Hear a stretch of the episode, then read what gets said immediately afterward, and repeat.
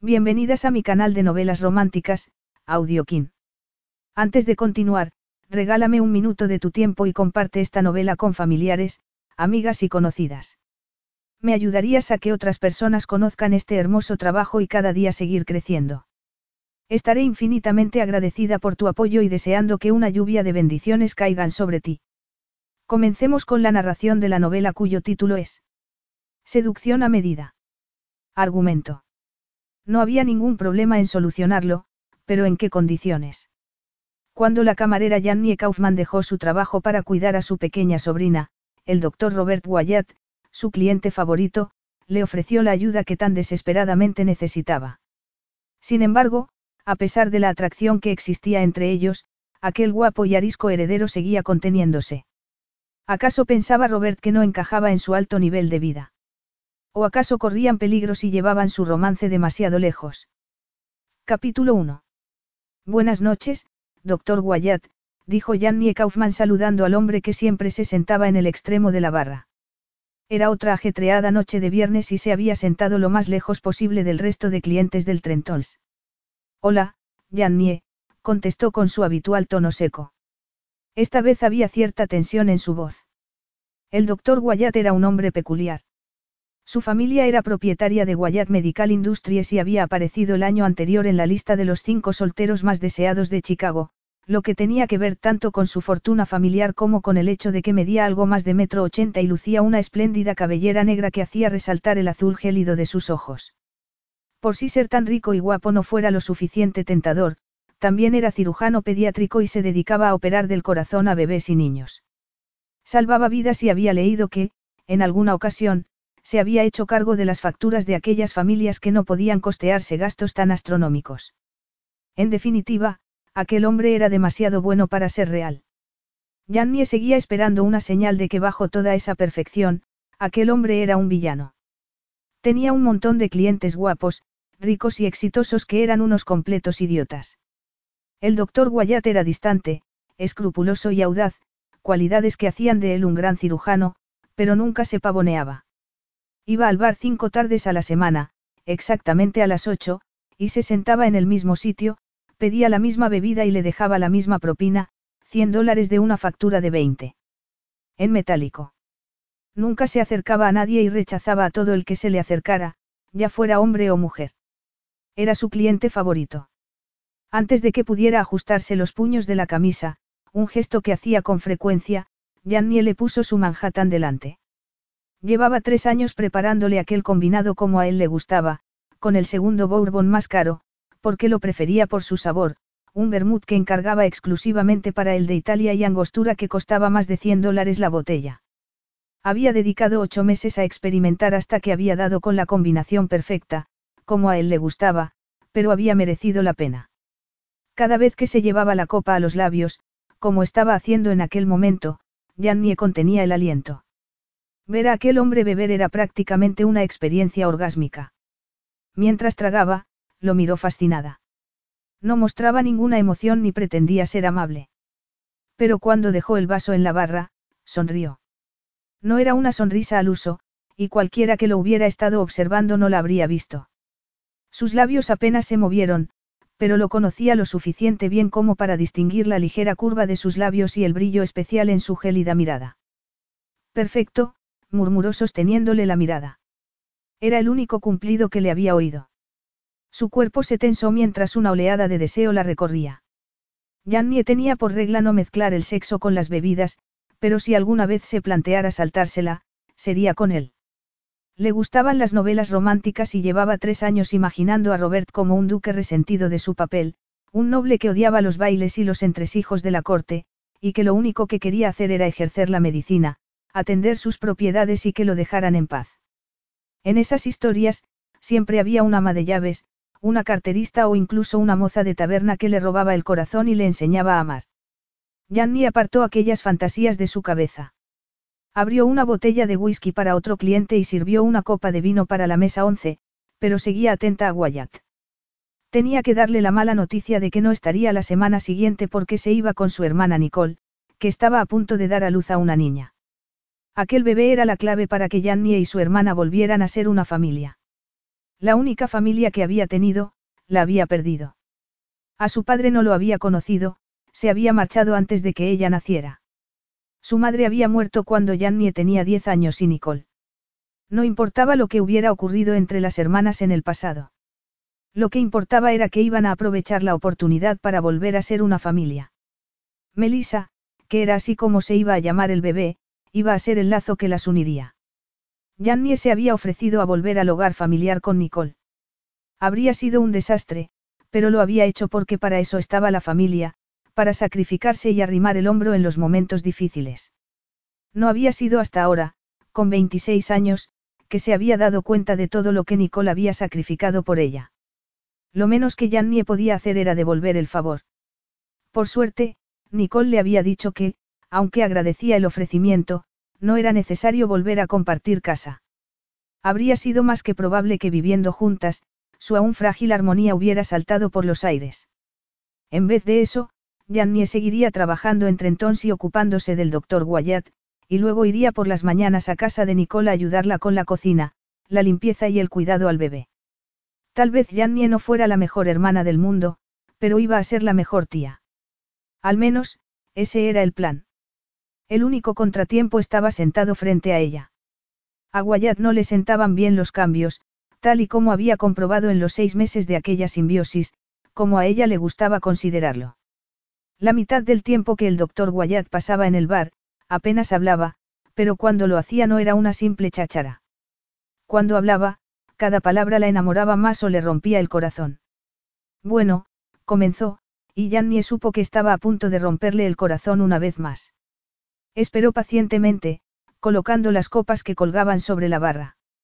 Hablaba cuando lo necesitaba y no antes. Habría perdido un paciente. Que ella supiera, solo se le habían muerto dos o tres niños, y había sido horrible. Lo único que había dicho era que les había fallado, pero por la forma en que daba sorbos a su bebida, la última vez había acabado llorando en el cuarto de baño después de que se fuera. Bajo aquella fachada impenetrable se ocultaba un mar de emociones, y cuando perdía un paciente, ese mar se agitaba. Después de tres años escuchando al doctor Wyatt abrir su corazón, Jannie conocía los problemas que podían tener los bebés, y por eso estaba inquieta por Nicole y Melissa. Hoy me he enterado de algo, continuó el doctor después de unos segundos interminables. Se ajustó los puños y dio un sorbo a su bebida. Jannie lo observaba mientras partía limones y se contuvo para no mirar su teléfono una vez más. Nicole había quedado en mandarle un mensaje si pasaba algo, y no había sentido ninguna vibración junto a su cadera. Estaba convencida de que esa iba a ser la noche. Resulta que mi padre se va a presentar a las elecciones para gobernador. Jannie se quedó de piedra, con el cuchillo clavado en un limón. Nunca le había oído hablar de sus padres. Había asumido que estaban muertos y que habían dejado la mayor parte de la fortuna del Guayat medical a su hijo. ¿De veras? Sí, replicó el doctor Guayat. Aquel tono amargo solo podía significar que no eran buenas noticias. Jannie llevaba trabajando en bares desde el día que había cumplido 18 años, tres años antes de tener la edad legal para servir alcohol. Por entonces, estaba desesperada por alejarse de Nicole, que no quería que Jannie tuviera un empleo y mucho menos de camarera. Habría preferido que Jannie fuera a la universidad y se convirtiera en profesora, como ella. Tener su propio bar estaba fuera de toda discusión. Nicole no lo permitiría. Después de aquella pelea, Jannie se había ido de casa, había mentido sobre su edad y había conseguido el trabajo. Wyatt se terminó su bebida en dos largos tragos. El caso es que si se presenta, dijo dejando la copa con fuerza sobre la barra, querrá que nos mostremos como una gran familia feliz. Y eso es un problema, replicó ella, y dejó de fingir que estaba ocupada y se apoyó en la barra. No tienes ni idea, murmuró, algo que resultaba aún más inquietante, porque jamás murmuraba. Aquel traje gris oscuro de tres piezas le sentaba como un guante, al igual que la camisa con gemelos en tonos azules. Llevaba una corbata a rayas azules y naranjas, a juego con el pañuelo que asomaba del bolsillo. Era septiembre y en Chicago todavía era verano. Se había aflojado la corbata, como si hubiera tirado de ella en un momento de frustración. Tenía el pelo revuelto en vez de cuidadosamente peinado hacia atrás. Le sentaba bien porque todo le sentaba bien, pero aún así. Tenía los hombros hundidos y la cabeza ligeramente echada hacia adelante, en vez de su habitual postura erguida. Cuando levantó la vista para mirarla, vio un gesto de preocupación. Parecía como si todo el peso del mundo hubiera caído sobre él. Le dolía verlo de aquella manera. Si fuera cualquier otro cliente, le ofrecería un abrazo, porque tenía toda la pinta de necesitar uno. Pero sabía cómo reaccionaba Guayat cuando alguien lo tocaba. Pues no lo haga, dijo ella manteniendo un tono tranquilo y calmado. Tengo que hacerlo, afirmó, e inesperadamente se ajustó los puños. No me queda otra opción. ¿Por qué no? Por el amor de Dios, si hay algo que tenga son opciones. Puede ir donde quiera, hacer lo que quiera y ser como quiera porque es el doctor Robert Wyatt. Todo porque tenía buena presencia, dinero y poder, todas las cosas que Jannie jamás tendría. Wyatt abrió la boca para decir algo, pero enseguida volvió a cerrarla. Entonces se apartó de la barra y no dejó de mirarla mientras dejaba unos billetes y se daba la vuelta para marcharse. Doctor Wyatt, espere, dijo, y al ver que no se detenía, gritó, Robert. Cuando se volvió, se estremeció al ver que estaba furioso. Se habría enfadado porque había usado su nombre de pila o porque lo había cuestionado. Daba igual. No se iba a doblegar. Tengo un asunto familiar la semana que viene y voy a tomarme unos días libres. En cuestión de segundos, Wyatt volvió junto a la barra. La furia había dado paso a la confusión. ¿Durante cuánto tiempo? Preguntó preocupado. Una semana. Estaré de vuelta el lunes siguiente, lo prometo. Aquella expresión en su cara, como si no fuera a sobrevivir si no estaba ella allí para servirle su Manhattan, era la clase de expresión que le hacía enamorarse un poco más de él a la vez que le rompía el corazón. Estará bien. Una sensación cálida en el dorso de la mano le provocó una corriente en el brazo. La había tocado. Cuando bajó la vista, Wyatt se estaba ajustando los puños de la camisa. Por supuesto. Soy un Wyatt. Entonces, desapareció. Jannie se quedó mirándolo. Justo en ese momento, su teléfono vibró y leyó el mensaje. Ha llegado la hora. Ha llegado la hora. Gritó, repitiendo el mensaje de su hermana. El resto de camareros prorrumpió en vítores. El doctor Wyatt tendría que esperar. La sobrina de Jannie estaba a punto de nacer. Capítulo 2. Jannie volvía esa noche. Robert no había ido a Trentón sabiendo que ella no estaría allí, y echaba de menos aquella rutina. Había dedicado más tiempo al trabajo, a revisar casos y a ponerse al día con el papeleo para no pensar en Landon Wyatt ni en campañas políticas. Pero por fin era lunes y Jannie estaría esperándolo. En cierto modo, le preocupaba aquel deseo de volver a verla. No era más que una camarera que preparaba unos Manhattans perfectos. Cualquiera podría preparar un combinado. Pero era mentira y lo sabía. No debería haberla tocado, pero se había quedado mirándolo con sus enormes ojos marrones, preguntándole si estaría bien. Como si le importara. Y no porque fuera el multimillonario doctor Robert Wyatt, sino por ser simplemente Robert. Perdido en sus pensamientos, contestó el teléfono sin mirar la pantalla. Aquí Wyatt. Bobby. Robert se quedó de piedra, con la mano en el botón del ascensor. Nadie más lo llamaba así. Mamá.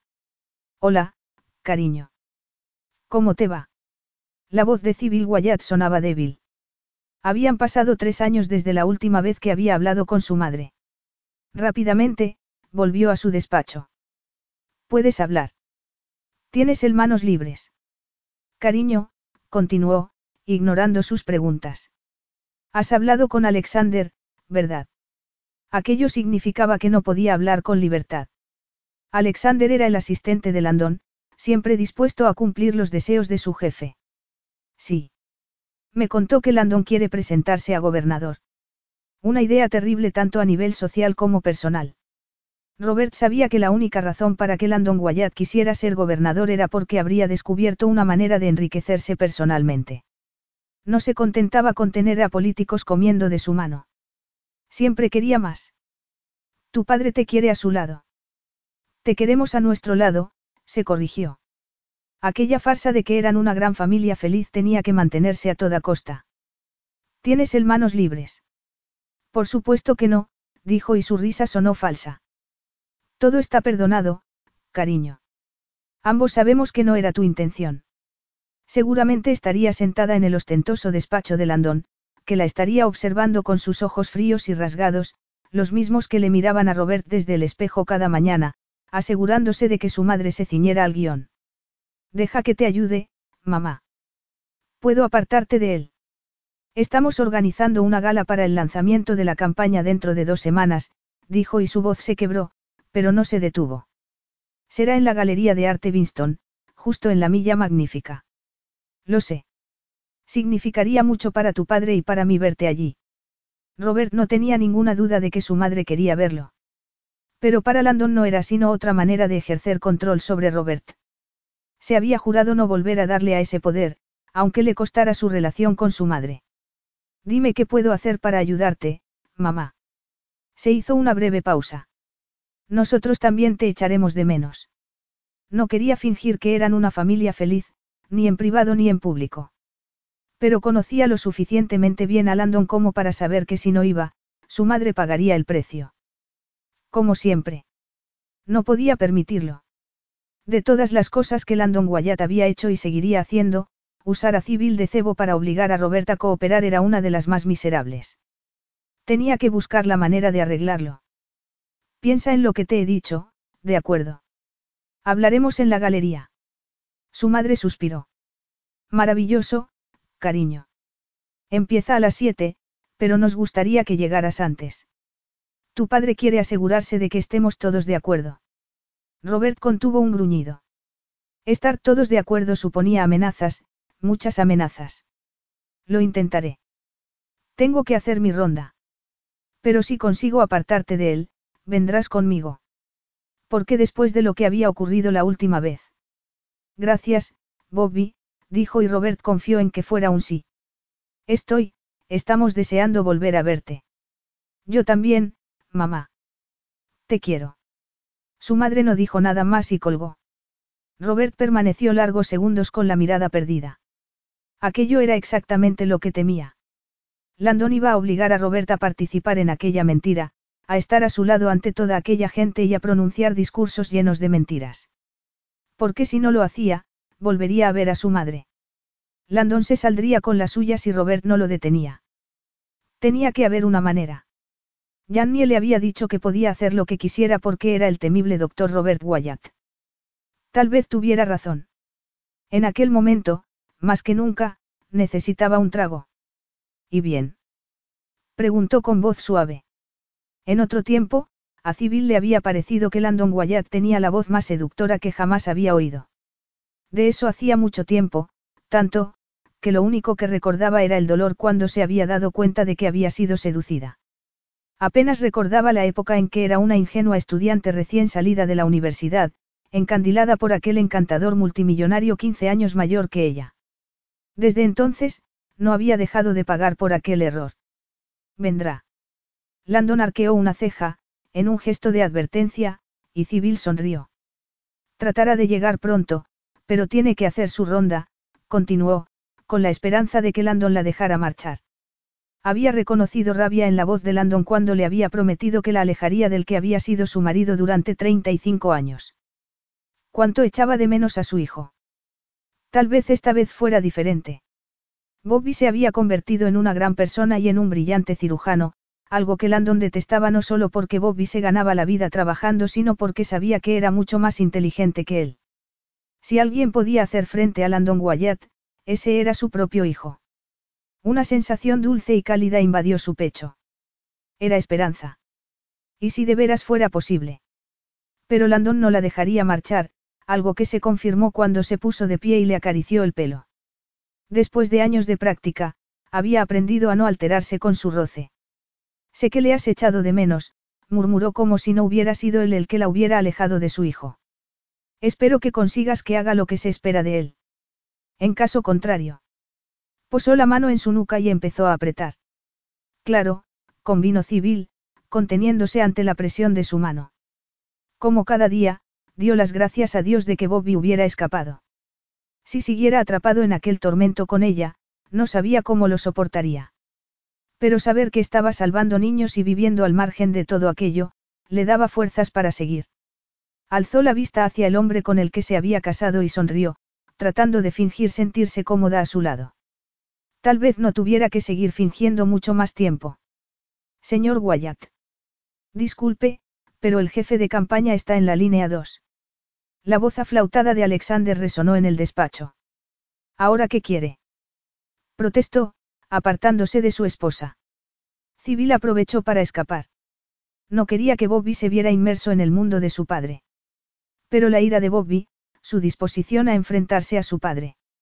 No, tal vez no tendría que soportar aquel matrimonio mucho tiempo más. Tenía que estar preparada. Conseguiría Robert convencer a su madre de que abandonara a Landon. La última vez había salido mal. Esta vez necesitaba un plan mejor. Más que ocultar a Civil Wyatt, Robert necesitaba estar seguro de que Landon no pudiera localizarla. La vez anterior se había limitado a ocultar a su madre en su propia casa. Esta vez sería diferente. Los Wyatt no fracasaban, triunfaban. Llegó a Trentons a las 8 y 5. Por suerte, Jannie volvía esa noche. Tal vez no pudiera ayudarle con su plan, pero al menos le podría decir si llevarse a su madre a Nueva Zelanda le parecía una buena idea o no. Era la única persona que le diría la verdad. Solo tenía que encontrar la manera de preguntarle. Buenas noches, doctor Wyatt, lo saludó una voz femenina. ¿Qué puedo ofrecerle? Al oír aquella voz desconocida, se le erizó el vello de la nuca. La luz era tenue y Robert tardó unos segundos en darse cuenta de que la mujer que estaba detrás de la barra no era Jannie. ¿Dónde está Jannie? Era lunes, se suponía que debía estar allí. Soy Miranda. Jannie está de vacaciones. Le atenderé con mucho gusto hasta que vuelva. Robert se quedó mirándola. Jannie le había dicho que estaría fuera una semana. Justo cuando la necesitaba, no estaba. Doctor Wyatt. No está de vacaciones. Dígame dónde está, dijo inclinándose hacia adelante y conteniéndose para no levantar la voz. Miranda se irguió y se echó hacia atrás. No está aquí. No iba a discutir. Un Wyatt nunca perdía el control, así que tiró de las mangas de su traje ganando tiempo para respirar y hablar con calma. Se quedó estudiando a Miranda. Ella le mantuvo la mirada, pero se adivinaban sus latidos en el cuello. Debía de estar diciendo la verdad. Quisiera hablar con el dueño, por favor. En su cabeza surgieron dos sonidos discordantes. Por un lado, podía oír a Landon diciendo que los Wyatt nunca pedían ayuda y por otro, a Jannie, con su voz dulce, diciéndole que no era para tanto. No recordaba cuándo había sido la primera vez que Jannie le había dicho eso. Lo único que recordaba era que había sido la primera persona en atreverse a bromear con él. Cuando se hubo asegurado de recuperar el control, levantó la vista. Miranda no se movía. Ahora, insistió Robert. De un salto, se volvió y desapareció. No se sentía a gusto en su asiento si Jannie no estaba al otro lado de la barra. Era como si aquel sitio hubiera dejado de ser su hogar, lo cual era ridículo porque apenas pasaba media hora allí cada tarde. No era su enorme casa con vistas al lago Michigan de la zona Gold Coast ni la monstruosa mansión donde había sido criado por un ejército de niñeras. Era el sitio donde había conocido a Janny hacía dos años y diez meses, cuando había entrado en el restaurante y se había sentado en aquella barra porque se sentía perdido. Hacía 34 meses desde que Janny se había colocado frente a él, escuchándolo mientras ponía orden a sus pensamientos porque su madre se había negado a quedarse con él y Landon había ido a buscarla. ¿Dónde estaba? Entonces recordó que le había dicho que tenía un asunto familiar. Algo debía de ir mal, y tuvo un mal presentimiento. Miranda, la camarera sustituta, volvió con un hombre que le resultaba ligeramente familiar. Doctor Wyatt, me alegro de verlo, dijo el hombre, sonriendo de una manera que a Robert no le inspiraba confianza. Siento que haya habido un problema. ¿Qué puedo hacer para solucionarlo? Robert estaba perdiendo la paciencia. ¿Quién es usted? Julian Simmons, el dueño de Trentons. Usted es uno de nuestros mejores clientes, así que si hay algún problema, estoy seguro de que podemos. ¿Dónde está Jannie? Jannie se ha tomado unos días para ocuparse de unos asuntos personales. Está bien. Jannie está bien, contestó Simmons al cabo de unos segundos. Confiamos en que pueda estar con nosotros pronto. Sé que es su preferida, pero Miranda estará encantada de atenderle. Dígame ahora mismo dónde está. Doctor Wyatt, lo siento, pero... Antes de ser consciente de lo que estaba haciendo, Robert se había echado sobre la barra y había tomado a Simmons de la corbata. Robert podía oír en su cabeza a Landon Wyatt gritando, nadie dice no a un Wyatt. Tal vez las había dicho en voz alta porque Miranda había empezado a chillar alarmada. Usted puede irse, le dijo a la mujer. Doctor Wyatt, todo esto no es más que un malentendido. De pronto se dio cuenta de que estaba perdiendo la razón y soltó bruscamente la corbata de Simmons.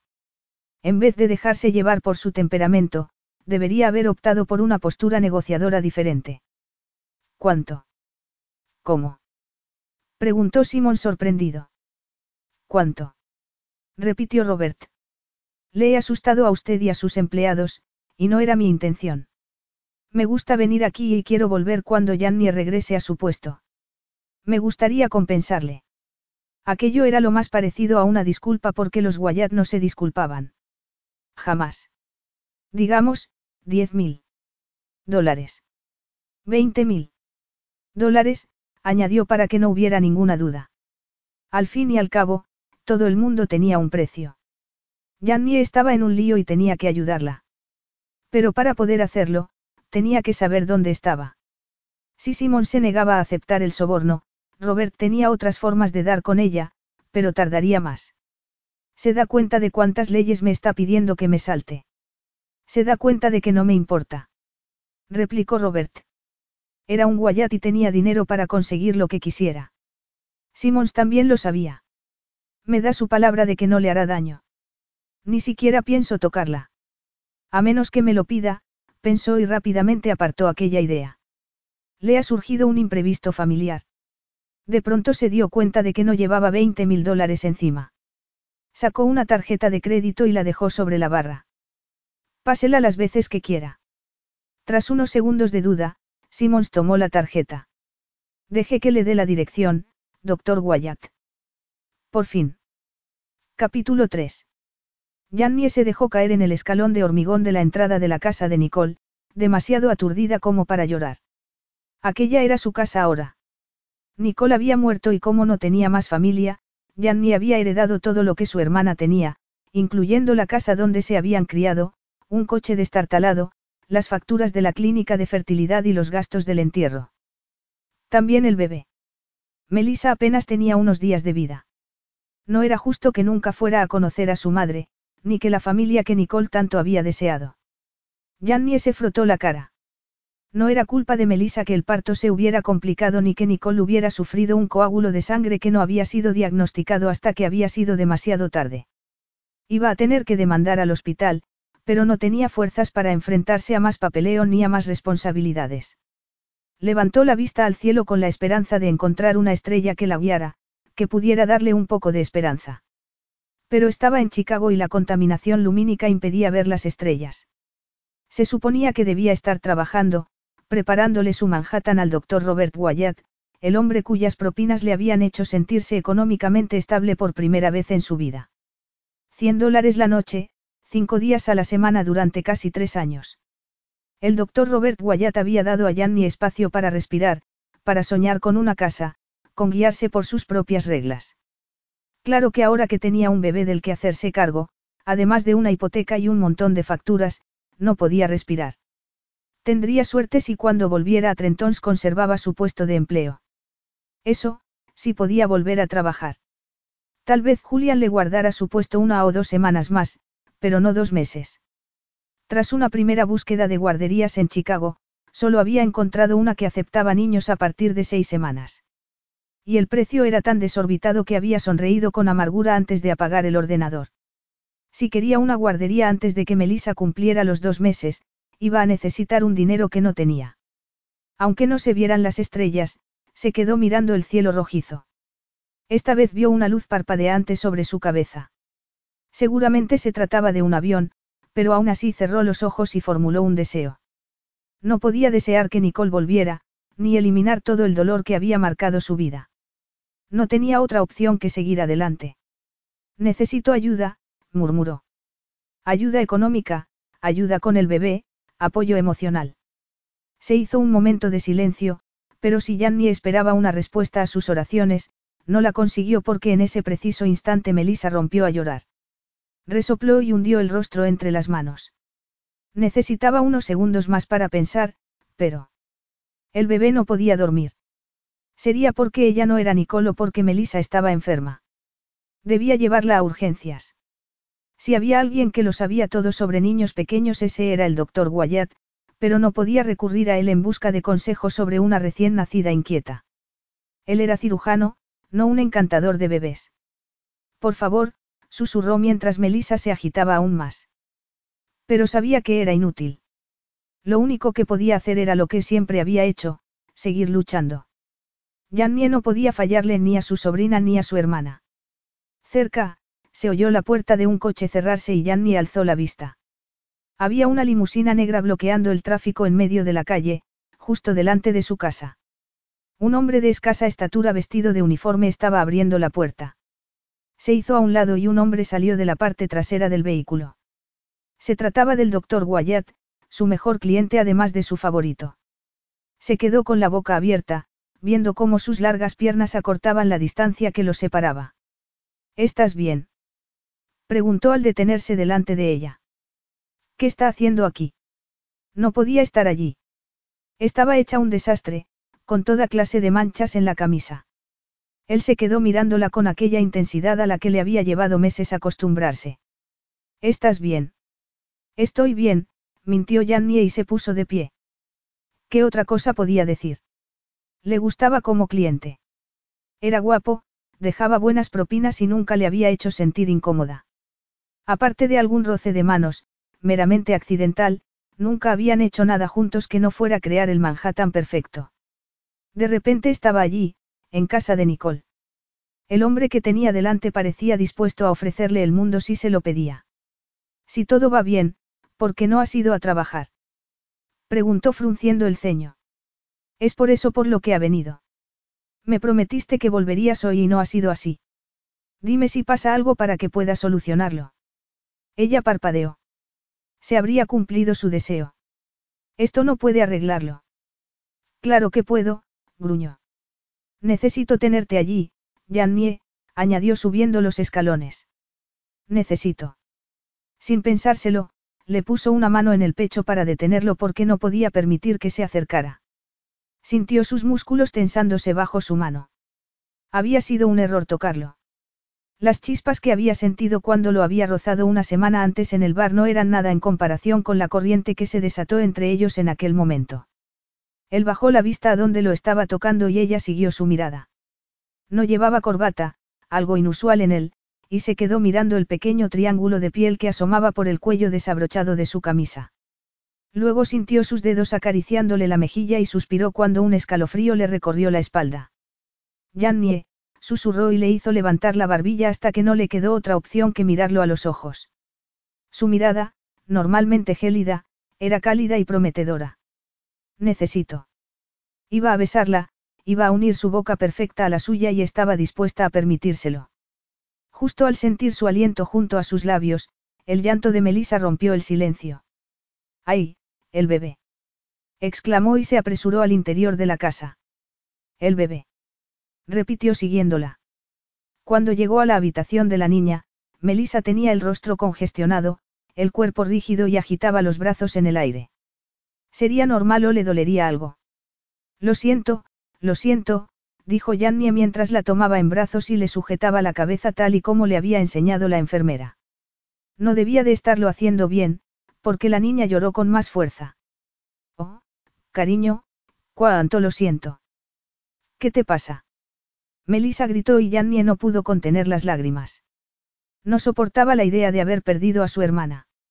A ver, déjame a mí, dijo una voz grave mientras el bebé era apartado de sus brazos. Parpadeó varias veces, pero estaba tan cansada que no le veía sentido a lo que tenía delante. El doctor Robert Wyatt, uno de los solteros más deseados de Chicago, un hombre tan frío y distante que Jannie había tardado años en sentirse cómoda ante sus silencios, estaba tumbando a Melissa en el cambiador. ¿Qué? ¿Qué está haciendo? Preguntó Jannie. En vez de contestar, Robert sacó su teléfono móvil. Reginal, tráeme mi maletín. Su maletín. ¿Qué tiempo tiene esta niña? Ocho días. Nueve. Mi hermana se puso de parto justo el último día que nos vimos. Trató de contarle todo lo que había pasado, pero de pronto se quedó sin respiración. Robert tatareó algo y el bebé cesó su llanto. ¿Qué puntuación tuvo en la prueba de Apgar? ¿En la prueba de qué? ¿Quién era aquel hombre? El doctor Wyatt que conocía no tatareaba para tranquilizar bebés. ¿Dónde está la madre? Tuvo un coágulo de sangre y... ¿Y el padre? El niño fue concebido con la semilla de un donante. Volvió a tararear de nuevo y justo entonces llamaron a la puerta. Melissa rompió a llorar de nuevo y Jannie deseó cobijarse en los brazos de Robert y pretender que la última semana había sido una pesadilla. Mi maletín, ¿puede traérmelo, por favor? Claro, contestó Jannie, y al abrir la puerta, allí estaba el hombre del coche. Reginal. Señorita, replicó, y se quitó el gorro con una mano mientras con la otra le ofrecía un gran maletín. He venido a dejarle esto al doctor Wyatt. Yo se lo daré, gracias. Es normal que los bebés lloren, señorita, dijo entregándole el maletín. El doctor se asegurará de que no le pase nada. No se preocupe. Ya verá cómo todo se soluciona. Aquellas amables palabras fueron un bálsamo. Gracias, le dijo Yannie de todo corazón. Reginal volvió a ponerse su gorro y Yannie regresó con el maletín a la habitación del bebé. Melissa seguía llorando, seguramente porque Robert le estaba pellizcando el brazo. ¿Qué está haciendo? Presenta buena elasticidad de la piel y sus pulmones funcionan bien, contestó con tranquilidad. Ah, el maletín. Acércate y cuéntamelo todo. Janny obedeció y sujetó a Melissa poniéndole la mano en el vientre mientras Robert rebuscaba en el maletín. No ha dejado de llorar desde que la traje a casa hace dos días. Nicole no llegó a salir del hospital. No sé nada de bebés. De eso no hay duda. ¿En qué hospital nació? ¿Quiénes fueron los médicos? Sacó un estetoscopio y una pequeña linterna. Debía de ser su maletín para casos de urgencia. En Covenant. El ginecólogo era un señor mayor, creo que se llamaba Preston. No recuerdo el nombre del pediatra. En algún momento, Robert se había quitado la chaqueta y se había remangado la camisa sin que ella se hubiera percatado. Todavía llevaba el chaleco, pero había algo en el que. Había estado a punto de besarla y casi se lo había permitido. El hombre al que no le gustaba que lo rozaran, que no demostraba ninguna emoción, la había tocado y casi la había besado. Y lo que era todavía más extraño, estaba tocando a Melisa. Aquello no tenía sentido. Roberta auscultó el pecho de Melisa y luego le examinó la boca y los oídos antes de presionarle el estómago. Con un grito desgarrador, el bebé dejó escapar una ventosidad. Cielo santo, lo siento mucho, farfulló Jannie. Lo que creía, dijo Robert, y siguió auscultándole el vientre. ¿Qué significa? Aquella era la conversación más larga que Jannie había tenido con él. ¿Cuánto hace que le has dado de comer por última vez? Unos 45 minutos. Se tomó unos 50 gramos. Por suerte, había encontrado varios vídeos en YouTube explicando cómo dar de comer a un bebé. ¿Con qué la alimentas? El hospital me dio leche de fórmula, ahora mismo no recuerdo la marca. Tráela. Corrió a la cocina y tomó el bote y el biberón que no había limpiado todavía. Cuando volvió a la habitación del bebé, Robert le había cambiado el pañal y estaba envolviendo a Melissa en una manta, dejando visible tan solo la cabeza. A los recién nacidos les gusta estar envueltos, explicó y, como por arte de magia, Melissa dejó de llorar. Están acostumbrados a estar en el vientre materno, sin espacio para moverse. Yo pensaba que, no quería que pasara demasiado calor. Puedes envolverla en una manta vestida tan solo con el pañal. Le encantará. Tomó al bebé en brazos y se volvió hacia Jannie, dirigiéndole una mirada crítica. ¿Dónde aprendió a hacer eso? ¿A hacer el qué?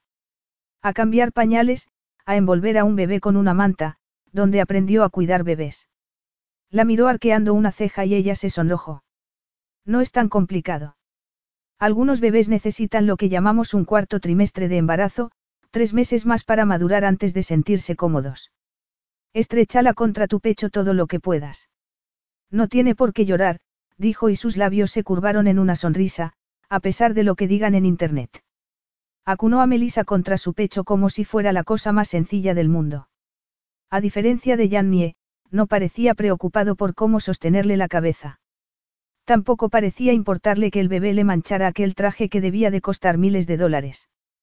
Tenga, dijo tendiéndole el bote de la leche de fórmula. Con expresión crítica, leyó la marca. Luego, volvió a sacar su móvil. Reginal.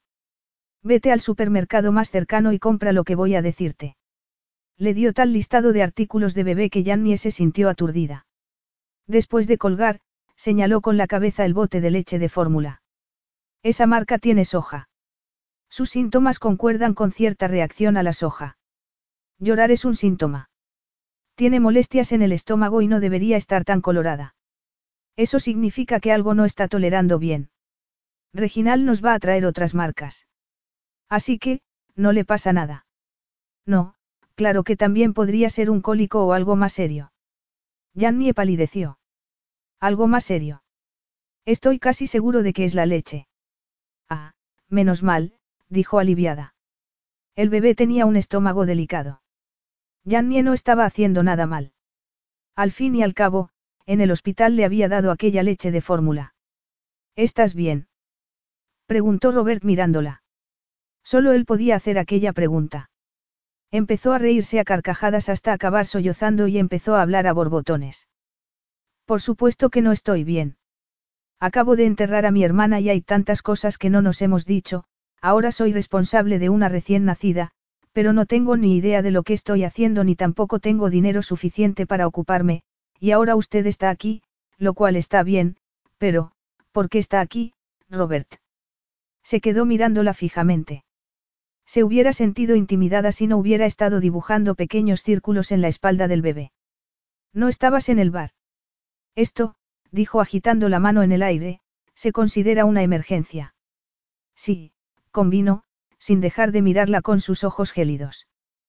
¿Cuándo vas a volver? Si hubiera sido otra persona, lo habría echado. Pero a pesar de todo, no podía hacerlo. Había examinado a Melissa y la había calmado. Había encontrado el motivo por el que no paraba de llorar y había mandado a Reginal a comprar una marca de leche diferente. ¿Por qué tengo que volver al trabajo? preguntó ella. No podía olvidar que estaba ante el doctor Robert Wyatt, un hombre de pocas palabras y profundas emociones. Su pregunta lo había desconcertado. ¿Por qué? comenzó y cerró la boca para volver a abrirla al cabo de unos segundos, porque he tenido un mal día. Parecía completamente perplejo. Siento oír eso. Yo tampoco estoy pasando por un buen momento, dijo en tono jocoso aunque Robert no sonrió. Escuche, no sé qué decirle. Tengo que pensar en el bebé primero, en ese bebé que tiene en brazos. Ahora es lo más importante de mi vida, lo único que tengo.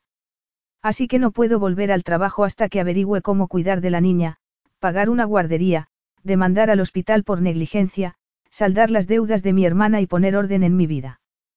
Tendrá que encontrar a otra que le sirva un Manhattan. Si le molestó que le levantara la voz, no lo demostró. De acuerdo. De acuerdo. Muy bien. Miranda sabe muy bien cómo servir, ¿qué está haciendo? Acababa de sacar el móvil otra vez. No me gusta Miranda, dijo y, antes de que Jannie pudiera contestar, siguió hablando, Len. Aquí Wyatt. Tengo un caso de negligencia para ti. Muerte en el parto. Quiero que pongas a tu mejor gente a ello. En cuanto tenga toda la información, te la mandaré. Robert. No había ninguna duda de que estaba teniendo un mal día. Pero, acababa de contratar un abogado para ella. Un momento.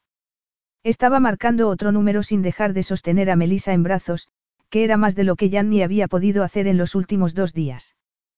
Kelly. Voy a necesitar una niñera a tiempo completo para que se ocupe de un recién nacido. Sí, tenme preparada una lista para mañana a las once. Yo mismo me ocuparé de hacer las entrevistas en cuanto salga del quirófano. Espere, ¿qué está haciendo? Mi abogado se encargará de la demanda, aunque dudo que llegue a haber juicio.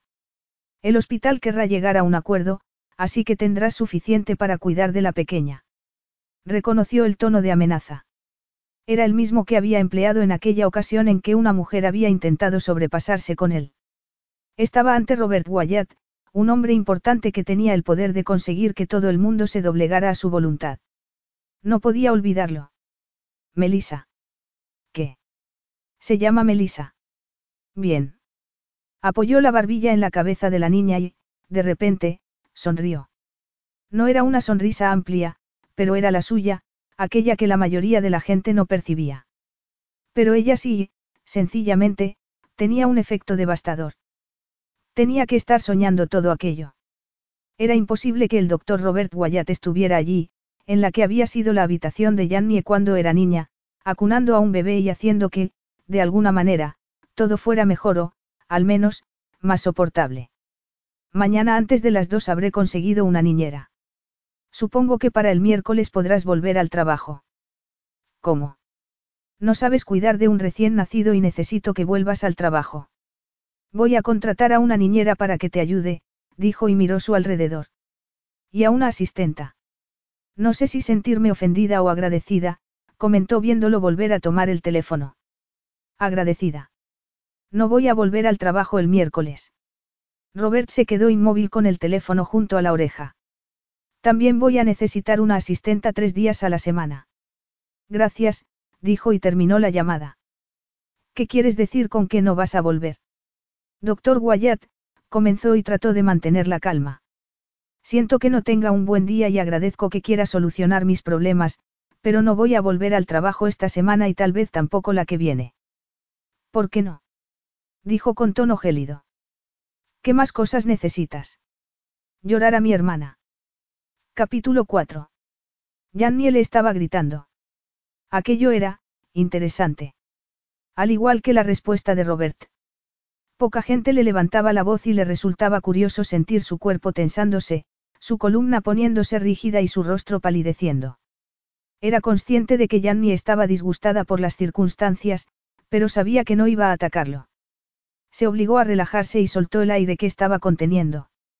Ni Janny era su padre ni estaba ante una situación peligrosa. En el trabajo, cuando recibía malas noticias, seguía un guion preestablecido. Presentaba sus condolencias, prometía hacer todo lo posible para mejorar las cosas y se concentraba en las válvulas cardíacas, en la cantidad de sangre bombeada y en los resultados de la operación. Nadie quería hablar con él cuando les había fallado. También estaba el bebé, Melissa, como Jannie le había dicho que se llamaba. Robert no solía usar el nombre de sus pacientes cuando pensaba en ellos porque no quería encariñarse con ninguno de aquellos niños que podían sobrevivir un día, una semana o incluso un año. Pero Melissa no era una paciente. No recordaba la última vez que había sostenido en brazos un niño sano. Su corazón y sus pulmones parecían fuertes. Era simplemente un bebé que necesitaba cambiar la marca de leche que tomaba.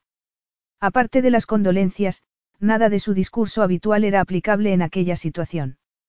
Ya había hecho todo lo posible por arreglar la situación y, de alguna manera, eso había disgustado a Jannie. Si no estuviera tan preocupado por su reacción, habría intentado comprender mejor lo que había pasado. Pero estaba preocupado. Jannie no era la madre de un paciente. Era, bueno, tampoco podía decir que fuera una amiga. No formaba parte de sus relaciones laborales ni personales. Simplemente era la mujer a la que había estado a punto de besar. Y todo, porque cuando había aparcado delante de su casa, le había parecido que estaba allí, esperándolo. Por suerte, no la había besado. No parecía estar dispuesta a vivir una aventura en aquel momento. Estaba hecha un desastre. Su pelo corto estaba revuelto en todas direcciones, tenía ojeras y la camiseta manchada y raída que llevaba le caía sobre un hombro, dejando ver el tirante azul del sujetador. Apartó la vista de aquel tirante. No solía afectarle ver piel desnuda, pero conocer el color de su sujetador le hacía sentirse, incómodo. No era la reacción más adecuada cuando estaba allí sentada, llorando en silencio. Le dolía verla así y saber que estaba sufriendo. Aunque lo que más le dolía era sentirse como un canalla por no estar haciendo nada realmente por ella. Los abogados, la niñera, la asistenta, todo eso lo hacía por su propio beneficio. Cuanto antes resolviera los asuntos de Jannie, antes volvería a tenerla para él. Se pasó la mano por las mejillas y lo miró. Lo siento, murmuró. ¿Cómo dices? Jannie sollozó y a Robert le dolió como si hubiera recibido un golpe en los riñones. No era mi intención gritarle. No es culpa suya que todo se haya ido a la basura. Además, está intentando ayudarme, no es así. Tenía que decir algo amable, considerado y apropiado. Algo que arreglara las cosas o, al menos, que las mejorara. El timbre sonó. Ese debe de ser Reginal, dijo y corrió a abrir la puerta. Tenían todo menos una marca, dijo su chofer cargando con las bolsas. Apúntatelo para que lo manden mañana. Robert se hizo a un lado y Reginal asintió al entrar en la casa para dejar las bolsas. Un delicioso aroma a pollo lo acompañaba. ¿Qué traes? Pensé que a la joven le vendría bien comer algo, contestó Reginal señalando con la cabeza a Jannie, que estaba en mitad del pasillo, desconcertada. Es difícil cocinar con un recién nacido. Es muy amable por su parte. Todavía no he comido nada hoy, dijo ella con voz temblorosa. Robert experimentó un ataque de celos irracional.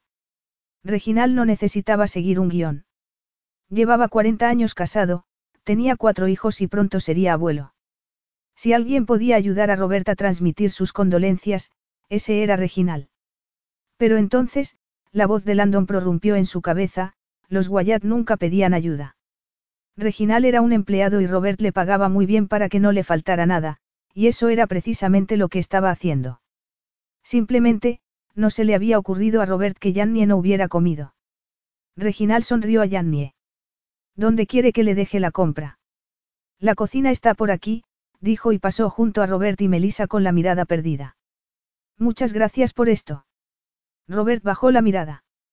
Melissa se había dormido, así que la llevó a la habitación y la dejó en la cuna. Al ver sobre el colchón una manta y dos peluches, frunció el ceño y los sacó por el riesgo de asfixia que entrañaban. Era evidente que Jannie no sabía lo que hacía. Si no hubiera querido entrevistar personalmente a las candidatas a niñera, habría pedido que mandaran una esa misma noche. Tal vez debería quedarse en vez de. Enseguida apartó aquel pensamiento.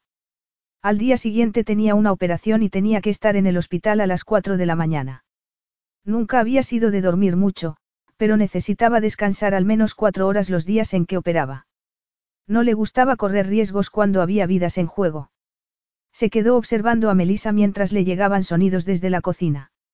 Había tratado a muchos niños en su carrera, pero aquella pequeña era diferente y no sabía muy bien por qué. Déjala dormir, le susurró al bebé. Cuando volvió al salón de aquella casa diminuta, Jannie se estaba despidiendo de Reginal. Muchas gracias por todo. ¿Cuánto le debo? Reginal miró a Robert por encima del hombro de Jannie. Eso es todo, Reginal. Señorita, ha sido un placer, dijo, y con una inclinación de cabeza, cruzó la puerta antes de que Jannie pudiera protestar. Se hizo un tenso silencio y Robert tuvo la sensación de que en vez de estarle arreglando las cosas, las estaba empeorando. Robert. Parecía triste o tal vez solo cansada. No podía distinguirlo y eso le molestaba. Aquella era Jannie y la conocía mejor que a ninguna otra persona. Te recomendaría que empieces con esta marca de leche, dijo tomando un bote. No contiene soja. Tardará uno o dos días en eliminar la que estaba tomando. Si empeora, llámame. Jannie hundió el rostro en sus manos. Robert. La niñera llegará mañana a las dos a lo más tardar. Ella te enseñará todo lo que debes saber. No metas mantas ni peluches en la cuna. Robert, dijo apartando las manos de la cara, y se quedó mirándolo fijamente. Inexplicablemente, su corazón se aceleró. Estaba sudando.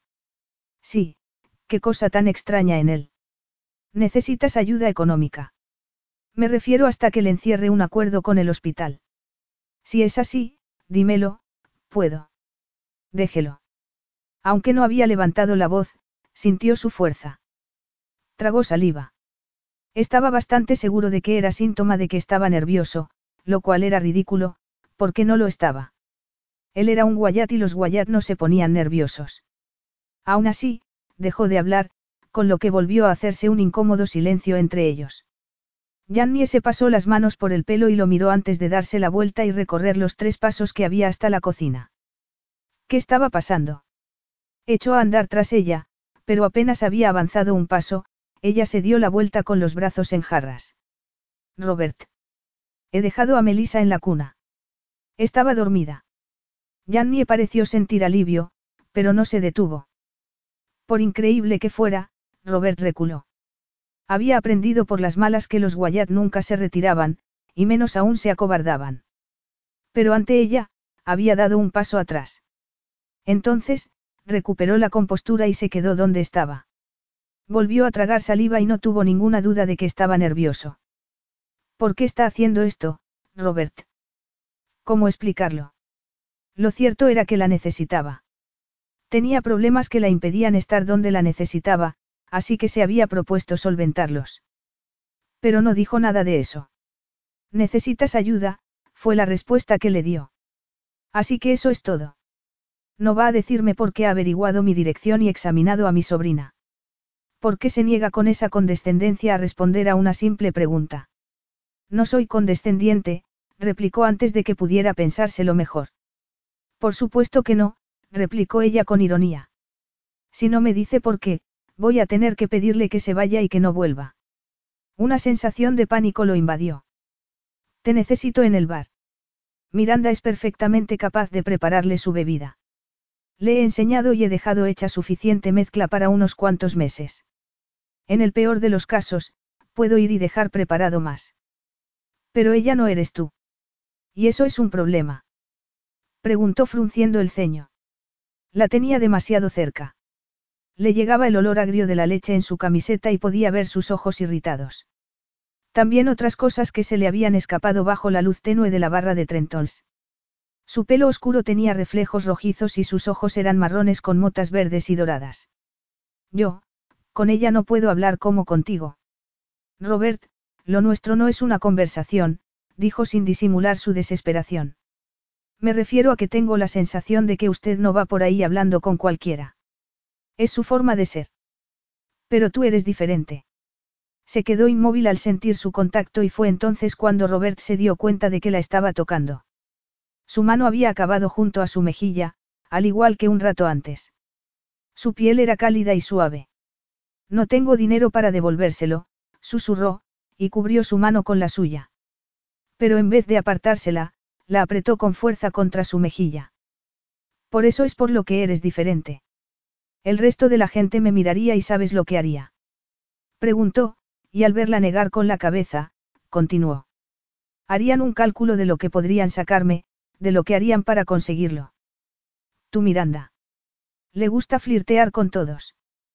Cuantos más halagos, mejores propinas. Así es como funcionan las cosas. Todo el mundo lo hace. Tú no, al menos, no conmigo. ¿Qué ha pasado? Preguntó ella, buscando su contacto. Sin pararse a pensar, la rodeó por la cintura y la atrajo hacia su pecho. Puede que haya hecho algunas amenazas y, para arreglarlo, haya recurrido al soborno. Resopló, pero no se apartó. Durante años, había contenido aquella parte de él, negándose a que Landon saliera triunfante. Pero esa noche, se había comportado como un guayat. Por suerte, ella no había estado allí para verlo. Oh, Robert, solo porque no estaba allí. Sí. Vaya. Su cuerpo suave y cálido se recostó contra el suyo. Era un placer sentirla entre sus brazos, sus pechos presionando su torso. ¿Cuánto tiempo llevaba esperando aquel momento? Me estás tocando, murmuró, encajando la barbilla en su cuello.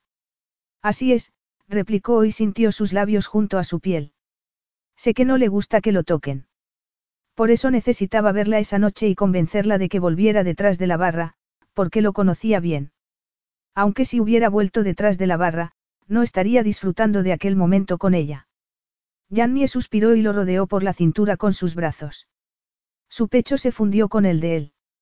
Estaban demasiado cerca y podía ser peligroso, pero... La atrajo en lo que se dio cuenta de que era un abrazo. Siento tu pérdida. Debías de quererla mucho. No lo suficiente. Es, es complicado. Teníamos una relación complicada y pasamos cinco años sin hablarnos. Justo estábamos buscando la manera de volver a ser una familia, dijo sollozando, y ya no lo conseguiremos nunca. Siento oír eso, se lamentó con una extraña sensación en el pecho. No puedo volver al trabajo ahora mismo, lo entiende. Tengo que cuidar de Melissa y organizar las cosas y, de alguna manera, honrar a mi hermana, a nuestra familia. Haré todo lo que esté en mi mano para ayudarla, dijo y le secó las lágrimas con los pulgares. Se refiere además del abogado, la niñera, la asistenta y su chofer haciéndome la compra. Preguntó con una sonrisa temblorosa. Sí. ¿Puede decirme por qué está aquí? Abrió la boca para decirle que el único motivo era para hablar con ella, pero estaba pasando un mal momento. Y aunque las cosas tampoco iban bien para él, no podía soportar la idea de añadirle más carga. No, no quiero ponerte lo más difícil. Era decepción lo que veía en sus ojos. O tan solo alivio. Entiende que puede que no vuelva al trabajo, ¿verdad? Julián me guardará el puesto unas cuantas semanas, pero... Seguirá teniendo trabajo, la interrumpió Robert. Si es necesario, compraré el restaurante por tres veces su valor. Haría eso por mí. Abrió los ojos como platos, pero no se apartó. Si hace falta, sí, contestó bajando la vista a sus labios. ¿Por qué? Ya te lo he dicho, dijo con tono áspero.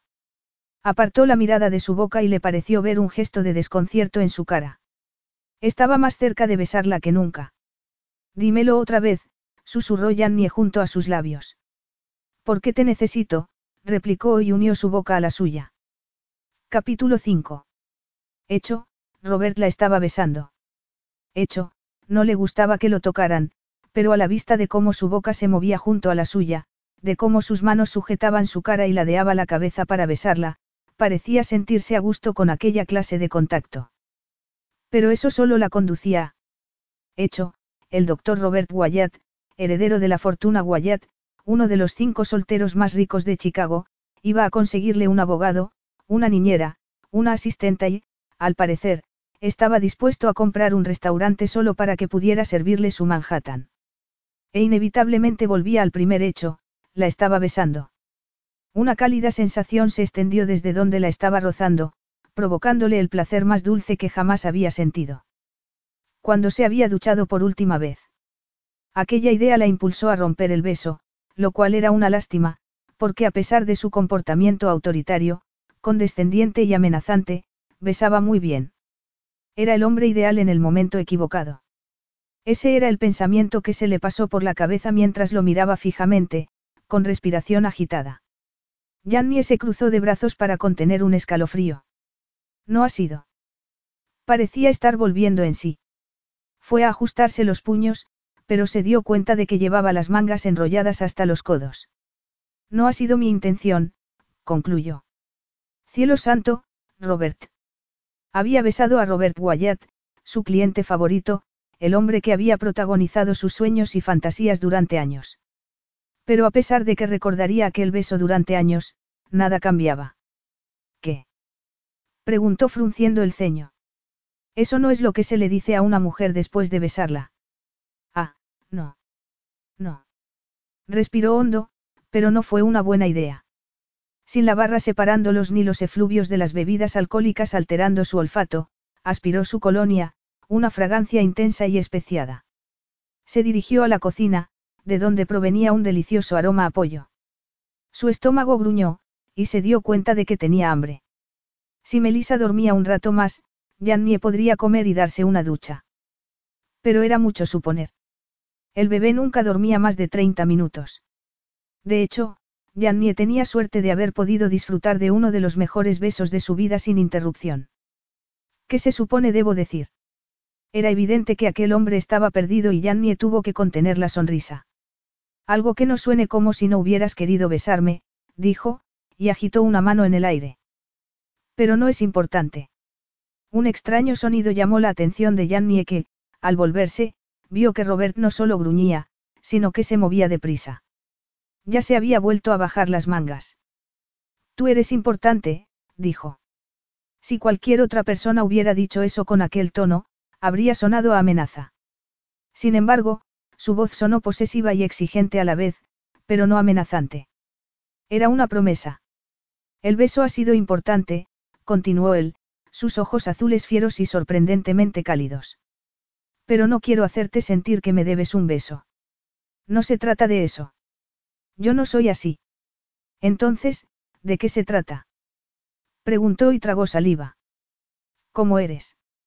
Robert abrió la boca y enseguida dio un paso atrás y la cerró. Una vez más, se ajustó los puños. ¿Estarás bien esta noche? Puedo pedir que te envíen una niñera. Una parte de ella se alegró de que no sugiriera quedarse, porque habría aceptado. Otra se sintió decepcionada de que Robert volviera a ser el doctor Wyatt, porque ese beso podía ser el preámbulo de algo increíble. Aquella precisión y aquel control combinados con el calor que había sentido mientras sus cuerpos se habían rozado. Estaremos bien, dijo apoyando la mano en su brazo. A pesar del tejido de algodón de la camisa, sintió la fuerza de sus músculos. ¿Estás segura? Claro. Conozco a un hombre muy amable que me ha enseñado a envolver al bebé con una manta, me ha conseguido varias marcas de leche de fórmula y, en definitiva, ha sido muy atento, dijo apretándole el brazo. Le apartó la mano de su brazo y el corazón le dio un vuelco porque volvía a ser el doctor Guayat y no debería estar tocándolo. Pero de nuevo la sorprendió porque no la soltó la mano. En vez de eso, se la llevó a los labios y, con aquel amago de sonrisa en sus labios, le besó los nudillos. Parecía un gesto anticuado sacado de una novela romántica, pero le agradó. Debía de ser un hombre increíble. Siempre había conseguido contener sus fantasías eróticas con aquel hombre, pero en ese momento le resultaba imposible, teniendo sus labios tan cerca. La soltó y se acercó a una pizarra que Nicole tenía junto a los ganchos para los abrigos. Tomó el rotulador y comenzó a escribir. Este es mi número personal. Puedes llamarme o mandarme un mensaje cuando quieras. Tengo una operación por la mañana, así que voy a dejarte también el de mi asistente. Jannie estuvo a punto de protestar y decir que podía arreglarse las otras 24 horas, pero Robert se adelantó. Vendré mañana por la noche a ver si ya está instalada la niñera. La idea le provocó un estremecimiento a pesar de que sabía que no tenía sentido. No hace falta. No estoy de acuerdo. Todo estará bien. Entonces, vendré a disfrutar del placer de tu compañía. Los pulmones se le quedaron sin aire. Aquella frase viniendo de Robert, sí, sería todo un placer. ¿Puedes contarme qué es lo que te preocupa? Una sombra oscureció su mirada. Jannie sintió que retrocedía tanto emocional como físicamente, porque abrió la puerta y salió de casa de Nicole. No. ¿Por qué no? Preguntó, hablándole a su espalda. Estaba a mitad de los escalones cuando se volvió con aquella expresión de desconcierto. ¿Por qué no quiero ponerte en peligro? Entonces se dirigió hacia donde Reginal estaba esperando con la puerta del coche abierta. El chofer se despidió de Jannie con una inclinación de cabeza y enseguida se fueron. Melissa estaba llorando como de costumbre cuando el timbre sonó. Un momento. Gritó Jannie. A pesar de las veces que había visto el tutorial, no conseguía envolver al bebé en la manta. Al menos, no como lo había hecho Robert. Y aunque Melissa había dormido más después de tomar la leche sin soja que Robert le había recomendado, Jannie seguía cansada y sin ducharse. Había conseguido dormir 90 minutos, todo un logro, pero seguía sin ser suficiente. Levantó a Melissa y se conformó con arroparla con la manta. El timbre volvió a sonar justo cuando su teléfono recibía un mensaje. Miró la pantalla y vio que era de Robert. Maja Kowalczyk. Escríbeme inmediatamente si no te gusta. Al texto le acompañaba la fotografía de una mujer madura, con el pelo recogido en un moño y el rostro surcado de arrugas. Señorita Kaufman. ¿Puede abrir la puerta? Se oyó una voz por encima del llanto de Melissa. Robert tenía suerte de que hubiera podido mirar su teléfono. Seguramente esperaba que lo dejara todo para responderle cuando, lo cierto era que contestarle era una quimera. Tanto como ducharse. Jannie se guardó el teléfono en el bolsillo y se dio por vencida con la manta. Tomó a Melissa en brazos y la estrechó contra su pecho, como le había visto hacer a Robert la noche anterior. El timbre sonó y esta vez lo acompañaron unos golpes en la puerta. Su teléfono volvió a vibrar, pero lo ignoró y se fue a abrir. Ya voy. Al abrir la puerta, Jannie se encontró a la mujer de la foto. Le sorprendió verla con una pequeña maleta de ruedas. Estupendo, dijo la mujer sonriendo. Sí, está aquí. Todo está bien. Gracias, doctor Wyatt. Jannie se dio cuenta de que Maja no estaba hablando con ella sino por teléfono, con Robert. La niñera terminó la llamada y entrelazó las manos sobre su pecho generoso. Llevaba un vestido de flores y una rebeca, a pesar de que hacía 25 grados. Hola, señorita Kaufman, soy Maja Kowalsik. Hola, llámeme Jannie. El doctor Wyatt me dijo que necesitaba, comenzó, y su voz se entrecortó al reparar en Melissa y Jannie. Pobrecitas. ¿Puedo pasar? Supongo que sí. No estaba segura de no haber alucinado la noche anterior.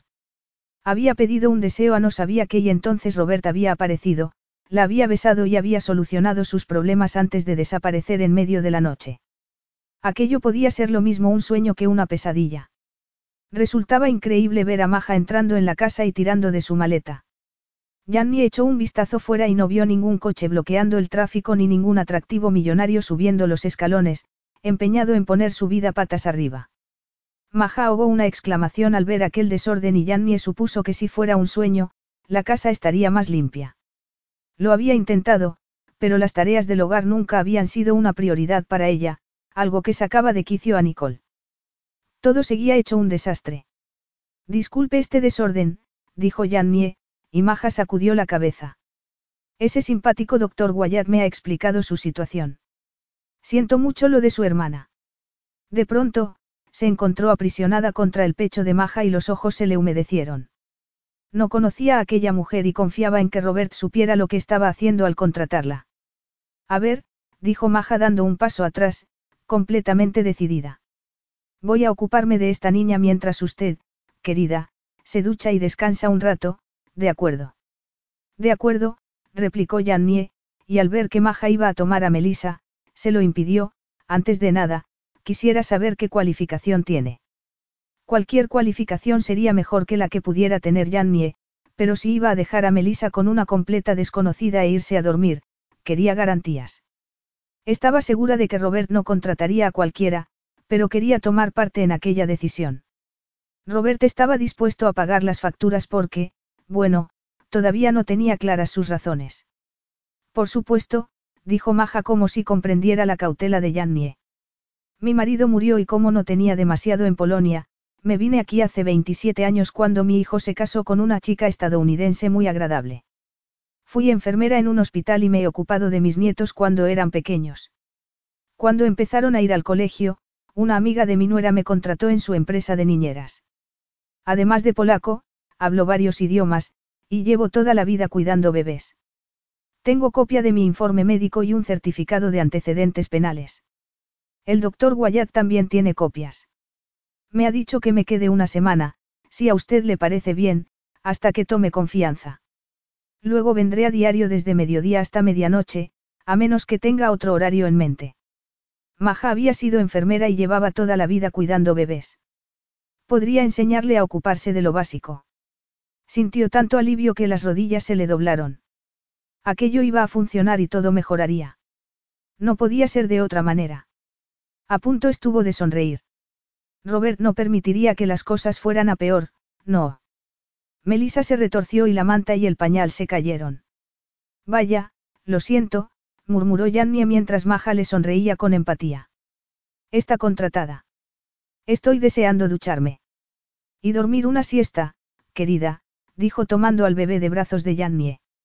El bebé y yo tenemos que ir conociéndonos, ¿verdad? Susurró, dirigiéndose a Melissa, que respondió agitando brazos y piernas y soltando una sonora ventosidad. Estupendo, ya se está pasando el efecto de la leche mala. Vamos a limpiarte. Es muy difícil ser un bebé, ¿verdad? Y con esas, se llevó a la pequeña a la habitación como si llevara toda la vida en aquella casa. En ese momento, su teléfono vibró. Era Robert. Dígame. ¿Te parece bien maja o busco otra niñera? Es encantadora, Robert, contestó, y suspiró. Gracias por mandármela. Perfecto. Me pasaré más tarde.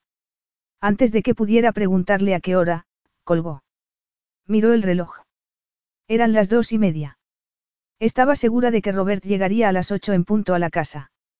Se apresuró y se fue a la ducha. No tenía tiempo que perder. Capítulo 6. La noche anterior había abrazado a Jannie. No le gustaba que lo tocaran, pero con ella. Señor. Estaba convencido de que había sonreído junto a su cuello. Había bajado la guardia, pero no había sido ningún problema. De hecho, si hubiera sido tan prudente como solía ser, no la habría besado. Doctor Wyatt. Robert apartó sus pensamientos y miró a Thomas Kelly, su asistente. ¿Necesita algo más, señor? ¿Has encontrado asistenta? Sí, señor, contestó el joven con entusiasmo. Todo lo que hacía Kelly lo hacía con ganas. Con solo 23 años, llevaba trabajando para Robert desde que se licenciara, gracias a la recomendación de un profesor cuyo nieto había superado una operación a corazón abierto. Rona irá a la casa mañana a las 10, dijo leyendo de su tableta. Es la hermana de Darna. Muy bien. Darna era la asistenta de Robert y había demostrado ser una persona de confianza. Si Landon Wyatt se enteraba de que Robert tenía debilidad por una camarera. Pero, ¿qué se suponía que debía hacer? No podía abandonar a Jan ni a su suerte, ni darle la espalda a aquel bebé. Jannie le había ayudado a recuperarse de lo que había pasado la última vez que había visto a sus padres. No era consciente de que estaba en deuda con ella, pero tampoco iba a decírselo. Jannie necesitaba que aquel bebé estuviera bien y Robert la necesitaba a ella. ¿Qué sentido tenía ser uno de los hombres más poderosos del país si no podía beneficiarse de ese poder para conseguir lo que necesitaba? Rona ha firmado el acuerdo de confidencialidad. Sí, las copias están en el expediente. Bien. Todo el que trabajaba para Robert firmaba un acuerdo de confidencialidad. A diferencia de Landon, que usaba esos documentos para esconder su horrible comportamiento, Robert lo hacía para evitar que sus empleados hablaran. Era curioso que no se hubiera planteado hacer que Jannie firmara uno. Confiaba en ella y sabía que no le contaría nada a nadie.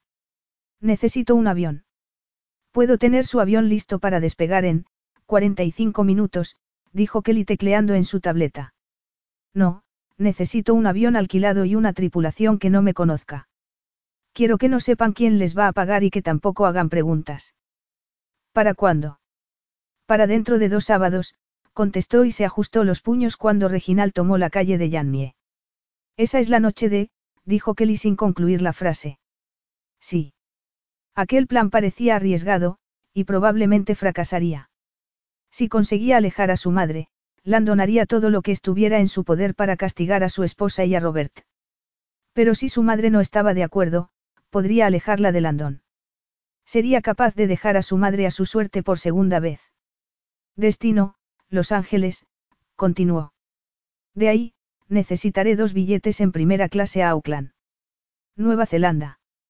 Dijo Kelly, su voz una octava más aguda. Sí. No hace falta que te diga que si comentas estos planes con alguien, me enfadaré mucho. Entendido, señor. Necesitaré los nombres para los billetes del vuelo comercial. Civil Wyatt. Kelly inspiró con fuerza. ¿Cuánto sabía de la familia Wyatt? Kelly había hablado en alguna ocasión con Alexander, el asistente de Landon. Seguramente sospecharía algo. ¿Y el segundo billete? Preguntó Kelly. Robert había considerado poner su nombre en aquel segundo billete, pero tenía que quedarse en Chicago y distraer a Landon. Si su plan salía bien, no solo pondría a su madre a salvo, sino que dejaría al descubierto el comportamiento de Landon y lo apartaría de la política. El coche se detuvo frente a la pequeña casa de Jannie.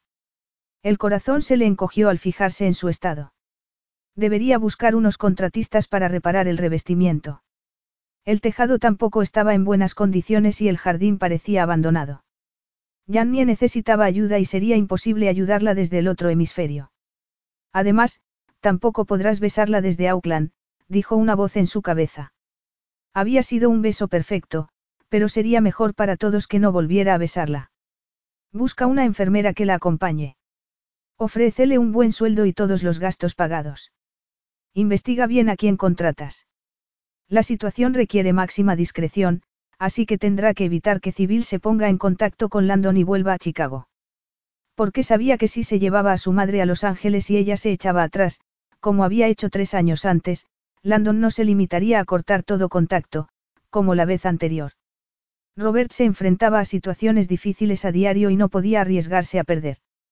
Busca alojamiento en Nueva Zelanda, le ordenó a Kelly.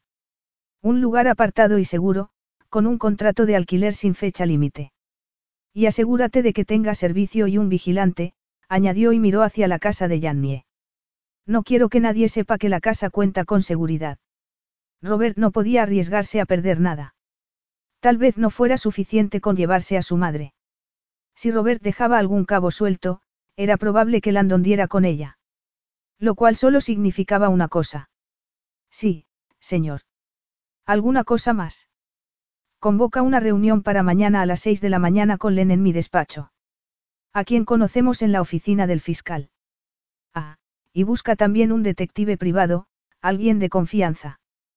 Cuento con que estés allí también. Por supuesto, replicó Kelly. Reginal abrió la puerta del coche dos minutos antes de las ocho. Eso es todo por hoy. Sí, señor, dijo Kelly mientras Robert salía del coche. Disfrute de la velada. Acompaña al señor Kelly a casa, le ordenó a Reginal una vez fuera. No voy a necesitarte hasta dentro de una hora. Era el tiempo que le iba a llevar a hablar con Maja y comprobar que Melissa estuviera bien, además de ver a Jannie.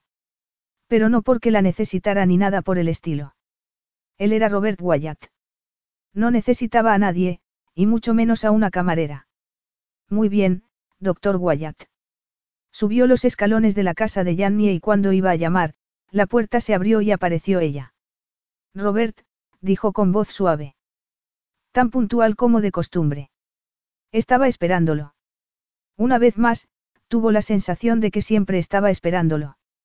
Jannie. Tenía mejor aspecto. Se había duchado y las ojeras eran menos pronunciadas. Llevaba unos vaqueros cortos y una camiseta desgastada, e iba descalza. ¿Le pasa algo a mi camiseta? Preguntó sonrojándose. Acabo de ponérmela, añadió tirando de la camiseta y dejando ver su sujetador blanco. Debía de haberse quedado mirándola fijamente. Había ido a ver cómo estaba el bebé y a asegurarse de que la gente que había contratado para ayudarla estuviera haciendo su trabajo. Jannie era su camarera y quería que todo volviera a la normalidad. Porque cuanto más tiempo se apartara de su rutina, más atención prestaría a Jannie y más peligroso sería todo para ambos. Nada de aquella lógica tan aplastante evitó lo que ocurrió a continuación. Le apartó las manos de la camiseta y la hizo rodearlo por el cuello. Oh, exclamó ella y lo miró con sus enormes ojos. Robert ahogó un sonido con sus labios y luego bebió de ellos. La estaba besando, algo que no tenía planeado. Oh, Robert, sí, jadeó junto a su boca. Nada más oír eso, tuvo una erección. Deseaba sentir sus manos acariciándolo y su cuerpo moviéndose sobre su. Jannie. La tomó por la cintura y la hizo caminar de espaldas. Luego cerró la puerta con la pierna y. El sonido del portazo lo separó justo en el momento en que aparecía la niñera cargando con el bebé envuelto en la manta. Ah, doctor Wyatt, dijo Maja esbozando una amplia sonrisa. Va todo muy bien. Robert se ajustó los puños de la camisa para darse un momento y recuperar la compostura, pero cometió el error de mirarla. Jannie estaba colorada y había bajado la vista al suelo. Una sonrisa se dibujó en sus labios, aquellos labios hinchados por sus besos. Eso le hizo sentirse orgulloso, como si hubiera hecho algo destacable en vez de complicar aún más una situación desastrosa. Había perdido el control, y eso no estaba permitido. Cuando estuvo de seguro de haber contenido su reacción, se dirigió a la niñera. Y bien, señora Kowalsik. ¿Qué puede contarme? La leche de fórmula orgánica está funcionando y Melissa está más calmada. La señorita Janny es una alumna muy aplicada y ya sabe cambiar pañales y envolver al bebé con la manta, dijo dirigiéndole una mirada maternal. De todas formas, creo que le vendría bien salir de casa. Ha tenido mucho estrés y todos necesitamos un respiro, no. Una idea excelente. Pero esta noche, no, Robert. Esta noche no me apetece salir. Solo porque haya dormido una siesta y me haya dado una ducha no significa que haya recuperado fuerzas. Jannie bajó la mirada a sus labios y la vio pasarse la punta de la lengua por el labio inferior. Aquello era interesante. ¿Acaso significaba que se estaba planteando un segundo beso? Quizá para comer mañana. Preguntó Jannie sonriendo. No solía parar a comer. A esa hora siempre estaba en el hospital haciendo su ronda. Mañana paso consulta, pero podríamos quedar el sábado. Robert sabía que Maja estaría en la casa. Le estaba pagando una cantidad desorbitada para que viviera allí la primera semana. Merecía la pena por ver a Yannie más relajada. De acuerdo, pero que sea algo informal. Y que no sea entre entonces. Claro que no. Tú comes, ¿verdad? Preguntó Yannie mirándolo burlona. Lo único que pides en el bar es el Manhattan. Claro que como. Darna le preparaba platos sanos en casa conforme a sus gustos y no necesitaba más. No necesitaba probar lo último en cocina ni salir a dejarse ver. Le gustaba su rincón en la barra de Yannie, y luego disfrutar de la paz y tranquilidad de su hogar. Por un segundo, se planteó llevar a Yanni a su casa y pedirle a Darna que preparara algo especial. Su asado de cerdo era delicioso y aquellos pasteles de arroz envueltos en hoja de plátano, a Yanni le gustarían. Podía enseñarle su casa y, era una idea terrible. Sí, había besado a Yanni dos veces ya, pero llevarla a su casa era peligroso. Podía pedirle a Kelly que buscara un restaurante, un sitio tranquilo que no fuera romántico. Un lugar donde Jannie pudiera relajarse y los cotilleos no llegaran a Landon Wyatt. Era más seguro así. Conozco el sitio perfecto, dijo, sin dudar de que Kelly haría un buen trabajo y a mediodía sabría de algún sitio. Bueno, vamos a ver qué tal todo. Reginal volvería pronto y Robert tenía cosas que hacer. Extendió los brazos y Maja le entregó el bebé. Melissa se retorció, pero en cuanto Robert la acunó, se quedó mirándolo con sus brillantes ojos azules. Cuarenta minutos más tarde, Janny había demostrado todo lo que había aprendido durante el día, cómo cambiar un pañal, cómo envolver al bebé con su manta e incluso cómo sujetar el biberón para que Melissa no tragara aire. Robert no había dejado de observarla con su mirada gélida. Aquello parecía una inspección, una que sin lugar a dudas había suspendido el día anterior. La había besado. Se había acercado a ella y la había besado, y ella le había devuelto el beso. Todo era mejor y peor a la vez porque allí estaba él, y era maravilloso, aunque nada tenía sentido. ¿Por qué la había besado? Maja, ha hecho un buen trabajo, dijo Robert después de que Jannie dejara a Melissa en su cuna y todos volvieran al salón. Jannie se quedó mirándolo. Maja era una buena profesora que sabía muy bien lo que estaba haciendo, pero era Jannie la que estaba aprendiendo todo de cero. Sin embargo, Robert ni la estaba mirando. Gracias, Doctor Wyatt, dijo Maja. Jannie es una buena alumna. Um, murmuró como si no compartiera aquella afirmación. Jannie endureció la mirada y antes de que pudiera protestar, Robert continuó. Tómese una hora para cenar. Jannie se volvió hacia Maja, que parecía sorprendida ante aquella, orden. Pero era evidente que Maja estaba acostumbrada a recibir órdenes de sus clientes. Por supuesto, doctor Wyatt. Necesito comprar más fórmula. Maja tomó su bolso y en cuestión de segundos salió por la puerta. Reginal. Dijo Robert antes de que la puerta se cerrara. Una vez más, estaba al teléfono. Vuelve en una hora. Se quedó mirándolo después de que colgara. ¿Qué estaba haciendo Robert allí, además de tomar el control de su vida? No voy a ir a trabajar mañana. No quiero, no estoy lista. Por supuesto que no lo estás, dijo en tono conciliador. Entonces, si no has venido a convencerme de que vuelva al trabajo, ¿por qué estás aquí? Robert se ajustó los puños de la camisa. Aún llevaba la chaqueta, aunque se había quitado el chaleco, probablemente porque hacía casi 40 grados. ¿Estás mejor? Sí, contestó y le tendió la mano. ¿Quieres sentarte conmigo? Se quedó mirando su mano con recelo. Tal vez en quien no confiaba era en sí mismo. ¿Estás segura? Preguntó y Jannie se dio cuenta de que estaba inquieto. Sí. ¿Y tú? Solo quiero sentarme contigo, añadió al ver que dudaba. Ven aquí. Era lo más parecido a una orden que le había dado. A su rostro asomó una emoción que Jannie no supo reconocer. Alguna vez alguien le habría dicho lo que tenía que hacer. Suponía que en la facultad de medicina sí. Por favor, Robert. ¿Por qué estaba tan intranquilo delante de ella? De pronto entrelazó sus dedos con los suyos. Se acercaron al sofá y él se sentó.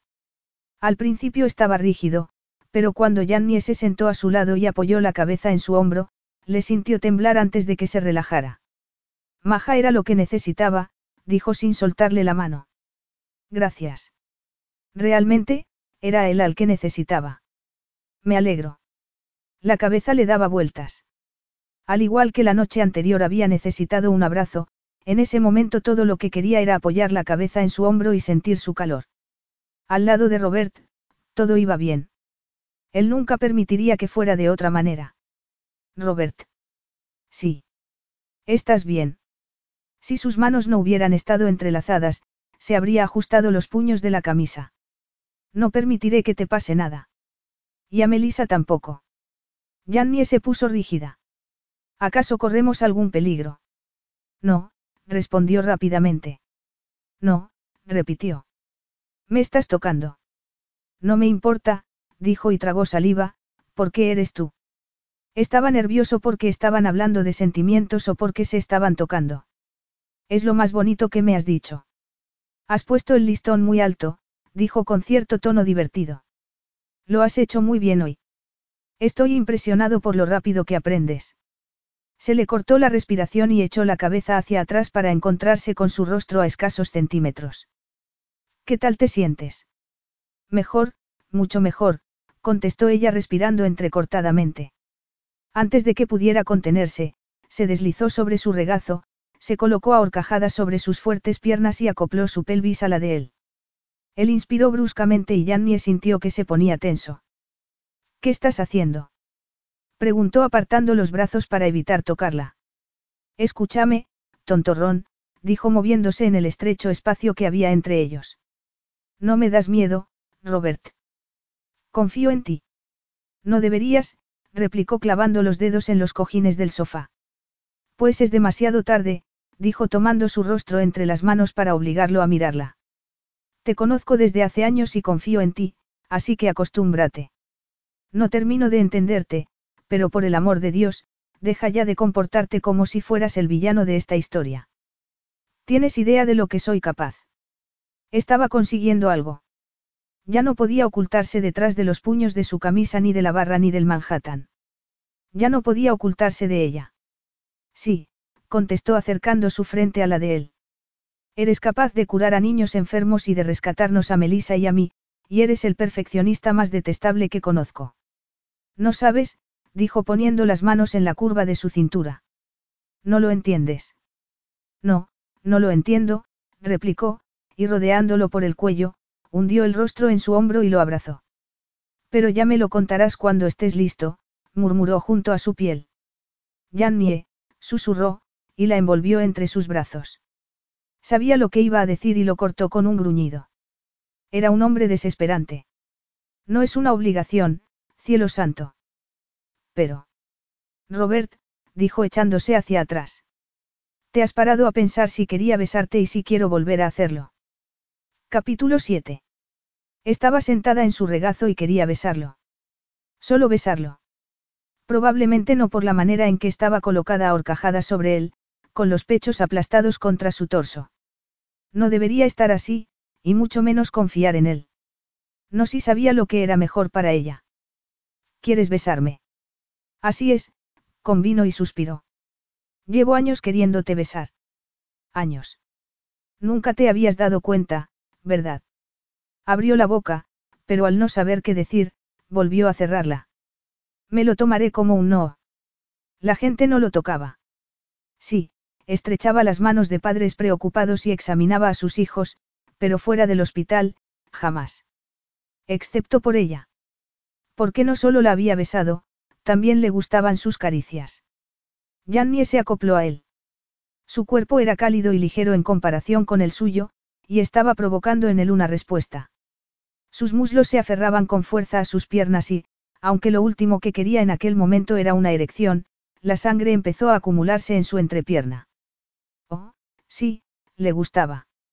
Sentía el calor de su sexo junto a sus ingles y a punto estuvo de soltar un gemido ante aquella sensación tan deliciosa. Estaba sentada sobre su regazo y no recordaba haber deseado estar tan cerca de una mujer. Para su sorpresa, se dio cuenta de que le estaba acariciando la espalda y hundió el rostro en su pelo para aspirar su aroma. Era una tentación que no podía resistir. Un estremecimiento recorrió su cuerpo. No era miedo. Los Wyatt no temían nada. Se estaba conteniendo por el bien de ella, no por el suyo. Jannie lo deseaba, y no por su dinero ni por su poder. Ella tenía razón. Él no entendía nada. Deja de pensar, Robert, murmuró junto a su cuello, y déjate llevar. Ambos llevamos unas semanas difíciles, y esto es agradable. Abrazas muy bien. Lo dudaba mucho. ¿Cuándo había sido la última vez que lo habían abrazado? No voy a llevarte a comer fuera. Vas a venir a mi casa. Disfrutaremos de una agradable comida en la terraza y, dijo y tragó saliva para no parecer demasiado desesperado. Simplemente, disfrutaremos. Y si decía que no o le pedía que la llevara a un sitio de moda, tal y como le había prometido. Al fin y al cabo, era lo que se esperaba de uno de los solteros más ricos. Di que sí, pensó desesperado. Sintió sus labios moverse junto a su piel y su cuerpo reaccionó en consecuencia.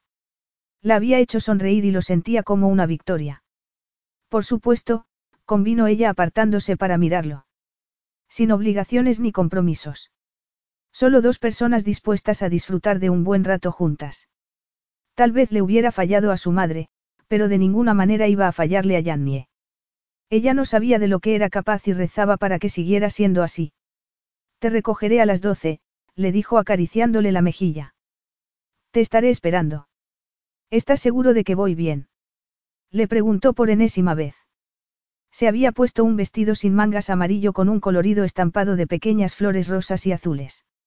Rona, la asistenta, incluso lo había planchado. Era el vestido más elegante que Jannie tenía. Lo había combinado con un chal y sus sandalias marrones con plataforma. Robert iba siempre muy elegante con sus trajes a medida y sus camisas con gemelos, y ella, lo único que tenía era aquel vestido de algodón que se había comprado en rebajas cuatro años atrás para una cita. Aquello era ridículo. No le convenía estar a solas con él. Si fuera inteligente, se pondría sus pantalones cortos, se acurrucaría en el sofá y dejaría que Maja le diera otra de sus lecciones. Sí, sí, dijo Maja de nuevo, dándole unas palmaditas en la espalda. Está muy guapa. Rona, ¿no le parece que está preciosa? Por supuesto, contestó la filipina desde la cocina, de donde emanaba un aroma delicioso. Desde su llegada, Rona se había hecho cargo de las tareas de la casa. Era como vivir en un hotel. Necesita tomarse un descanso, continuó Maja, moviéndose de un lado para otro con el bebé en brazos. Y no se preocupe por nosotras, estaremos bien. Cuando Melisa se duerma, ayudaré a Rona.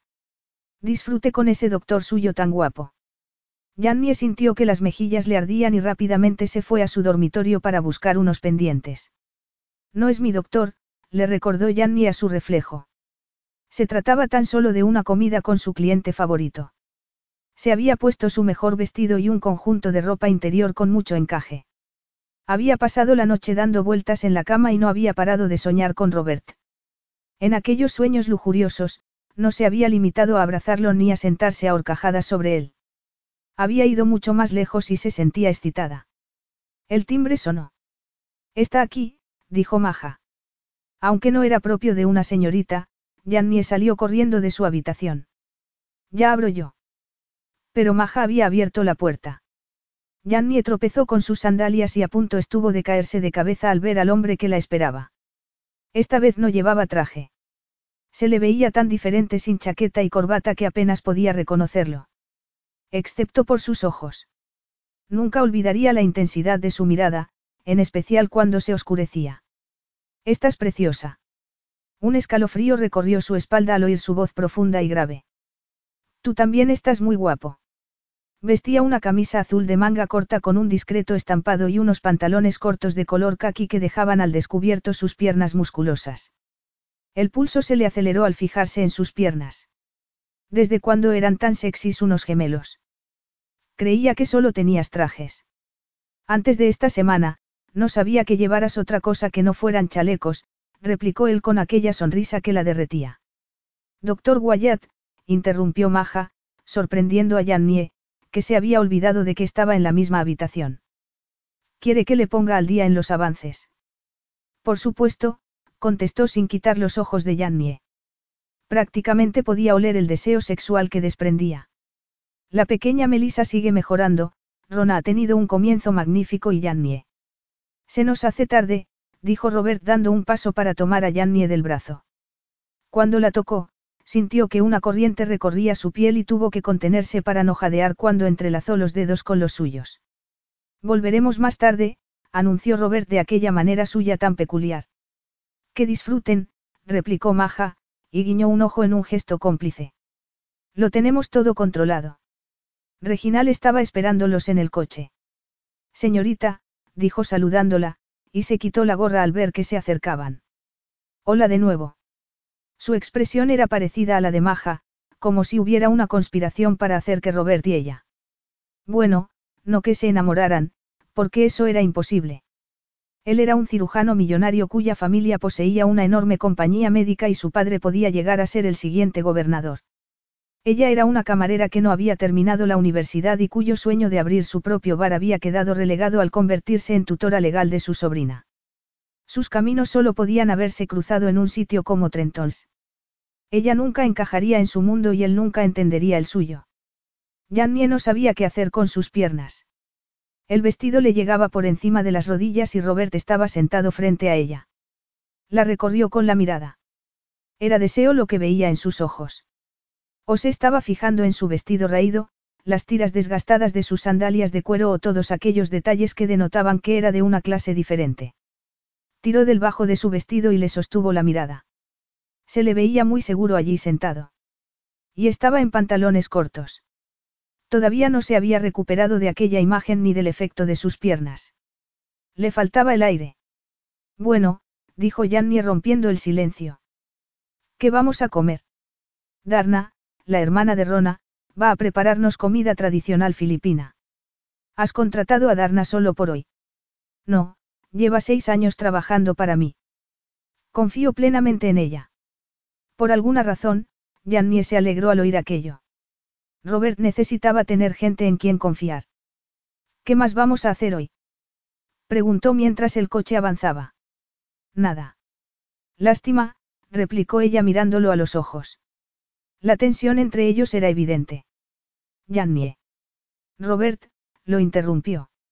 No es esto una cita. No pasaba nada si no quería acostarse con ella, pero quería que lo dijera. No quería malentendidos. Robert abrió la boca para decir algo y la cerró. Jannie disfrutaba cada vez que el doctor Wyatt se quedaba en blanco. ¿Por qué lo parece? continuó. Me he puesto un vestido, me has recogido en una limusina y vamos a disfrutar de una comida. Es el típico plan de una cita. De nuevo, Robert abrió y cerró la boca antes de contestar. No tengo citas. Supongo que quieres decir que ahora mismo no estás saliendo con nadie. Eso está bien. Yo tampoco me estoy viendo con nadie. Eh, no importa, dijo él sacudiendo la cabeza. Lo que quiero decir es que no salgo nunca con nadie. Nunca. La había besado dos veces y la segunda vez había sido él el que había tomado la iniciativa. No, contestó con rotundidad. ¿Y vas a decirme por qué? Robert le dirigió una mirada asesina. Muy bien, dijo ella, y se volvió para mirar por la ventanilla. Así que de sexo ni hablamos. ¿Tienes algún filtro? Sí. Por si acaso no te has dado cuenta, lo uso todo el tiempo en el trabajo. Pero no estamos en Trentons. No sé qué pasa contigo ni con nosotros, pero, replicó y, al reparar en su expresión indescifrable, continuó. Esta soy yo, Robert, una camarera que no acabó la universidad. Mi sueño es abrir un bar. Me fui de casa con 18 años y estuve seis sin hablarme con mi hermana. Puedo ser borde cuando me lo propongo y no soy ninguna virgen cándida y tímida. Me gusta el sexo y quiero acostarme contigo, pero no voy a obligarte a hacer algo que te incomode. Aunque era difícil distinguirlo en el interior de la limusina, estaba convencida de que se había sonrojado. Bueno, ahí queda eso, dijo él y percibió cierto sarcasmo en su tono. Aparte de todo eso, soy un completo desastre. Soy incapaz de criar a un bebé, y mucho menos mantenerlo. No, no voy a aceptar más dinero tuyo. No es hija tuya y no somos tu responsabilidad. Estoy en este coche contigo porque me gustas. Sé perfectamente lo que quiero de ti, y no es tu dinero. Llevo deseándote mucho tiempo, Robert, y sé que tal vez no te tenga nunca. Pero no pasa nada, dijo inclinándose hacia adelante y poniendo la mano en su rodilla. La pregunta es, ¿sabes lo que quieres de mí? Se quedó mirando su mano sobre la rodilla. Jannie casi podía sentir su energía vibrante. El coche se detuvo sin que Robert dijera nada. Capítulo 8. Si había algo que Robert había aprendido en casa de Landon Wyatt era a controlar sus reacciones físicas. Mostrar alegría, tristeza o miedo era el camino más rápido hacia el dolor. A lo largo de los años, Robert se había vuelto muy bueno controlando sus sentimientos. Incluso cuando una operación no iba bien, era capaz de contener sus emociones y había perdido la cuenta de las veces que su cabeza fría había evitado desastres o incluso alguna muerte. Lo cual era algo muy bueno. Nadie quería ir por la vida pasando miedo. Él desde luego que no. Entonces, ¿por qué se sentía a punto de vomitar mientras conducía a Yannie por la escalera de su casa? No lo sabía. Yannie podía ser muchas cosas, pero no una amenaza. Al menos, no de la clase a la que Robert estaba acostumbrado. Esto es, vaya, dijo maravillada al abrirse la puerta. Bienvenido a casa, doctor Wyatt. Señorita Kaufman. Darna llevaba un impecable delantal blanco sobre el uniforme y mostraba una sonrisa cálida. Era curioso. Darna era muy eficiente y hacía un gran trabajo, pero jamás la había visto sonreír. Darna, no es así. Rona es su hermana, ¿verdad? Dijo estrechándole la mano. Es un placer conocerla. Espero que no se haya tomado demasiadas molestias. No, molestia ninguna. Espero que disfrute la comida, dijo, y volviéndose hacia Robert, añadió, todo está dispuesto en la terraza, señor. ¿Necesita algo más? No, gracias. Jannie le sonrió y Robert sintió que su pulso se aceleraba, lo cual era ridículo. Aquello no era más que una comida, tal y como había dicho Jannie, entre dos personas que, se gustaban. Sí, le gustaba Jannie. Necesitaba verla a diario y estaba haciendo todo lo que estaba en su mano para ayudarla en un momento difícil. Pero también había ayudado a algunos de sus pacientes, a aquellos a los que las facturas habrían llevado a la quiebra. Pero nunca había querido volver a verlos de nuevo, y mucho menos besarlos como había besado a Yannie. Y dos veces. La había besado y la había estrechado contra él. El ritmo de sus latidos era errático.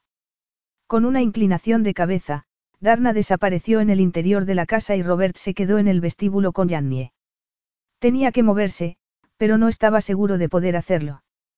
Todos los métodos que había dominado durante años eran inútiles en ese momento, justo cuando Jannie se volvió hacia él, con una sonrisa significativa en los labios. Me parece que no sueles traer a nadie a casa. Cierto. Por lo menos su voz sonaba normal y controlada, muy diferente a cómo se sentía. Hacía unas cuantas noches, se había colocado a horcajadas sobre él. Apenas unos minutos antes, le había anunciado no solo que le gustaba el sexo, sino que quería acostarse con él. No perdería el control. No le haría daño ni se arriesgaría a alterar, sus gustos. Esta casa es enorme, dijo ella mirando el techo. Sí. ¿Vives tú solo aquí? Preguntó volviendo la cabeza para mirarlo. Sí. Me gusta la soledad. Debo decir, continuó ella acariciando el papel que cubría las paredes, que esto es más, florido de lo que imaginaba. Te hacía viviendo en un edificio moderno de acero y grandes ventanales, dijo, girándose en medio del vestíbulo. Esto resulta extravagante, incluso recargado. Nadie se había atrevido a decirle que su casa era recargada, pero era cierto. El vestido ondeó sobre sus piernas, dejando entrever la piel desnuda de sus muslos, y Robert tuvo que apoyarse en el marco de la puerta. Ya estaba así. ¿Compraste la casa así y no cambiaste nada? Preguntó, dejando de moverse. Se limitó a sentir con la cabeza. No estaba seguro de poder hablar, viéndola acercarse a él bamboleando las caderas y con aquella sonrisa en sus labios. No era la alarma lo que le había disparado el pulso. No era el miedo lo que le había provocado la erección que llevaba tratando de contener desde que aquella mujer se había sentado a horcajadas sobre él. No, no era nada de eso. Había estado luchando contra aquello desde el momento en que le había abierto la puerta y le había anunciado que estaba esperándolo. Aquello era deseo en su forma más pura, primitiva y peligrosa. Oyó el sonido de la alarma al ser conectada y a continuación una puerta que se cerraba. Darna se había marchado. Se habían quedado solos y Jannie quería acostarse con él. Estaba empezando a pensar que era una buena idea, pero cómo podía dejar que lo desnudara sin perder el control. Eh, relájate, Robert, dijo acercándose y acariciándole la mejilla. Aunque me reservo el derecho a hacer bromas del papel de la pared porque quien empapela hasta el techo. No quiero hacerte daño. Su voz resonó con la fuerza de las emociones que lo invadían, deseo, miedo, dolor, ansias, reconoció un brillo en sus ojos, pero no pudo interpretarlo. Esas cortinas de flores son espantosas, continuó, y una sonrisa maliciosa se dibujó en sus labios. ¿Por qué no las has cambiado? La casa fue construida por alguien famoso en los años 30 y mi madre. Cerró los ojos. Aquello había sido un error porque en su cabeza apareció la imagen de su madre sentada en la butaca junto a la chimenea, con una manta alrededor de las piernas para mantener las bolsas de hielo en su sitio. Me gusta esta habitación, el estallido de colores, es exagerado, pero liberador, le había dicho. Luego le había sonreído con la mirada perdida, ya fuera por el dolor o por la medicación. Quería que Civil Wyatt disfrutara de aquellos colores vivos y de la libertad. Tenía que alejarla de Landon. Las alternativas eran impensables. A mi madre le gusta. Así que has dejado la casa así por ella. Él asintió. Pero tres años antes no había sido suficiente para que su madre se quedara allí. Viene a visitarte a menudo. Su madre había estado en su casa dos veces. La segunda vez había tenido que meterla en brazos porque no podía subir los escalones. Se había quedado el tiempo suficiente para poder volver por su propio pie. Robert se había quedado en la ventana, observando cómo se metía en la limusina negra de Landon. Civil Wyatt no había vuelto la vista atrás. Robert había acabado en Trentons aquella noche. No. Entiendo. De repente, dejó de sentir su contacto y alzó la vista para verla moviéndose por la habitación. Entonces, si esto es para tu madre, ¿tú dónde vives? Aquello era un error. No llevaba a nadie a casa por una buena razón. Prefería estar solo. Era mejor así, más fácil y seguro. Pero Jannie. Le tendió la mano y ella no lo dudó y la entrelazó con la suya. De forma impulsiva, Robert se la llevó a los labios y le besó los nudillos. Aquel roce lo llevó al límite. Ella inspiró bruscamente. Sentiría la misma conexión que él o tan solo estaba probando su suerte. ¿Acaso importaba? Sí, claro que importaba. Ven conmigo. Janny echó cuentas mientras Robert la guiaba escaleras arriba. Había pasado una hora con él, cinco noches a la semana durante 51 semanas al año en los últimos tres años. Eso suponía que había pasado unas 800 horas con aquel hombre. Nunca se habría imaginado que vivía así. ¿Cómo podía vivir en aquella casa? Incluso teniendo en cuenta que a su madre le gustara, no tenía sentido. Nunca había imaginado que Robert estuviera enmadrado. Claro que le había sonado muy seco cuando le había dicho que a su madre le gustaba, como cuando había cruzado las puertas de Trentons por primera vez. Sería una buena persona la señora Wyatt. Jannie tenía la sensación de que si la conociera, entendería mejor las decisiones de Robert. Pero también comprendía que no fuera a contárselas. En esas 800 horas que había pasado con él, no había mencionado a sus padres hasta hacía poco. Al llegar al descansillo de la tercera planta, todo cambió. El rellano se abría a un pasillo corto y ancho y al fondo, había unas puertas correderas. A cada lado de ese pasillo había una puerta. Eso no fue lo que llamó su atención. El papel llamativo de las paredes daba paso a un suave tono melocotón. No habría elegido aquel color para Robert, pero al menos no hacía daño a la vista. Comparado con la explosión de colores de abajo, resultaba relajante. Además, de las paredes colgaban cuadros que parecían antiguos y muy caros. Robert abrió la puerta de la derecha y se quedó bajo el umbral. Janny reparó en la tensión de sus hombros y decidió sugerirle que fueran directamente a la terraza, donde la comida estaba dispuesta. Era evidente que Robert no estaba especialmente entusiasmado con la idea de enseñarle la casa. Pero en cuanto abrió la boca, él se volvió y le tendió la mano. No podía dejar pasar la oportunidad de conocer mejor a aquel hombre para entenderlo. Este es mi estudio, dijo cerrando la puerta detrás de sí. Janny ahogó una exclamación. Las paredes estaban repletas de estanterías llenas de libros. Había tantos que hacía falta una escalera para llegar a los que estaban en las estanterías más altas. El resto de la habitación resultaba acogedora. Las claraboyas bañaban la estancia con una luz cálida y natural. La chimenea, a diferencia de la que había visto abajo, parecía usarse con cierta frecuencia. Incluso la repisa de la chimenea estaba atiborrada de libros bajo otro cuadro de valor incalculable. Delante había una butaca con un otomano a juego y una mesa de centro sobre la que había una lámpara, papel y unos bolígrafos. Detrás, un escritorio con más libros y un ordenador en un extremo. Jannie se volvió e inspiró el olor a papel y cuero. Ya veo que te gusta leer, fue todo lo que se le ocurrió decir. Esta es tu habitación favorita.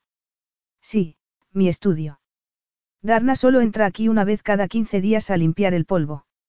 En otras palabras, aquel era su santuario y se lo estaba enseñando a Jannie. La luz entraba a raudales por las puertas correderas que daban al exterior. Robert las abrió, la tomó de la mano y salieron a la terraza. Cielo santo. Aquel lugar era impresionante.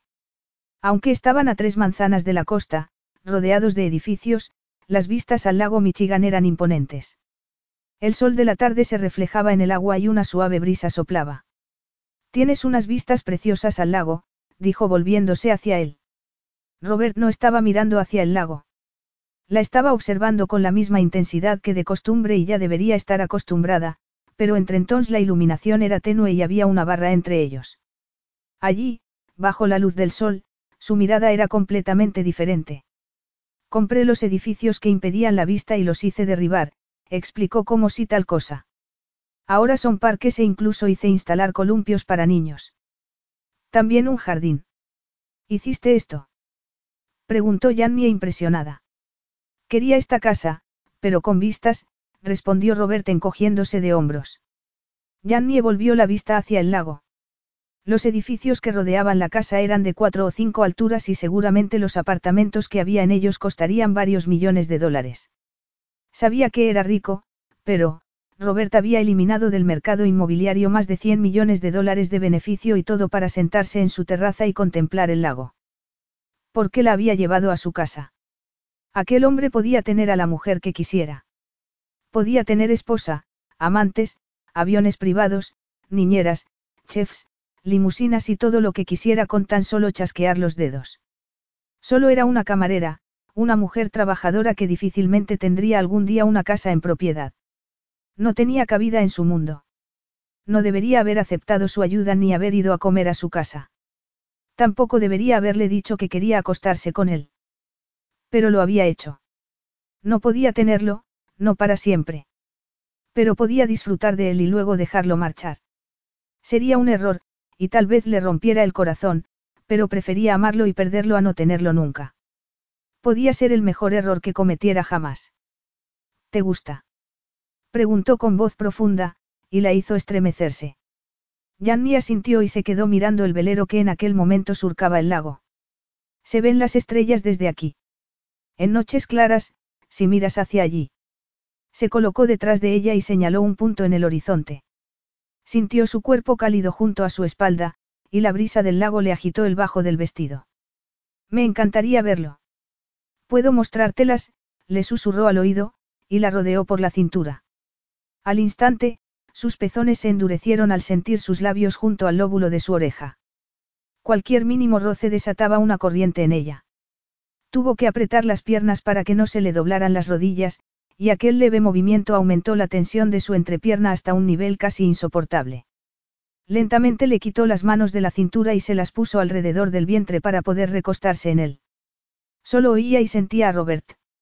En sus brazos se sentía segura porque nunca dejaría que nada le hiciera daño. ¿Acaso no se había pasado los últimos días demostrándoselo una y otra vez?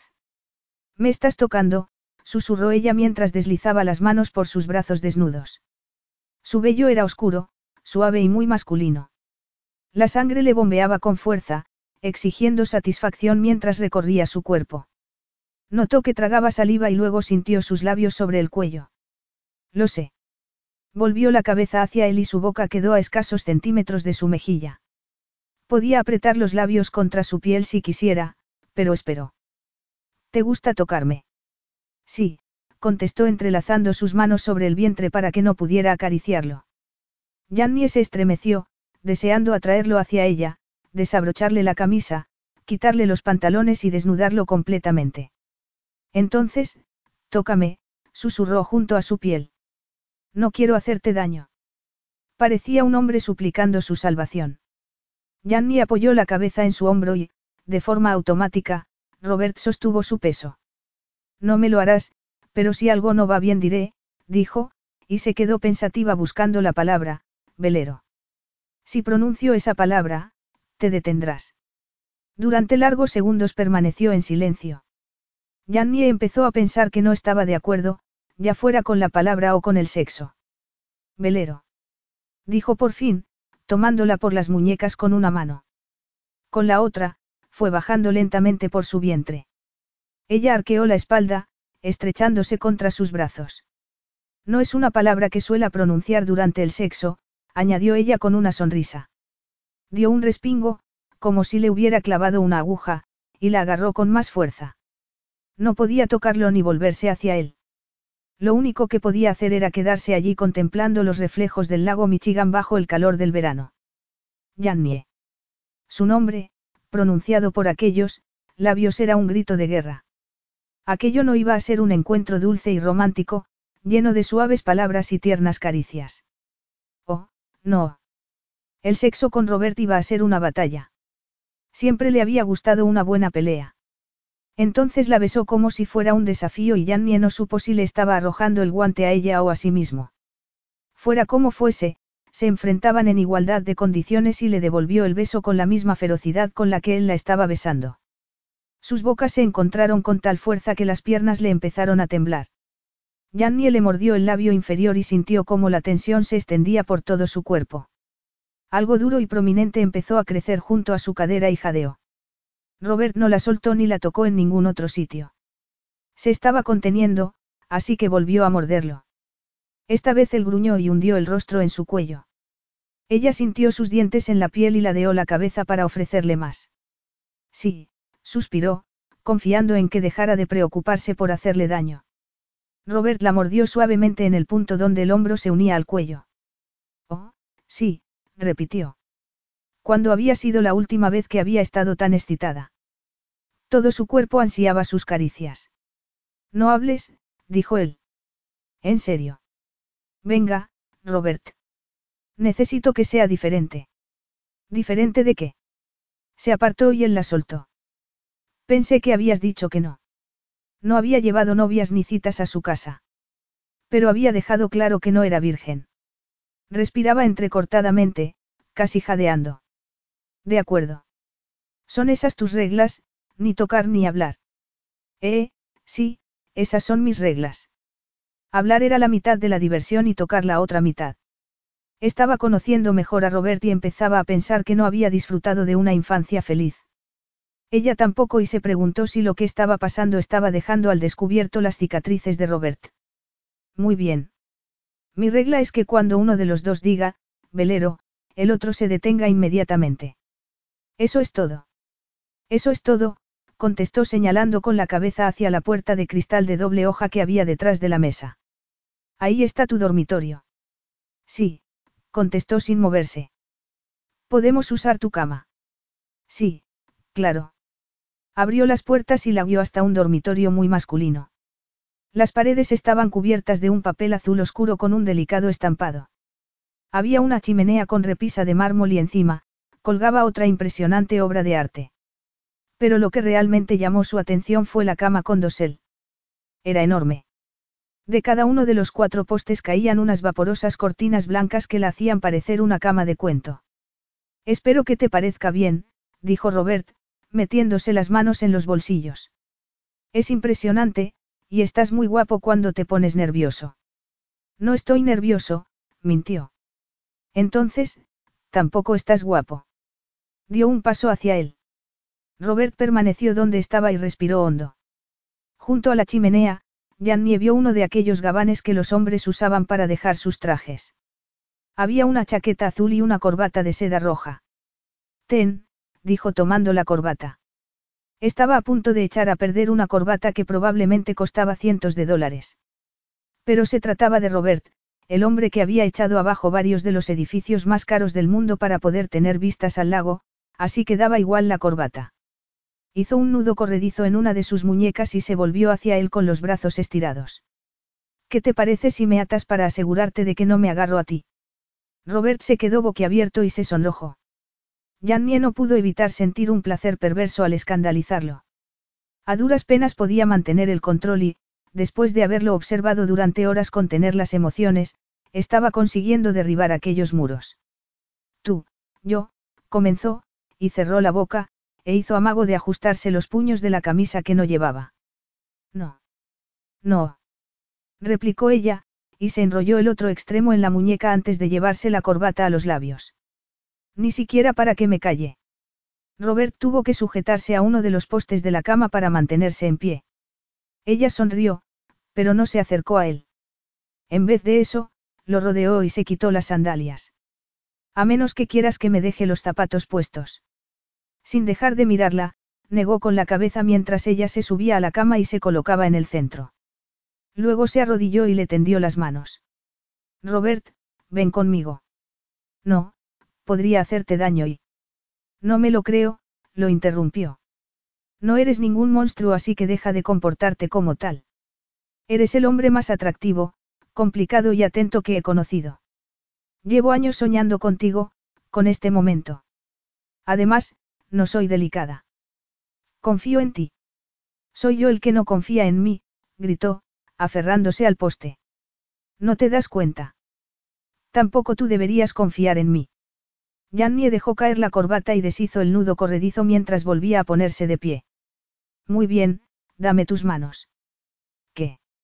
dijo mirándola con incredulidad. Tus manos, dámelas y no hables, dijo pensando que no iba a hacerlo. No confías en ti mismo. Vale. Voy a atarte al poste y, entonces, no podrás hacer nada. Capítulo 9. Robert inspiró hondo cuando Jannie se acercó a él. Voy a atarte y a cabalgarte.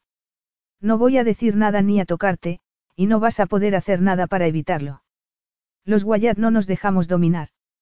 Aquello parecía una frase hecha, aunque no acababa de entender su significado en aquel momento. La mirada que le dirigió habría convertido en piedra a cualquier mortal, pero lo conocía demasiado bien como para dejarse amilanar. No me hagas esperar, le rogó. Si decía que no. ¿De verdad me esperarías? Preguntó él con voz áspera. Se suponía que no debía tocarlo, esa era la regla. Pero no podía no hacerlo cuando se le veía tan devastado. Le rozó con la punta de los dedos la frente y, al ver que no se apartaba, le acarició los lados de la cara. Siempre, susurró Jannie junto a su frente. Siempre te esperaré. Confía en mí, confía en ti. Roberta ahogó una exclamación y la apartó. Ella se tambaleó y, después de recuperar el equilibrio, lo vio ofrecerle las manos. No la miró. Mantuvo la mirada baja, los hombros erguidos y sí, aquello era la guerra. Pero ahora sabía que no estaba luchando contra ella. Estaba luchando contra sí mismo. Le ató la corbata de seda a las muñecas y luego al poste. No apretó, así que podía soltarse sin dificultad. Pero no pretendía retenerlo por seguridad, sino para demostrarle que podía confiar en sí mismo. Eso era lo que lo que a Robert le hacía falta y temía preguntarle por qué. Una vez hecho el nudo, se acercó al borde de la cama para ponerse a su lado. Voy a ayudarte a subir a la cama, dijo apoyando las manos en sus hombros. Robert estaba temblando. Lo hizo volverse y le desabrochó el cinturón y la cremallera de los pantalones cortos. A pesar de su actitud defensiva, su erección era evidente. Quería decirle muchas cosas, que le parecía impresionante, que había soñado con él de muchas maneras, que quería saber lo que le gustaba, cualquier cosa con tal de romper aquel silencio. Sin embargo, no lo hizo porque esas eran las reglas. En su lugar, se concentró en su respiración entrecortada y en cómo se puso rígido cuando su mano rozó aquel bulto impresionante. No lo tanteó ni deslizó la mano bajo sus calzoncillos. Ni siquiera se los bajó. Ya lo haría cuando estuviera en la cama. Podía explorarlo antes de que pudiera liberarse. Podía abrirle la camisa y tomar lo que quisiera de él. No lo hizo. Le había dado mucho, dinero, tiempo y tranquilidad. Pero aquello. Robert le estaba dando el regalo más preciado de todos, su confianza, y no quería abusar de ella. Agáchate, dijo ella en tono tranquilo. Sí, así. Tiró de él hacia la cama y lo colocó con las piernas hacia el centro de la cama, dejándole mucho espacio para moverse. Jannie se dio cuenta de que también ella estaba temblando. Aquel hombre estaba destrozado de una manera que temía no entender y que tampoco podía arreglar. Pero seguía siendo Robert, reflexivo en sus exigencias, exagerado en sus atenciones, seductor en su intensidad. Bien. Preguntó, observándolo atentamente mientras se quitaba las bragas. Roberta sintió. Ella se subió de nuevo a la cama y se puso de pie junto a él. Incluso atado al poste, con los pantalones desabrochados y el color subido, había algo etéreo, casi de otro mundo, en la forma en que sus ojos la miraban fijamente. ¿Me dejo el vestido o prefieres que me lo quite? Preguntó, levantándose el bajo. Su mirada bajó hasta su sexo expuesto y Robert respiró hondo. Déjatelo. Pasó por encima de él sin soltar el bajo del vestido, dejándole entrever su cuerpo. El calor inundó su sexo mientras la observaba ansioso, con las manos sujetas por encima de su cabeza. No hizo ningún intento por soltarse. Tenía a uno de los hombres más formidables de la ciudad, probablemente del país, a su merced. La energía era embriagadora. Dejó caer el bajo del vestido y Roberta ahogó un gemido, pero no le permitió volver a mirar. En vez de eso, se acuclilló hasta sentarse sobre sus muslos. Bien. Sí. Esta vez, su voz sonó más profunda al mirarle los pechos. Bajo sus calzoncillos, su erección empujó. Jannie le quitó los calzoncillos y ahogó una exclamación al liberarlo. Quiso rodearlo con su mano y sentir su piel ardiente, llevárselo a la boca y acariciarlo con la lengua hasta que no pudiera resistirlo. Pero había hecho una promesa. ¿Tienes preservativos? En el cajón, contestó él señalando con la barbilla hacia la mesilla de noche. Jannie se echó sobre el colchón y sacó la caja de preservativos del cajón. Estaba cerrada. La habría comprado para ella. Sacó uno, abrió el envoltorio y luego volvió junto a Robert. Se afanó en ponérselo, aunque no fue fácil porque seguía temblando.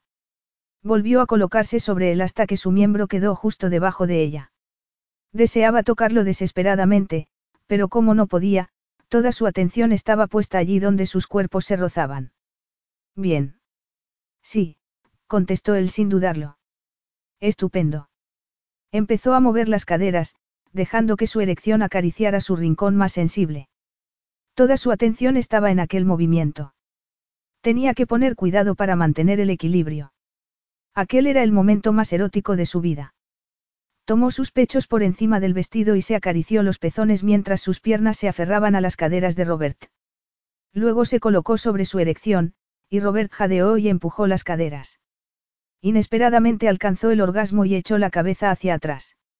Se habría dejado caer sobre él si no se hubiera movido para tomarla con sus rodillas. Sus jadeos llenaban la habitación. Sentía sus palpitaciones junto a su sexo hinchado y ardiente, sin poder hacer nada al respecto.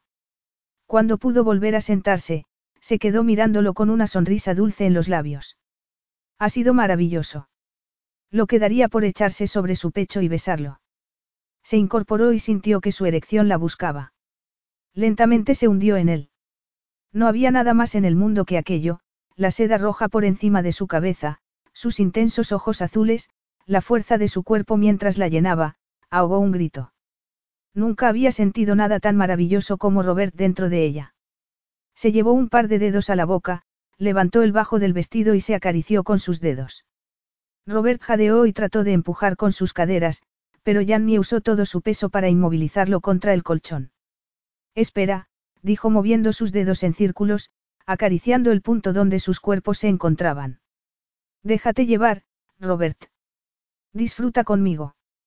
Él asintió con un pequeño movimiento. Tal vez solo era capaz de eso. Jannie cumplió su palabra.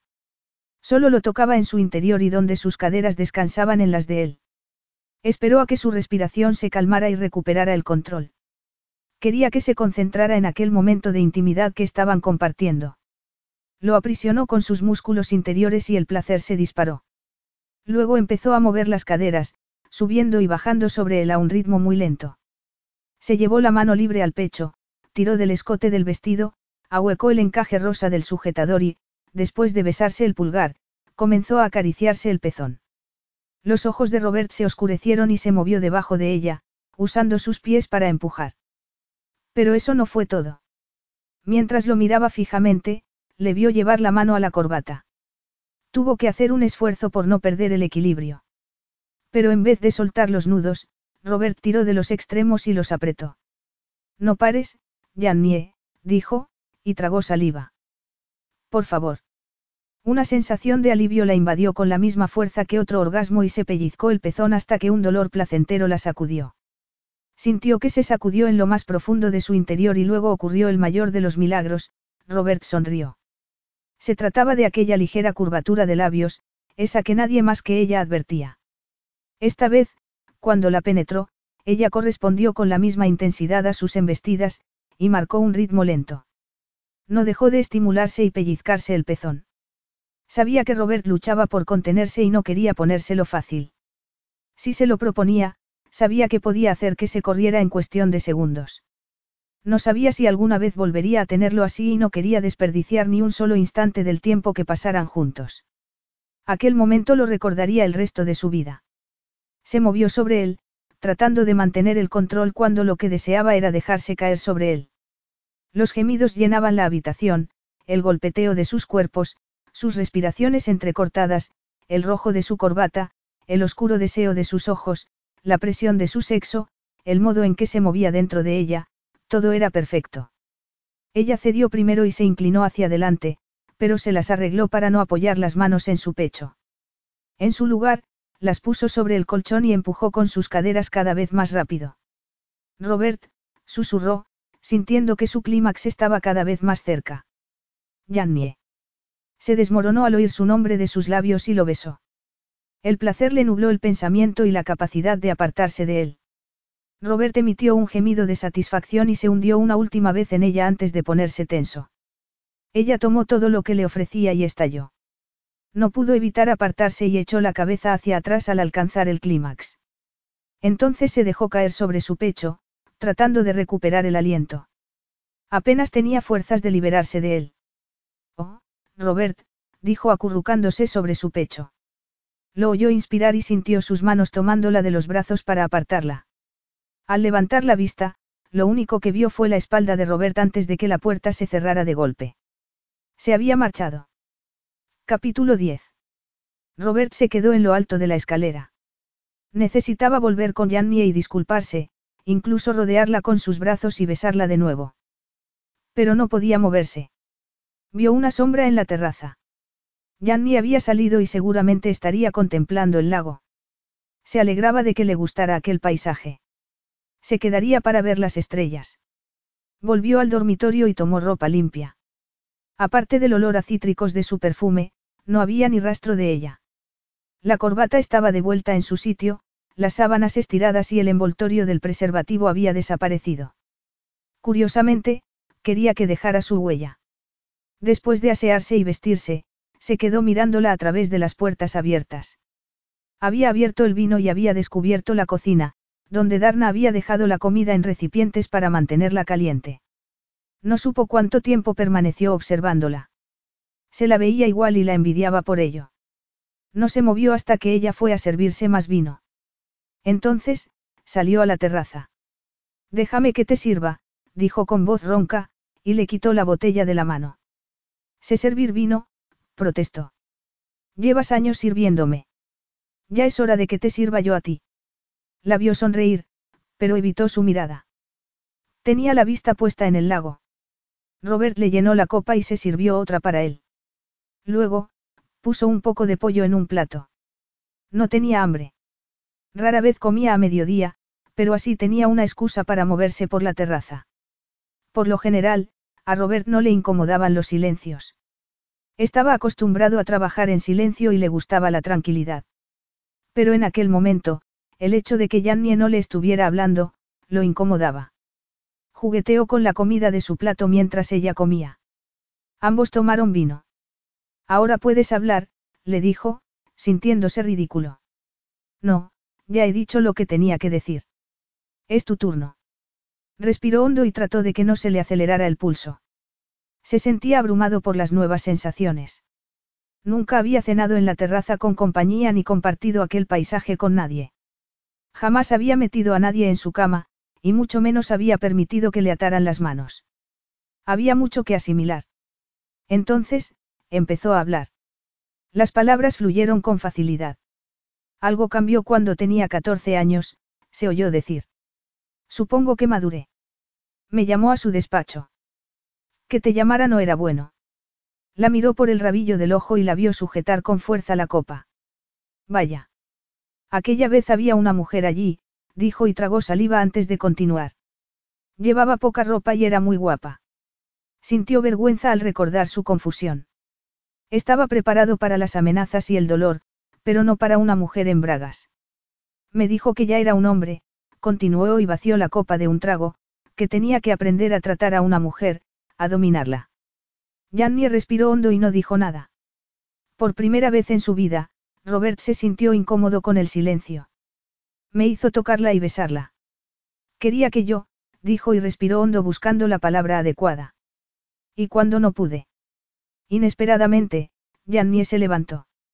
Antes de que Robert pudiera darse cuenta de lo que estaba haciendo, le quitó el plato y la copa de la mano. El vino le goteaba por los dedos. No se había dado cuenta de que le temblaban las manos. Jannie se sentó sobre su regazo y hundió el rostro en su cuello. Debía de haber sido terrible porque no le gustaba que lo tocaran y no le había contado por qué, pero allí estaba ella, tocándolo, y él hablando sin poder parar. Me apartó de la mujer y me dijo que observara. Luego me enseñó lo que quería que hiciera.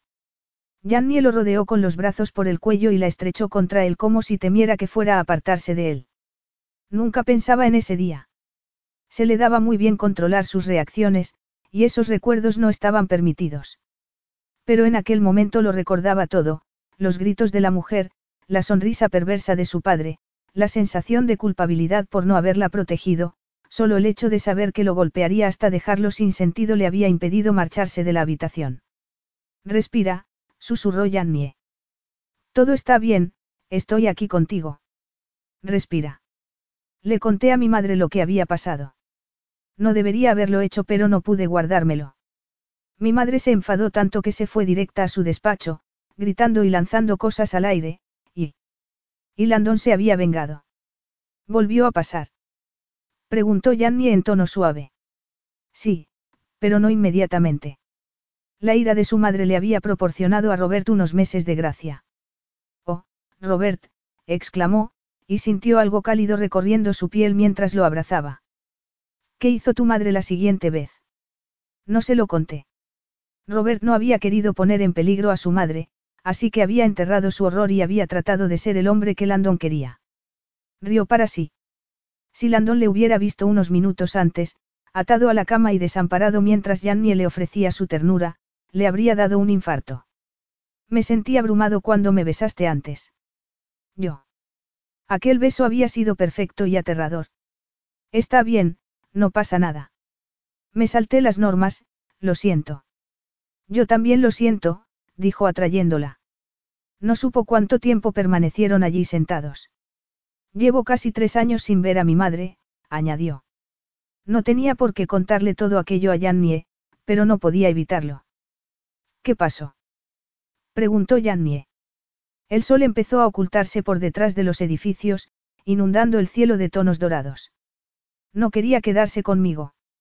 Le había dado una paliza y la traje aquí. Pero no confiaba en que yo pudiera protegerla y volvió con él. ¿Cuándo fue eso? El día que entré por primera vez en Trentols. Aquel día, cuando había entrado en el bar, se había encontrado con Jannie. No podía haber sido mera casualidad. Era como si hubiera estado esperándolo. Volverás a verla. Su voz se quebró y Robert rezó para que no llorara. Las lágrimas no tenían sentido. Por eso tengo que estar en el inicio de campaña. La está usando como cebo para obligarme a seguirle el juego y que se nos vea como una familia feliz. Quiere que mientas por él. Qué cretino. ¿Qué vas a hacer? Voy a intentar apartarla y llevármela, mandarla a algún sitio donde no pueda encontrarla. Jannie se echó hacia atrás. Robert sintió que lo estaba mirando, pero evitó perderse en sus ojos marrones y se quedó mirando el lago. No irás a traerla aquí solo porque le guste ese horroroso papel pintado, ¿verdad? A punto estuvo de sonreír. Le había contado sus secretos más inconfesables y se sentía mejor. Por supuesto que no. Voy a mandarla a Nueva Zelanda, dijo, y al mirarla, el impacto de sus ojos llorosos le dio de lleno en el pecho. Por eso necesitaba hablar contigo la noche que no estabas allí, para contártelo y saber si voy a hacer lo correcto. Porque técnicamente iba a secuestrar a su madre y Landon podía castigarlo y recuperar a Civil. Al menos, lo intentaría. Pero Robert ya no era un niño. Abogados, contables, periodistas, todos estaban ansiosos por tomar parte de lo que podía ser el mayor escándalo de Chicago desde que Al Capone había reinado en la ciudad. Y Robert estaba moviendo los hilos. Había llegado el momento de que Landon supiera de qué eran capaces los Wyatt. Por supuesto que estás haciendo lo correcto, Robert, dijo tomándole el rostro entre las manos. Lo que pasará antes, no fue culpa tuya. Y tú no eres como él, eres más fuerte, siempre lo has sido y creo que él también lo sabe. Los ojos le picaban, así que los cerró. Quería desesperadamente creer lo que Jannie decía. Si de verdad era tan fuerte, habría sido capaz de mantener a salvo a su madre todos esos años. Jannie se apartó de su regazo y tiró de él para que se levantara. En silencio, lo condujo hasta su dormitorio, le quitó los calzoncillos y se sacó el vestido por la cabeza. Pero en vez de quitarse la lencería que llevaba, apartó las sábanas y lo empujó hacia la cama. Él no se resistió, no podía. La necesitaba, así que le hizo sitio, y ella se metió en la cama antes de cubrirlos a ambos con las sábanas. No puedo quedarme a ver las estrellas, esta noche no. Tengo que volver con Melisa. Claro, replicó y la estrechó entre sus brazos. Quería que se quedara, y más aún cuando entrelazó una pierna con las suyas y se incorporó sobre un codo. Pero no voy a dejar que te enfrentes a él solo, anunció, y le dio un beso en el pecho. Voy a acompañarte a la presentación de la campaña. Capítulo 11. Jannie no había vuelto a ver a Robert desde que se despidió de ella en la puerta de su casa hacía tres noches. Le había besado la mano antes de alejarse en el coche conducido por un sonriente Reginal. Pero sabía que Maja o Rona, o ambas, lo mantenían al día. El doctor Wyatt quiere asegurarse de que sale a pasear, así que voy a enseñarle cómo se usa este carrito, le había dicho Maja en una ocasión. El doctor Wyatt me ha preguntado si come bien. No dude en pedirme que le prepare lo que le apetezca, le había sugerido Rona. Como si alguien pudiera resistirse a la comida casera. Si de ella dependiera, se habría estado alimentando de pizza y cerveza.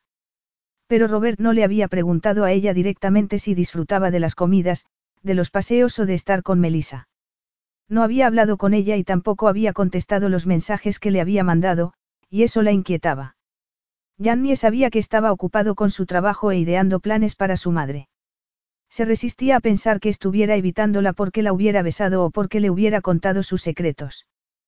Para empezar, no era un hombre hablador. Seguramente no sabía cómo plantear una conversación después de lo que habían compartido. Pero se le empezó a pasar por la cabeza que no quería que asistiera al inicio de campaña y no estaba dispuesto a permitírselo. Así que le mandó un mensaje de texto. ¿A qué hora el sábado? Ni hablar. Sí, voy a ir contigo. De ninguna manera. No es seguro para ti. Para ti tampoco. ¿Por qué enfrentarte a él a solas? Necesitas apoyo. Me niego en rotundo. No quiero que corras peligro. Jannie sonrió al leer aquello mientras acariciaba la espalda de Melissa. Estaban acurrucadas en el sofá y la casa estaba en silencio. Maja no estaba allí y Rona volvería al día siguiente. Una semana antes, aquella situación le habría provocado pánico. Pero ya no.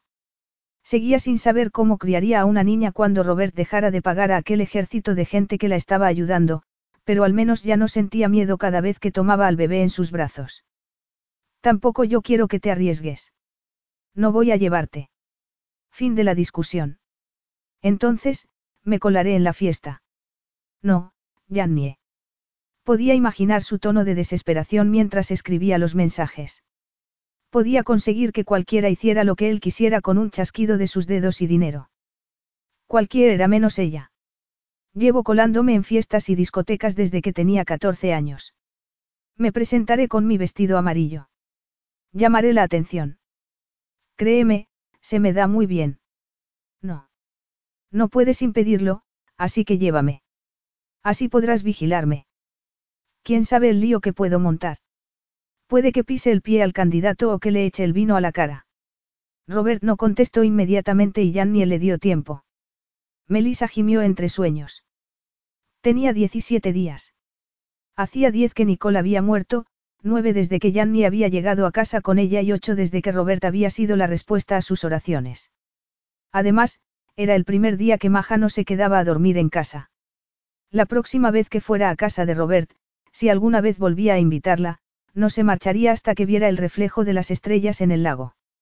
Se imaginó a Nicole entrando en el pequeño salón, haciendo algún comentario sobre lo lanzada que era, siempre haciendo las cosas sin pararse a pensar. No haces más que meterte en problemas, le decía siempre Nicole. No has salido de uno cuando ya estás en el siguiente. Después de que su madre muriera y se quedaran solas, su hermana con 17 años y ella con apenas 10, Nicole no había dejado de repetírselo. Echando la vista atrás, Janny entendía el miedo con el que Nicole debía de haber vivido. Janny había seguido metiéndose en líos, fiestas, chicos, alcohol, había acabado llevando a su hermana al límite. Había sido un alivio para ambas cuando Janny había hecho la maleta y se había marchado. Entonces, cuando por fin se habían reconciliado, después de que Nicole decidiera tener una familia, había seguido diciendo lo mismo. Pero había pasado a decirlo con ternura y no como reprimenda, y Janny había entendido su intención. Y era con aquel cariño fraternal como quería recordar a Nicole, una mujer complicada que había hecho lo que había podido con lo que le había tocado vivir, un padre perdido, una madre muerta, una hermana traviesa. Lo siento. Lo hago lo mejor que puedo. Te quiero, pensó Jannie. Su teléfono volvió a recibir un mensaje. No puedo permitirlo.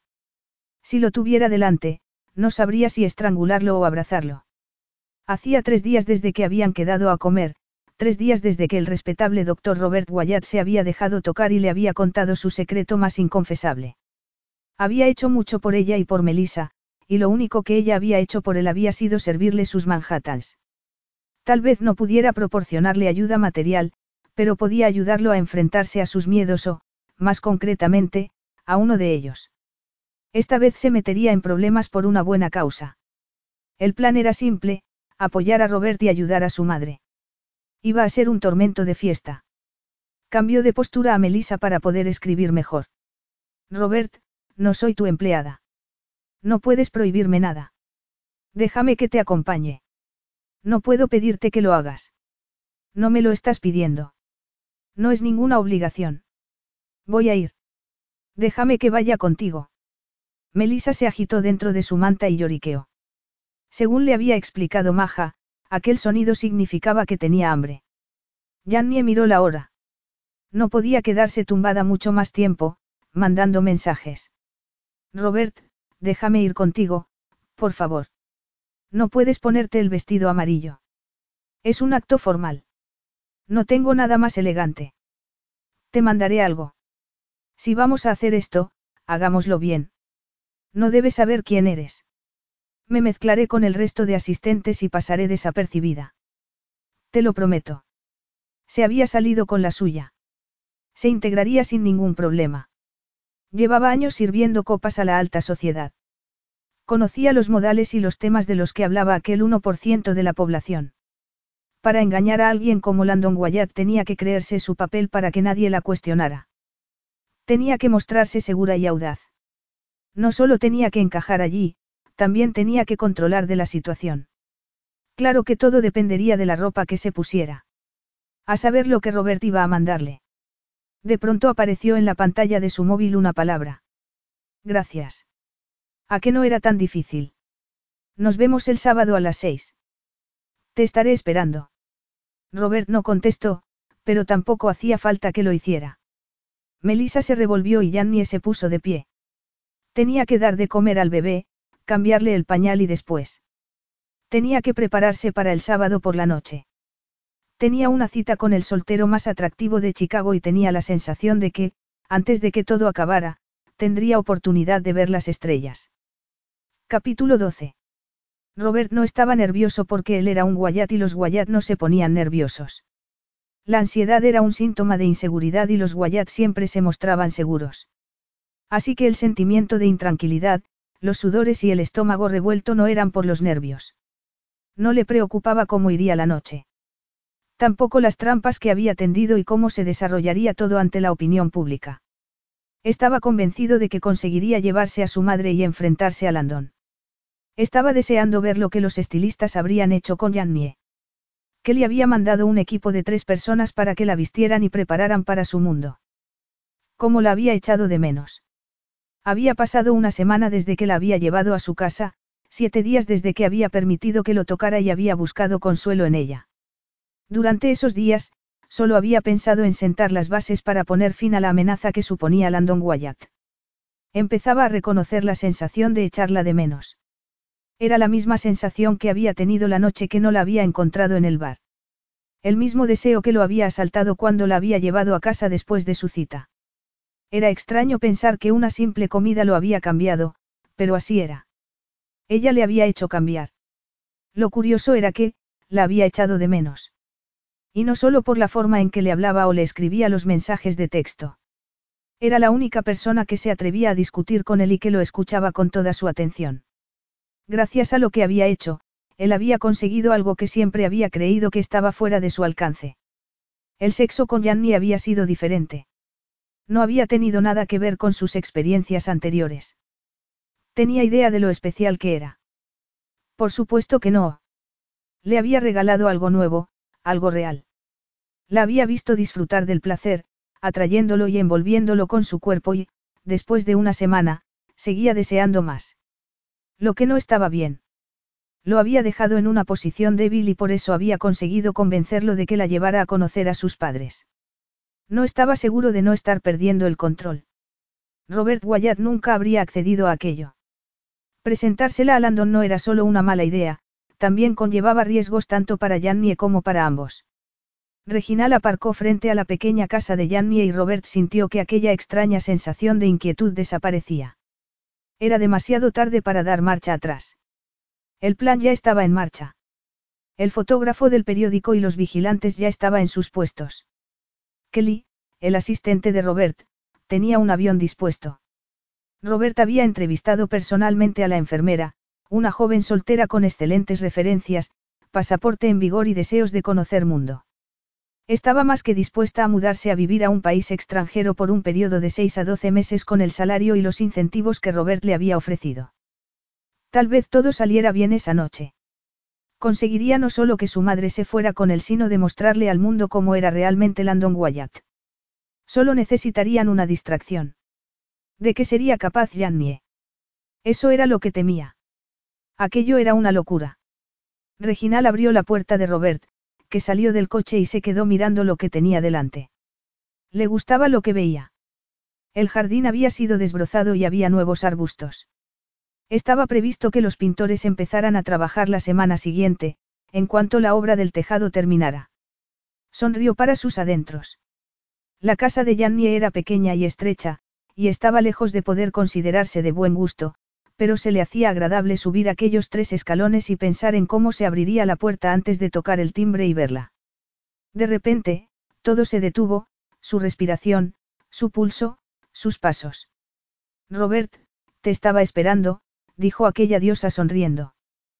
Tuvo que agarrarse a la barandilla. Yannie. La diosa arqueó una ceja y sonrió, y entonces reconoció a Yannie bajo el maquillaje, el peinado y el vestido. ¿Y bien? ¿Qué te parece? Preguntó y giró sobre sí misma. Robert se echó hacia adelante y se sujetó al marco de la puerta. Una oleada de lujuria pura e intensa a punto estuvo de hacerle caer de rodillas. La había visto en ropa interior y acariciándose el sexo mientras se hundía en ella. Pero nunca la había visto así. No reconocía a su camarera. Jannie se había transformado completamente. Su pelo corto lucía un peinado estiloso, sus ojos se veían oscuros y misteriosos y sus labios dos tonos más oscuros que el vestido rojo que llevaba. Unos diamantes en forma de lágrima caían de sus orejas y un collar con un enorme diamante descansaba entre sus pechos, que apenas se contenían dentro del pronunciado escote del vestido. La falda se ceñía a sus caderas y piernas de una forma que solo podía ser descrita como indecente. Estaba escandalosamente sexy, lo que era más importante, irreconocible. Estaba perfecta. Parece que te he dejado sin palabras. Este silencio es muy diferente al tuyo habitual, dijo tocándose con la lengua el labio superior. Muy diferente, repitió. Robert tuvo que contener un gruñido. Apenas reconocía su voz. Arrastraba las vocales y su tono era más agudo. Maja llegó de la habitación del niño. Ve. Le dije que funcionaría. Yannie sonrió y ahí estaba de nuevo su Yannie. Temía que el vestido fuera demasiado, por no hablar de los diamantes, Robert, explicó como si Robert le hubiera hecho una pregunta cuando lo único que estaba deseando era arrancarle el vestido y apoderarse en su cuerpo. Los estilistas trajeron uno negro, pero... Pero con su tono de piel, interrumpió Maja, el rojo le sentaba mejor. Además, es el color de la suerte. Sí, convino Robert. Jannie se volvió hacia él y de nuevo se la veía diferente. No acababa de ver en qué sentido, pero así era.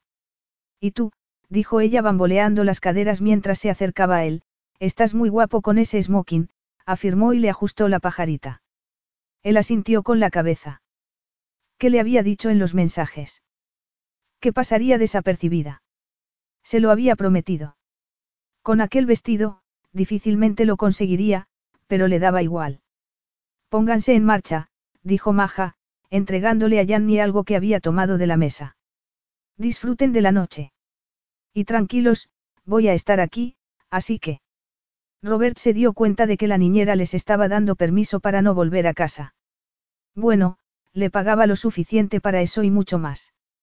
Volvió a sentir, esta vez con su habitual seriedad, mientras Yanni le alisaba las solapas.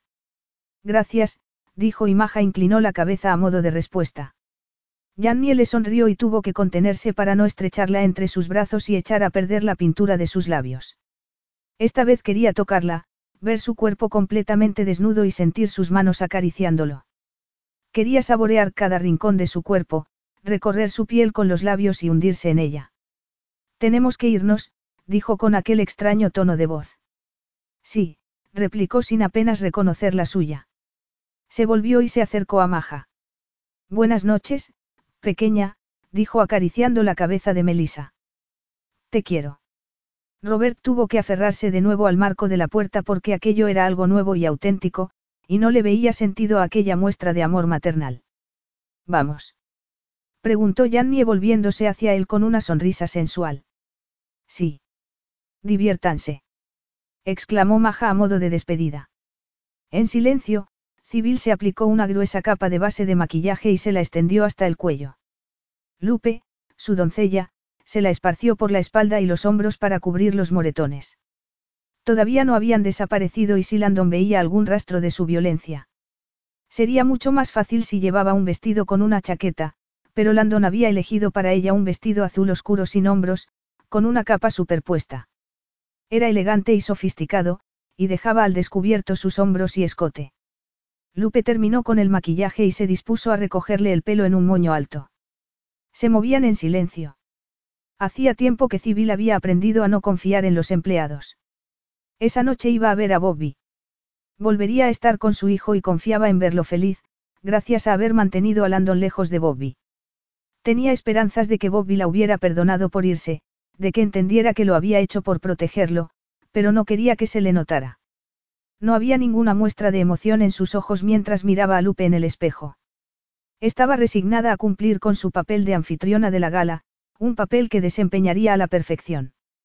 Estaba preparada para comportarse como la esposa de un político y mostrar una amplia sonrisa mientras su marido mentía acerca de lo mucho que le preocupaba su país, su ciudad, los millones de personas cuya vida podía mejorar, o arruinar. Después de todo, tenía años de práctica. Si Bobby volvía a ofrecerle protección. No podía ir a su casa, no podía ponerlo en peligro de nuevo. Aunque eso ya lo sabía él y no volvería a cometer el mismo error. Por favor, Dios mío, tampoco me dejes a mí cometer el mismo error otra vez. Tenía que haber una manera. Estás respirando. Preguntó Jannie mientras el coche avanzaba entre el tráfico del centro. Le acarició los nudillos a Robert. La tenía agarrada fuertemente de la mano. Le había explicado la personalidad que adoptaría esa noche y él no estaba del todo de acuerdo. No podía culparlo. Aquello era sin lugar a dudas la mayor locura que había hecho en su vida. Sí, estoy bien. Lo dudo. ¿Tienes algún plan? Se me da bien improvisar, pero creo que estamos en una situación que conviene tenerlo todo atado, dijo y después de unos segundos, añadió, sería una buena idea que me lo contaras. Reginal estará aparcado junto a la entrada de servicio con el motor encendido. Hay un ascensor en la parte de atrás, cerca de los aseos. Está al final de un pasillo corto, dijo y se aclaró la voz. Parecía nervioso. Si consigo que se venga conmigo, nos iremos sin echar la vista atrás. Se quedó pensativa unos segundos, acariciando el colgante de diamantes. Aquella joya debía de costar más de lo que ganaba en un año, sin mencionar los pendientes o el vestido. Un vestido de Valentino. Probablemente llevaba 30 o 40 mil dólares encima. Aunque para Robert no debía de ser nada, a ella le daba vértigo. Pero no iba a permitir que nada la asustara esa noche. Iba a entrar en la fiesta del brazo de Robert como si fuera una reina. Al fin y al cabo, habían hecho falta tres estilistas, un puñado de diamantes y un Valentino para conseguirlo. Entonces, ¿qué quieres? Que distraiga a tu padre mientras vosotros os vais al aeropuerto. No, permanecerás a mi lado todo el tiempo, dijo y se ajustó los puños de la camisa con la mano libre. Bajo ninguna circunstancia te quedes a solas con él. Puedo arreglármela sola, Robert. Llevo sirviendo copas y evitando que me metan mano desde que era una adolescente. No te preocupes. Ni se te ocurra quedarte a solas con él, repitió muy serio. De acuerdo. ¿Cómo sabremos que no nos sigue? No querrá montar una escena. El objetivo de esta noche es hacer un numerito. ¿Qué pasa? Es un suponer, que me quedo a solas con tu madre. ¿Quieres que me la lleve, por ejemplo, al baño? Podrías quedarte vigilando a tu padre y yo llevarla hasta el coche. Robert parecía dudar. Reginal sabe a dónde ir. Todo lo demás está preparado. Si encuentras la oportunidad, simplemente llévatela, dijo y le acarició la mejilla. Pero ten mucho cuidado.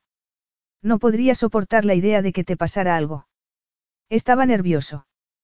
Cualquier otra persona no se daría cuenta, pero ella sí. Su voz era áspera y no dejaba de ajustarse los puños de la camisa. Además, había empezado a sacudir una pierna. Escúchame, cabezota. Estaré bien. Eres tú el que me preocupa. Si surge la oportunidad, prométeme que la aprovecharás. Hazme una llamada perdida y así sabré que te has ido y me escaparé. Confía en mí, Robert. No te preocupes. A los Wyatt, afirmó cuando el coche se detuvo ante un edificio justo al lado de la milla magnífica, nada nos preocupa. ¿Lista para la fiesta? Su expresión se suavizó y las comisuras de sus labios se curvaron. Sí, dijo ella sonriendo. Reginal les abrió la puerta y su rostro, normalmente jovial, palideció. Robert la ayudó a bajarse del coche y le puso la mano en el brazo. Estate preparado, le susurró a Reginal, que asintió antes de cerrar la puerta. Una masa de gente esperaba para pasar el control de seguridad. Era una marea de atuendos oscuros, así que Jannie se alegró de haber elegido el rojo. Su misión era distraer y, con ese vestido, destacaba como una sirena. Se cuadró de hombros, alzó la barbilla y trató de mostrarse aburrida mientras Robert se abría paso entre la gente. Un hombre con cara de comadreja estaba al principio de la fila. Es Alexander, el leal asistente de Landon, le susurró al oído. Ella asintió y se pegó a Robert. En otras palabras, no era una persona de fiar. No resultaba difícil mostrarse fría y distante, porque era así como se sentía. Doctor Wyatt, por aquí, dijo el asistente al ver a Robert, y le hizo una señal para que pasara el control. De pronto, se disparó el flash de una cámara y Jannie recordó que no estaba allí con Robert, el hombre complejo que trataba a niños enfermos y que había sido la respuesta a sus oraciones. No, estaba allí con el doctor Robert Wyatt, un soltero multimillonario y uno de los hombres más poderosos y peligrosos del Estado. Había llegado el momento de brillar. Alexander los condujo hasta una escalera de caracol. Apenas podía seguir el ritmo de los largos pasos de Robert con aquellas sandalias que había elegido el estilista para combinar con el vestido. La gente se quedaba mirándolos a su paso y, según pasaban a su lado, empezaban los comentarios. ¿Sabes que padre e hijo no se llevan?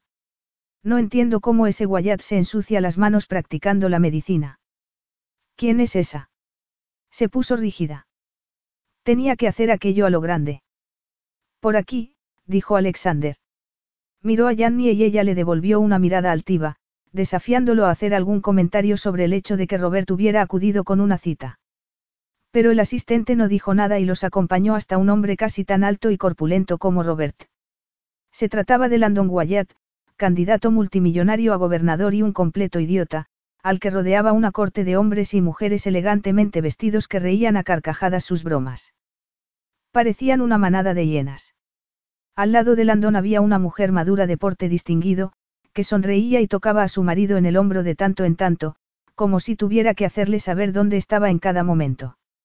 Cuando Alexander les abrió hueco hasta el círculo más íntimo, la madre de Robert los vio. Jannie vio a Civil Wyatt respirar hondo. Había un brillo especial en sus ojos. Alexander tiró de la manga de Landon Wyatt y señaló con la barbilla a Robert. Cuando Landon se volvió hacia su esposa, se había quedado pálida. Ah, ya está aquí. Robert, hijo, ¿qué tal estás? Jannie sintió que Robert se ponía tenso. Papá, dijo y se volvió hacia Civil, mamá. Carraspeó y, si no hubiera sido porque llevaba a Jannie del brazo, se habría ajustado los puños de la camisa. Por eso había insistido en acompañarlo esa noche. A pesar de que Robert podía resultar intimidante, ante su padre se paralizaba. ¿Y qué tenemos aquí? No sabía que ibas a venir con acompañante, hijo. Jannie le dio unos segundos a Robert y, al ver que no decía nada, tomó la iniciativa. ¿Cómo está? Dijo, exagerando un acento extranjero y, soltando el brazo de Robert, ofreció su mano a Landon. Soy Lady Daphne Fitzroy. Encantada. Lady Fitzroy. Repitió Landon, frunciendo los labios como si su instinto le estuviera diciendo que era una impostora. De los Fitzroy de Londres. Ella suspiró exageradamente y entornó los ojos. No llevaba años leyendo románticas novelas históricas para nada. Todas aquellas escenas en salones de baile, con aquellos aristócratas británicos, tenían que servirle de algo. Se me olvidaban cómo son ustedes los americanos, continuó. Quizá haya oído hablar de mi hermano, el duque de Grafton. Landon Wyatt inspiró lentamente mientras sus pupilas se oscurecían.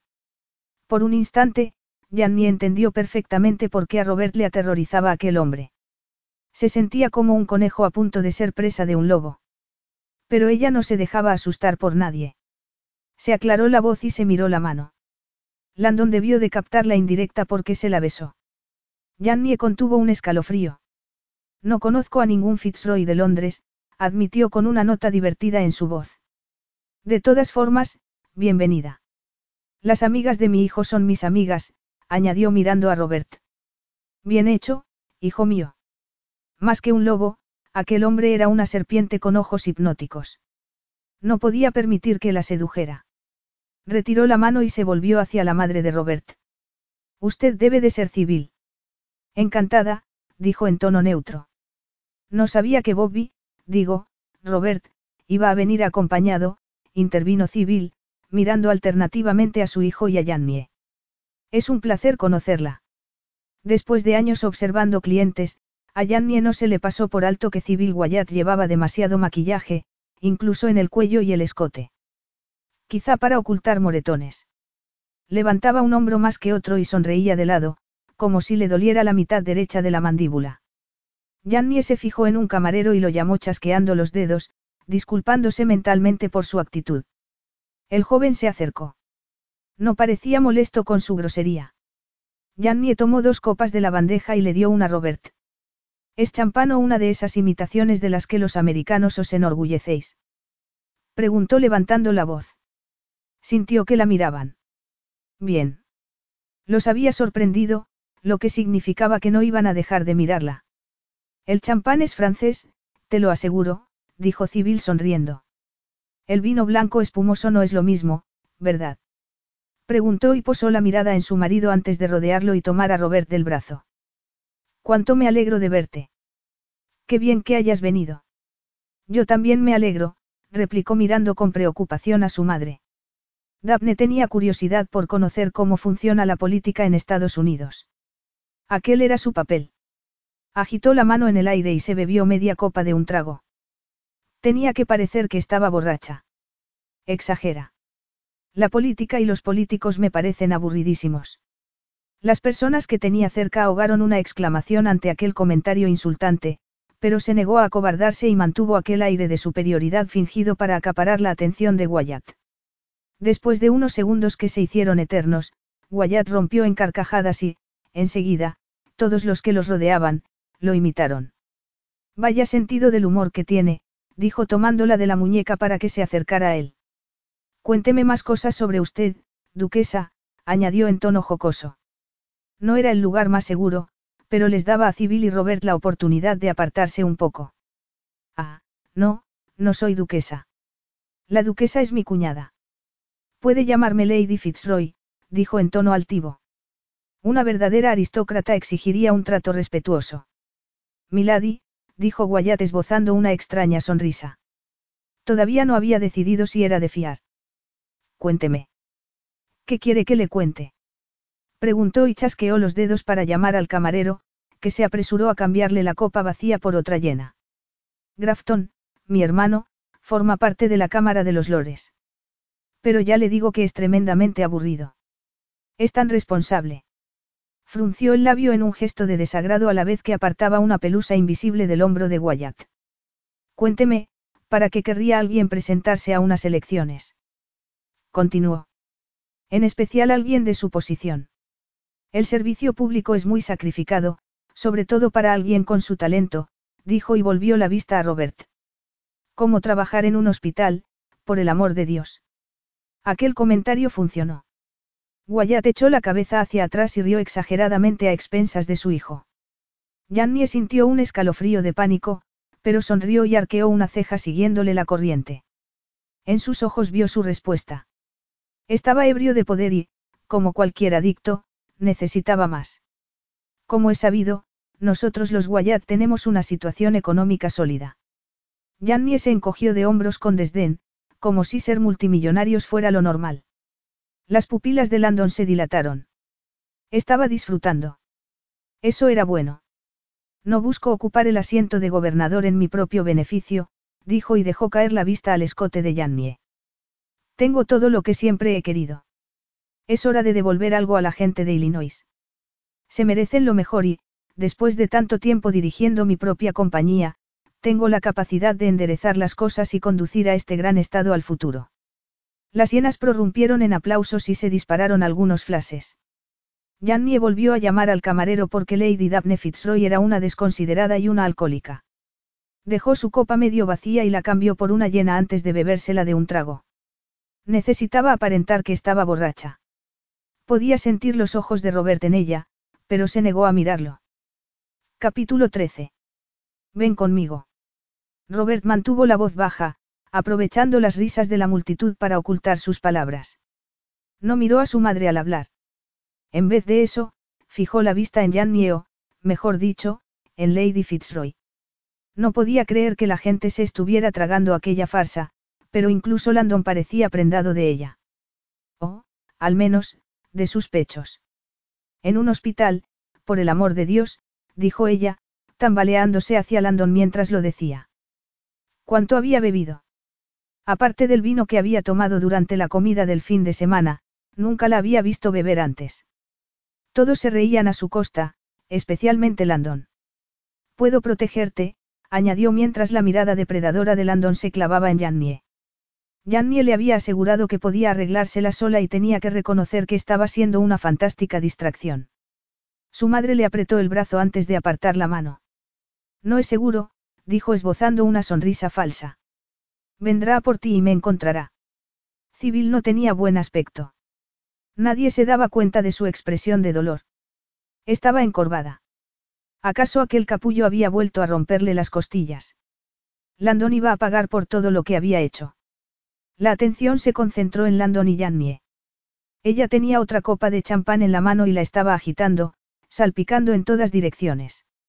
La gente retrocedió para evitar que los mojaran. Dio otro sorbo y dejó caer la copa. Un camarero atribulado la tomó al vuelo antes de que tocara el suelo, y le dio otra copa llena. Landon dirigió una mirada burlona a su hijo y rodeó a Jannie por la cintura, acercándola para susurrarle al oído. Robert sintió que el estómago le daba un vuelco.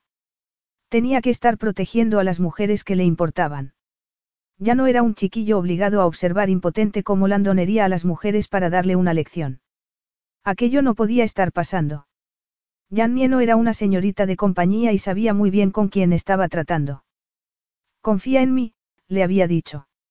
¿Acaso tenía otra opción? Jannie lo miró con una sonrisa malvada en los labios. Luego desvió la mirada a su madre y cuando volvió a mirarlo, abrió un poco más los ojos. Le dio la sensación de que le estaba diciendo algo. No te encontrará, le dijo Roberta a su madre, ocultando los labios detrás de la copa. Había puesto en marcha su plan y ya no podía pararlo aunque quisiera. Necesitaba asegurarse de que Civil no estuviera cerca de Landon cuando empezaran a caer las fichas o, si no, la culparía de que todo se viniera abajo. No podemos permitir que se salga con la suya. Necesito que vengas conmigo. Durante lo que se le hizo una eternidad, Civil no se inmutó. Ni siquiera lo miró. Simplemente sonrió ante algún comentario de Jan Nie, probablemente sobre Robert. No estaba prestando atención. ¿Cuándo? Sintió tanto alivio que a punto estuvo de escapársele unas lágrimas. Mi coche está esperando. Jannie o yo podemos acompañarte. Aquello llamó su atención y se volvió hacia él, lo cual era un error. Nunca era una buena idea dar la espalda a Landon Wyatt. ¿Quién? Mi cita. Su madre se sonrojó como si le avergonzara que alguien ajeno a la familia conociera sus intimidades. Ah, fue todo lo que dijo y se volvió para mirar a Landon justo cuando Jannie se zafaba de él. Volvió a dar otro sorbo a su champán e inclinó la copa de tal manera que el contenido cayó directamente al suelo. Estoy ignorando a nuestra anfitriona, dijo fingiendo un acento terrible. No podía creerse que la gente se estuviera creyendo aquella escena. Le costaba ver en aquella mujer a la misma que lo atendía detrás de la barra de Trentons o a la que lo había atado con la corbata de seda. Era mucho más que la suma de aquellos momentos. De repente echó a andar hacia Robert y su madre, deteniéndose para tomar una copa llena. Los amigos de Landon, hombres poderosos y muy ricos, se estremecieron al ver a aquella mujer haciendo el ridículo. ¿Sabe? Dijo Janny arrastrando las palabras. Creo que es todo un campeón. Vaya.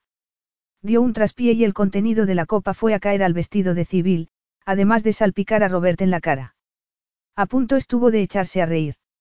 Estaba seguro de que lo tenía todo planeado desde que le había dicho que iría con él. No había conocido nunca una mujer como Jannie. Se tambaleó sobre sus tacones y a punto estuvo el vestido de caérsele de los hombros y dejar al descubierto sus pechos al tropezar con su madre. Vaya. exclamó con cierto tono histérico. Le he estropeado el vestido.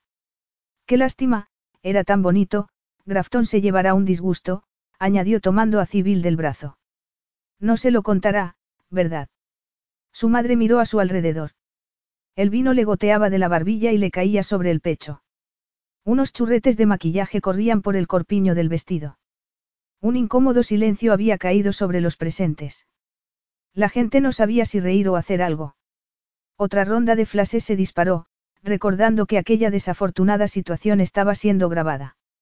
Landon Wyatt dirigió una mirada asesina a Robert, que no se achicó.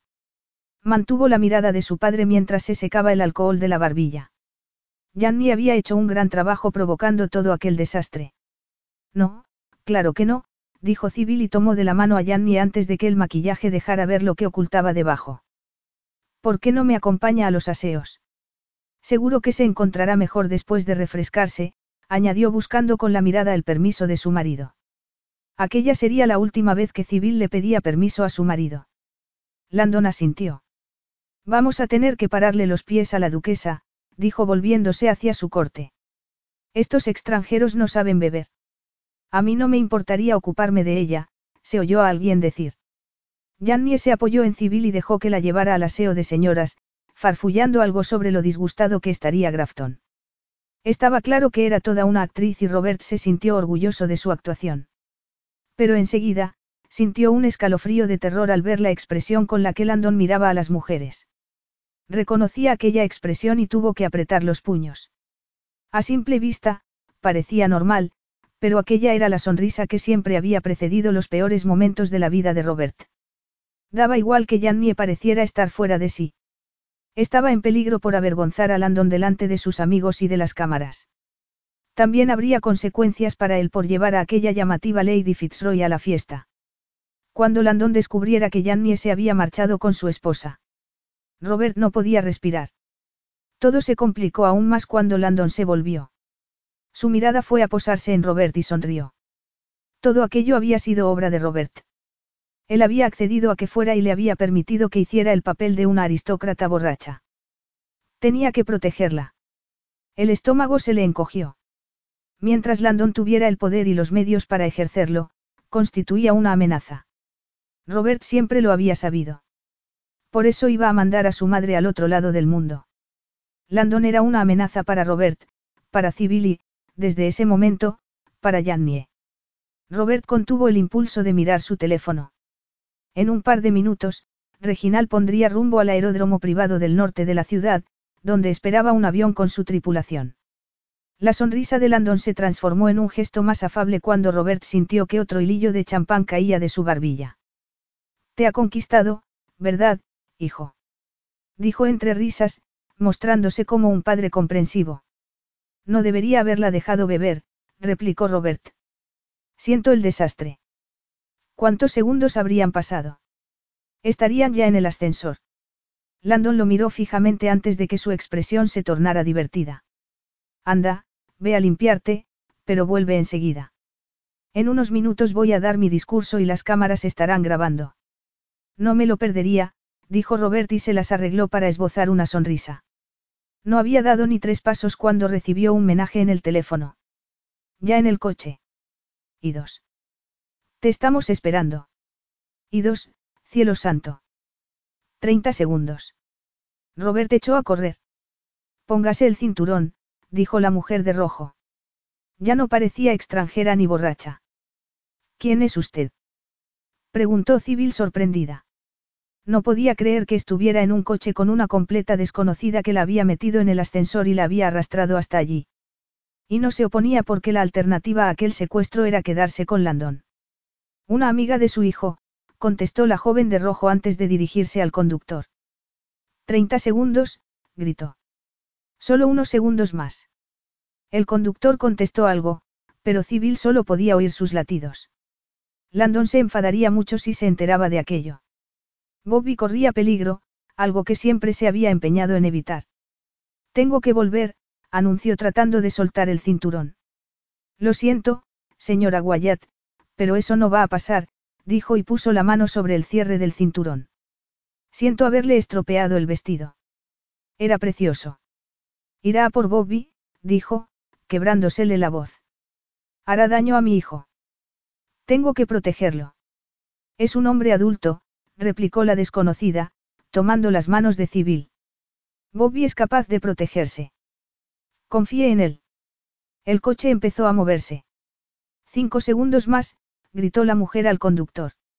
Ha dicho que nos vayamos ya, contestó el hombre. ¿Qué está pasando? preguntó Civil. La vamos a llevar a un sitio seguro, dijo la joven rodeándola por los hombros. Créame, su marido nunca la encontrará. El coche volvió a ponerse en marcha justo cuando la puerta se abría. Civil gritó pensando que era Landón, pero era Bobby, su Bobby, el que se estaba subiendo al coche. Bobby se sentó a su lado y la abrazó. Hijo mío, dijo echando a perder el smoking con sus lágrimas y su vestido manchado de maquillaje y champán. Te tengo, mamá. Ya estás a salvo. Pero tú no. ¿Por qué, Bobby? ¿Por qué te arriesgas por mí? Es más fuerte de lo que piensa, intervino la desconocida, porque así es como lo crió. Civil recuperó la compostura. Tenía años de práctica. ¿Quién es usted? Preguntó, consciente de que su hijo confiaba en ella. La mujer sonrió y Civil sintió un rayo de esperanza en su interior. Soy su camarera. Capítulo 14. ¿Estás seguro de esto? Preguntó Civil a Robert mientras subían la escalerilla del avión. Sí. Llámame cuando quieras y, en unos meses, iré a verte, dijo Robert mientras la acomodaba en el asiento. No nos separará. Su madre sollozó. No dejes que te haga daño. No podría vivir si. Robert le dio un beso en la mejilla. Ya no soy un niño, mamá. Te prometo que tengo la situación bajo control.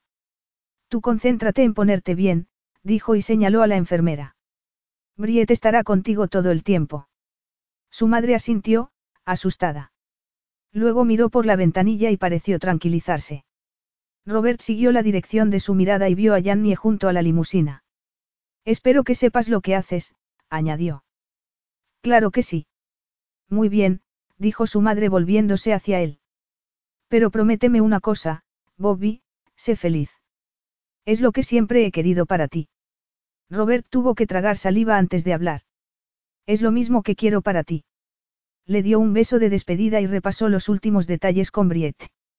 Luego bajó la escalerilla y volvió con Jannie. Después de esa noche, no tendría el consuelo de recurrir a ella cuando la necesitara. No tendría el lujo de amarla hasta que Landon estuviera en la cárcel o bajo tierra. Jannie lo tomó de la mano y durante un instante tuvo esperanzas mientras se cerraba la puerta del avión. Le había dicho que lo esperaría, pero no era justo para ella. Tenía una vida, un bebé al que cuidar y un trabajo que disfrutaba. Él era su cliente y tal vez también su amante, pero eso no la hacía suya. Robert sabía que Landon diría que Jannie le pertenecía, que era un guayat y que los guayat tomaban lo que querían. Le diría que tenía que exigir respeto, como si el respeto fuera más mágico que el amor o la confianza. Sí, eso sería lo que Landon Wyatt haría y por eso tenía que dejar marchar a Jannie. El avión se puso en movimiento y Robert se despidió de su madre con la mano. Jannie se apoyó en él y permanecieron en silencio mientras el avión rodaba por la pista y despegaba. Ya estaba hecho. Su madre estaba de camino y todo iba encajando. Pero ¿por qué no podía moverse? Porque si se movía, el fin de la noche estaría más cerca, así como su tiempo con Jannie. No estaba seguro de ser lo suficientemente fuerte como para hacer lo que tenía que hacer. Señor, ¿quiere que le ponga al día? Preguntó Kelly acercándose. Roberta sintió mecánicamente antes de volverse hacia Jannie. ¿Me esperarás? Claro, contestó acariciándole la mejilla. Luego lo besó allí donde lo había acariciado. Tenía que dejarla marchar y, si no le hacía caso, tenía que mantenerla apartada. La rodeó por la cintura y la abrazó con fuerza, respirando su aroma. Cada instante era un recuerdo más al que se aferraría más tarde. Esperaré en el coche, le susurró al oído. Pero no la soltó. Solo necesitaba unos segundos más. No podía llevarla a su casa porque Landon se presentaría en cualquier momento, lleno de odio y rabia, y lo seguiría. Además, Maja estaba en casa de Jannie con el bebé. Después de esto, le susurró, te llevaré a ver las estrellas. Desde tu terraza. Preguntó estrechándose contra él. Me gusta la idea, dijo tomándolo de las solapas. No podría desear más. Tiró de su pajarita y se separó, llevándose aquel trozo de seda negra en la mano. Robert deseó olvidarse de Landon y de todo lo demás, y dejarse llevar por la atracción que había entre ellos. Jannie volvió la cabeza y se dirigió al coche, donde Reginald la esperaba para abrirle la puerta. Robert la observó subirse, descubriendo la curva de su pierna al meter un pie. Contuvo la respiración hasta que se cerró la puerta. Entonces Reginald se atrevió a guiñarle un ojo a Robert. Aquello era demasiado, pero aquel descaro rompió el hechizo bajo el que estaba. Se volvió y vio a Kelly mirando todo excepto a Robert y a la limusina. ¿Todo en marcha? Preguntó Robert, ajustándose los puños de la camisa. Sí. El fotógrafo nos ha dicho que Landon sigue en la galería. Está retrasando el discurso y cada vez está más nervioso, dijo Kelly ofreciéndole el teléfono. ¿Quiere ver las tomas? No, contestó. Cuanto menos pensara en Landon, mejor. Han sido notificados los abogados. Había uno que se estaba ocupando del divorcio, otros cuantos cooperaban con la fiscalía y varios estaban en contacto con ex empleadas víctimas de acoso sexual por parte de Landon. En cuestión de días habían dado con cuatro antiguas doncellas y seis ex empleadas de Guayat Medical dispuestas a denunciar, aunque seguramente el número de víctimas aumentaría. El juez está a punto de dictar una orden de registro. Excelente. Los vigilantes están en sus puestos. Sí. Había uno apostado en casa de Jannie por si acaso Robert había dejado algún cabo suelto. Los otros, incluidos dos agentes de policía fuera de servicio, estaban vigilando su casa. El contable forense ya había advertido ciertas discrepancias entre la contabilidad de Guayat Medical y el fondo de campaña de Landon. ¿Estás seguro de esto? Esto, estaba destrozando poco a poco a su padre. Robert sonrió para sus adentros. Después de todo era un Guayat, y los Guayat exigían respeto. Cuando alguien despreciaba a un Guayat, ellos respondían ejerciendo su influencia, aunque eso conllevara llevarse por delante a quien hiciera falta. No era suficiente humillar a Landon públicamente. Había que acabar con él y Robert era la única persona que podía hacerlo. Él era un guayat y Landon lo había convertido en un ser cruel, duro y sin piedad. Así que asintió. No habría misericordia para Landon Guayat, no de su único hijo. Entonces, vamos a hacerlo. Kelly era un buen chico. No lo habían criado para participar en aquel grado de manipulación. Robert apreciaba que su asistente se sintiera incómodo en aquella situación, pero también agradecido de que su empleado hiciera lo que le pedía. Voy a estar unas horas ilocalizable, le dijo Robert a Kelly, conteniendo el impulso de ahuecarse el cuello de la camisa, pero manténme informado. Sí, señor, replicó Kelly. Roberta sintió de nuevo y echó a andar hacia el coche. De repente, la imagen de Janny arqueando desafiante una ceja se formó en su cabeza. Kelly dijo volviéndose. Señor. Gracias. Sé que esto no forma parte de tus funciones, pero, te agradezco todo lo que has hecho por mí y por mi madre. Se imaginó la sonrisa de Jannie. Tampoco había sido tan difícil, no. Claro que no. De hecho, le estaba resultando cada vez más fácil. Eh, de nada, replicó Kelly desconcertado al recibir aquel agradecimiento por parte de Robert. ¿A dónde vamos, señor? Preguntó Reginal. A la playa, respondió Robert. Llévanos a ver las estrellas, por favor. Reginal asintió y le abrió la puerta. No fue hasta que se hubo cerrado la puerta y estuvo a solas con Yannie que respiró hondo. Olía a champán, a cítricos y a Yannie. Aquel aroma lo envolvió y sintió que se relajaba. ¿Todo bien? preguntó ella. Lo observó acomodarse en el asiento antes de acurrucarse a su lado. Sin pensárselo, la rodeó por los hombros y la estrechó contra él. Sí, todo bien, dijo, y así confiaba que fuera durante un rato más. Estupendo, replicó acariciándole la solapa del smoking. Le desabrochó el chaleco y dejó la mano sobre su estómago. Ese simple roce, a pesar de las capas de ropa, hizo que el pulso se le acelerara. Sin soltarlo, se incorporó sobre sus rodillas rozándolo con sus pechos.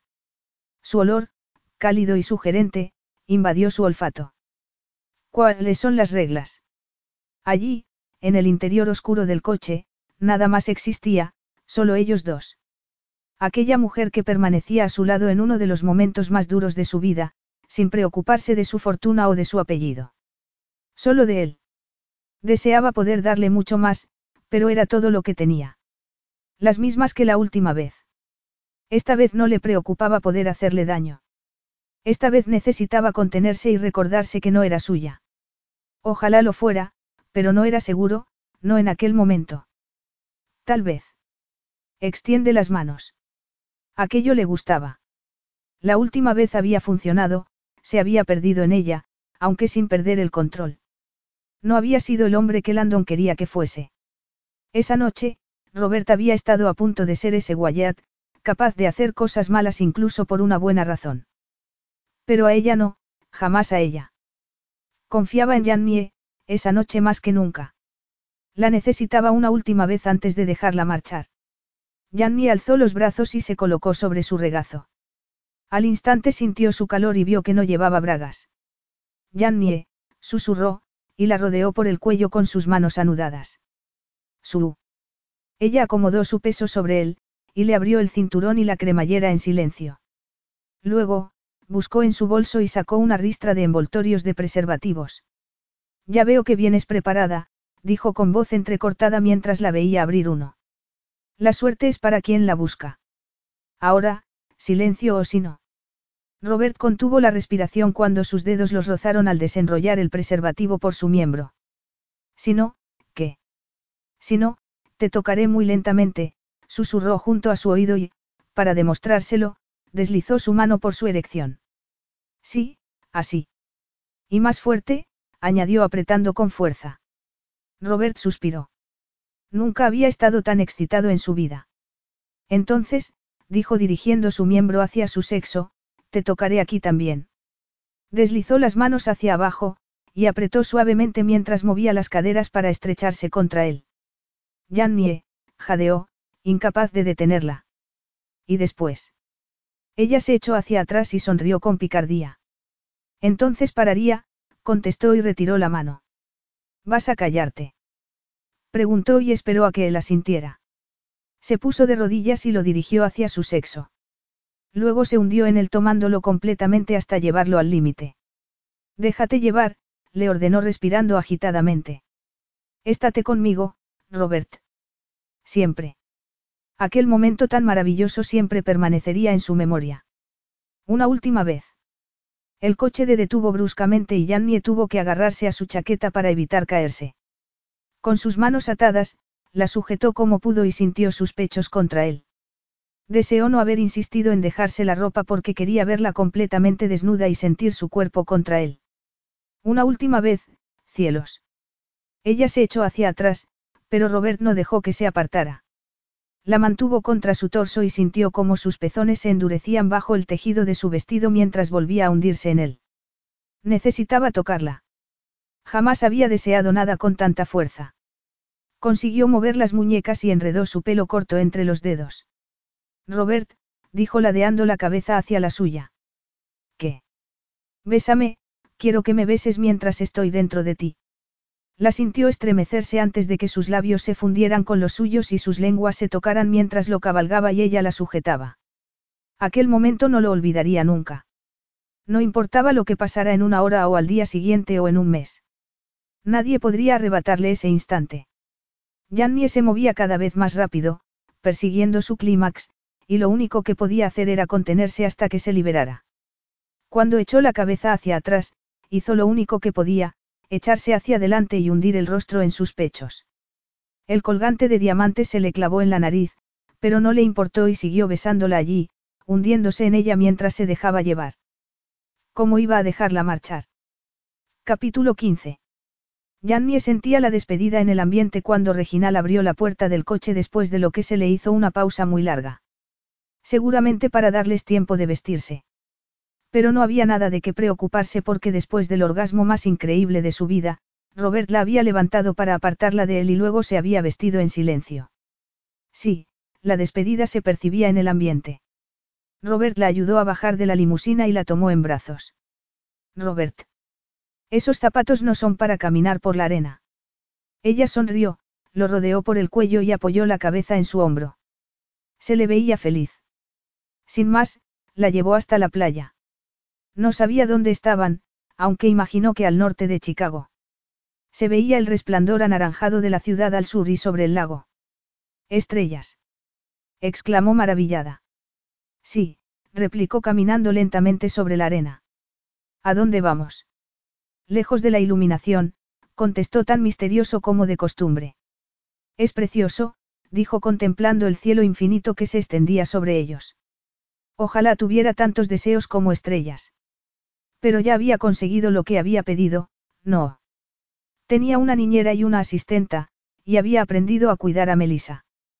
Tenía un abogado preparando una demanda contra el hospital para asegurarse de que a Melissa no le faltara nada. Y tenía a sus pies al hombre más increíble, complicado y perfecto de Chicago. No, no pediría más deseos. Si había algo que había aprendido a lo largo de los años era a no tentar la suerte. Después de largos segundos en silencio, Robert la dejó en el suelo. Ella lo tomó de la mano y se apoyó en su hombro. Soplaba brisa y se estremeció. Hacía frío junto al lago. Toma, dijo él quitándose la chaqueta y poniéndosela sobre los hombros. Gracias, replicó y sintió que las rodillas comenzaban a temblarle. Robert, ¿has estado alguna vez enamorado? No, dijo y se inclinó para apoyar la mejilla en su cabeza. Al menos, todavía no. ¿Y tú? Unas cuantas veces. ¿Qué pasó? Era joven e ingenua. A veces, dijo y tragó saliva antes de continuar, te enamoras de la persona equivocada en el momento adecuado y no te das cuenta hasta que los tiempos cambian. Y a veces. Jannie parpadeó para contener las lágrimas y se concentró en las estrellas. Y a veces, continuó él terminando la frase, te enamoras de la persona adecuada en el momento equivocado. No quiero que este sea el momento equivocado. No es el momento equivocado ni tú la persona equivocada. No. Pero lo conocía demasiado bien. En su voz escuchaba dolor, confusión, pérdida y amor, todo ello fundido en una sola sílaba. Dos letras fueron todo lo que hizo falta para romperle el corazón. No te pediré una cosa así, añadió él. Por favor, susurró ella, podemos. Él sacudió la cabeza y luego la besó. Era un beso de despedida. Pídemelo, le dijo al oído. Por favor, Robert, pídemelo. Se quedó mirándola con la frente apoyada en la suya. Tengo que protegerte, Jannie. No permitiré que nada os haga daño a ti o a Melissa. Lo sé. A la basura con las reglas. Hundió los dedos en su pelo y unió los labios a los suyos para demostrarle todo lo que podía haber entre ellos, solo si confiaba en ella. Y si confiaba en sí mismo. Se apartó de ella jadeando y le hizo retirar las manos de su cabeza antes de tomarla de nuevo en brazos. Volvieron al coche en silencio. Había tomado una decisión y quién era ella para intentar hacerle cambiar de opinión. Nadie. Tan solo era su camarera, su cómplice, un hombro sobre el que llorar. Nada más. Llegaron hasta donde estaba Reginal con el coche, esperando. Esta vez, Robert le abrió la puerta y la dejó en el interior. Pero en vez de meterse con ella, cerró la puerta.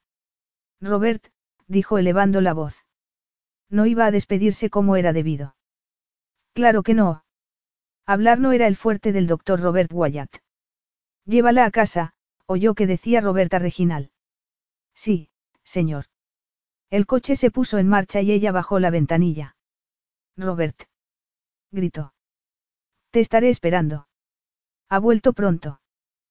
¿Qué tal su noche? Dijo Maja desde la mecedora, con Melisa durmiendo sobre su pecho. La casa estaba impecable gracias a Robert. El hombre adecuado en el momento equivocado. Bien, respondió con tristeza. Sí, aquel era el momento equivocado. Estaba a punto de saltarle cara a su padre y Jannie tenía que averiguar cómo ser madre el resto de su vida y no podía esperar que Robert se hiciera cargo de las facturas de asistentas y niñeras. ¿Va todo bien, querida? Preguntó Maja preocupada. Sí, contestó y se quedó mirando el suelo. Robert era el hombre adecuado y estaba locamente enamorada de él.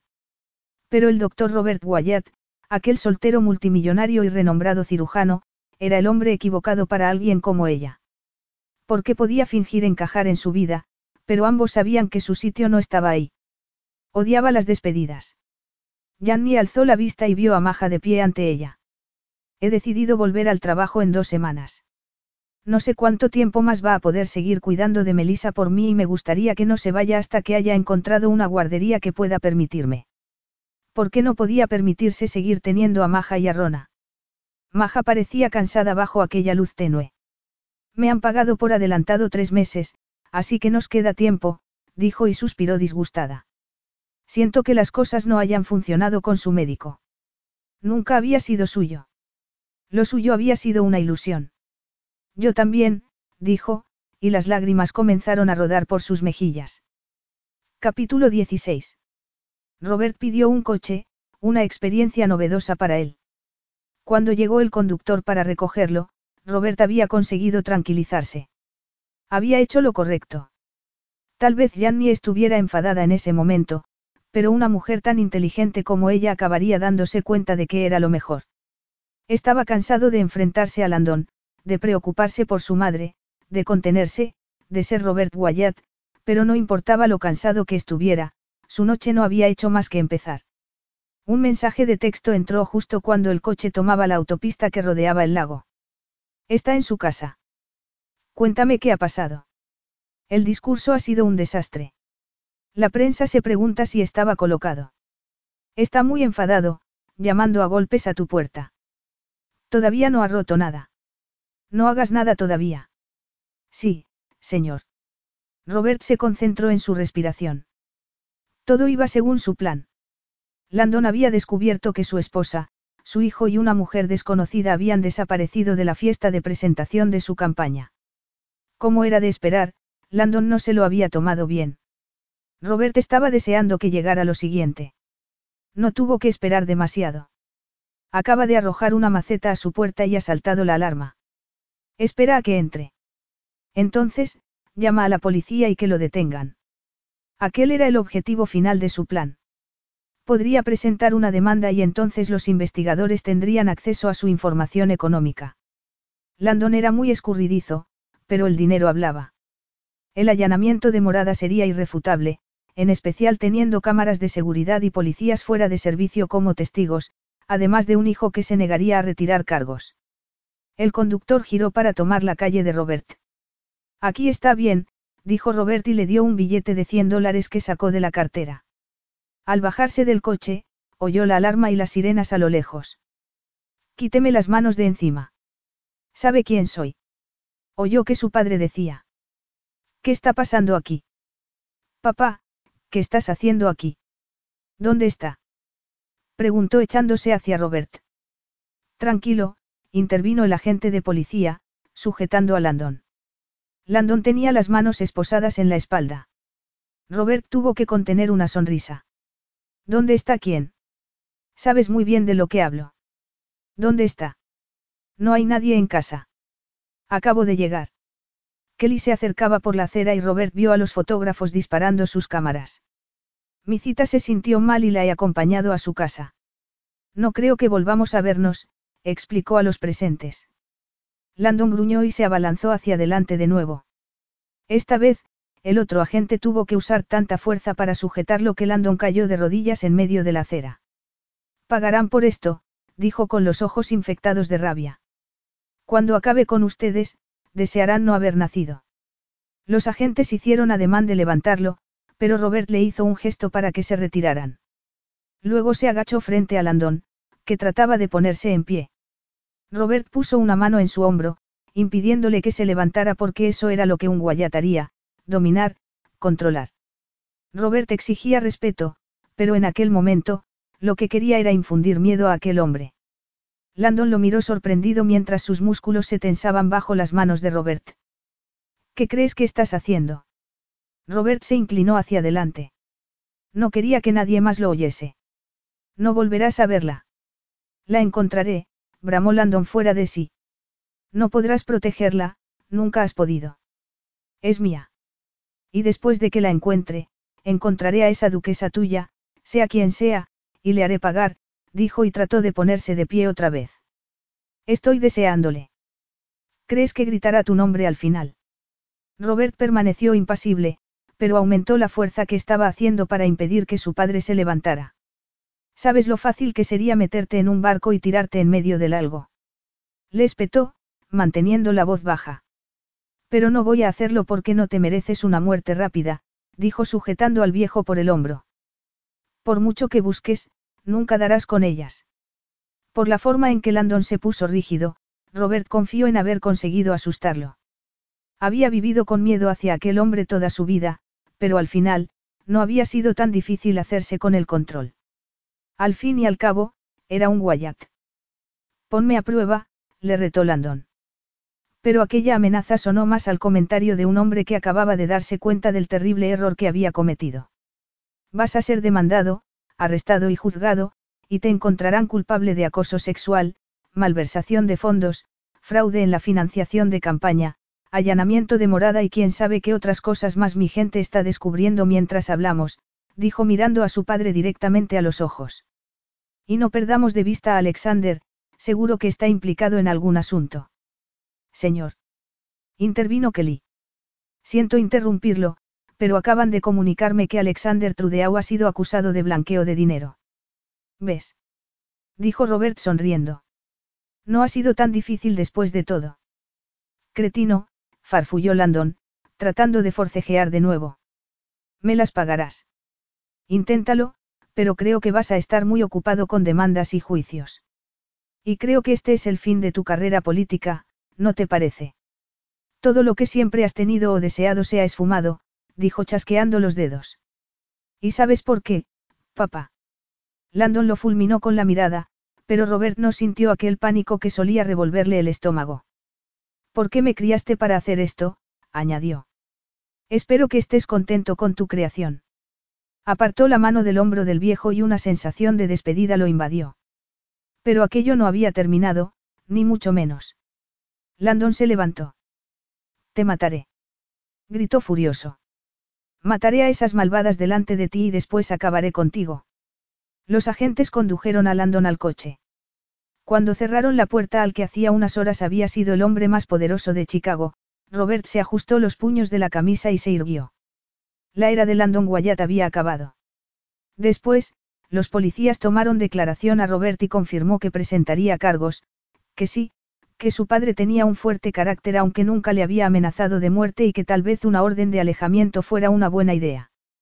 Consiguió las grabaciones de la cámara de seguridad, habló con varios abogados y jueces, y empezó a hacer circular rumores de que Civil Wyatt había estado a punto de abandonar a Landon, pero que había accedido a quedarse para la campaña y que después de aquello. E incluso después de que amaneciera, Robert no paró.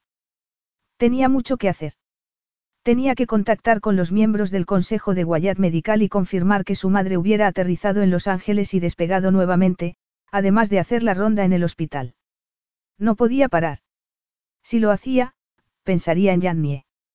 Si pensaba en ella, no sería capaz de mantenerse alejado. Todavía no era seguro. Capítulo 17. No va a volver solo porque tú hayas vuelto, ¿verdad? Preguntó Miranda mientras Jannie cargaba con una bandeja de copas limpias. Si vuelve, no voy a atenderle. No volverá, replicó Jannie. Puedes moverte. Esto pesa. ¿Por qué no la dejaban un poco a su aire? Era su primera noche de vuelta a Trentons. La habían recibido con una tarta y regalos para el bebé, pero en vez de preguntarle por Melissa, no harían otra cosa que hablar de Robert y de la batalla que se estaba librando en los tribunales entre padre e hijo. Estaba a punto de entrar de espaldas por la puerta batiente que separaba la cocina de la barra cuando se abrió chocando contra ella. Tuvo que hacer malabarismos para evitar que se le cayera algo. ¿Qué? Está aquí. Dijo Julián nervioso, moviéndose tan deprisa que a punto estuvo de llevársela por delante otra vez. Jannie consiguió arreglárselas para dejar la bandeja en la encimera. De repente, las manos habían empezado a temblarle. ¿Quién? preguntó Miranda, palideciendo. Wyatt. Respira, dijo Jannie. ¿Qué estaba haciendo allí? Le había dejado claro que lo suyo había terminado y que la estaba algo así como protegiendo al mantenerse alejado y que no lo esperara. Terminado, todo había terminado. ¿O no? ¿Llamamos a la policía? Preguntó Julian. No, contestó Jannie poniendo los ojos en blanco. Yo me ocuparé. Se tomó unos segundos para recuperar la compostura, lo que no le resultó fácil ya que Miranda, Julian y el resto del personal se habían quedado en silencio. Incluso los ruidos habituales del restaurante habían desaparecido. Empujó la puerta batiente y se encontró al doctor Robert Wyatt en el sitio de siempre. Cuando la vio, entornó los ojos y, como no, se ajustó los puños de la camisa. Había ido allí por ella. No había perdido la esperanza de que algún día apareciera, se sentara en su sitio y pidiera su Manhattan, esbozara aquella sonrisa suya imperceptible y le dijera que todo volvía a estar bien. Que podían estar muy a gusto juntos porque el momento era el adecuado. Pero Jannie veía otra cosa. No paraba de mover una pierna contra el peldaño del taburete y cuando no estaba ajustándose los puños de la camisa, estaba tamborileando con los dedos sobre la barra. No solo había aparecido por sorpresa. También estaba nervioso, aunque nada de eso importaba porque había ido a buscarla. A menos que algo hubiera salido mal. Sintió que el estómago se le encogía. ¿Y si no había ido a verla? ¿Y si lo único que buscaba era tomar una copa y que alguien lo escuchara? Y bien. Llamamos a la policía. Preguntó Julián desde el otro lado de la puerta. Claro que no. Dejadnos a solas. Dejó que la puerta se cerrara y se dirigió hacia la barra sin que la intensa mirada de Robert se apartara de la suya. Robert, doctor Wyatt. Lo de siempre. Jannie. Entonces, sonrió. Se trataba de aquella sutil curvatura de sus labios que nadie más percibía. Sus manos no habían dejado de temblar, pero hizo caso omiso y se concentró en servirle su Manhattan. ¿Has venido a tomar algo? Preguntó, tratando de mostrarse calmada. No, contestó sin ni siquiera mirar la copa. He venido por ti. Se quedó sin respiración. Por mí. Por nosotros, se corrigió y bajó la vista a una tableta que tenía sobre la barra. Este es el asunto. Al tocar la pantalla apareció la imagen de una mansión. Robert. Si había comprado una casa llevado por un sentimiento de culpabilidad, iba a tener que poner límites. Melissa y ella no necesitaban una mansión. La he comprado a través de una empresa pantalla, así que no figuran nombres en ninguna parte, explicó y siguió mostrándole fotos de aquella enorme casa.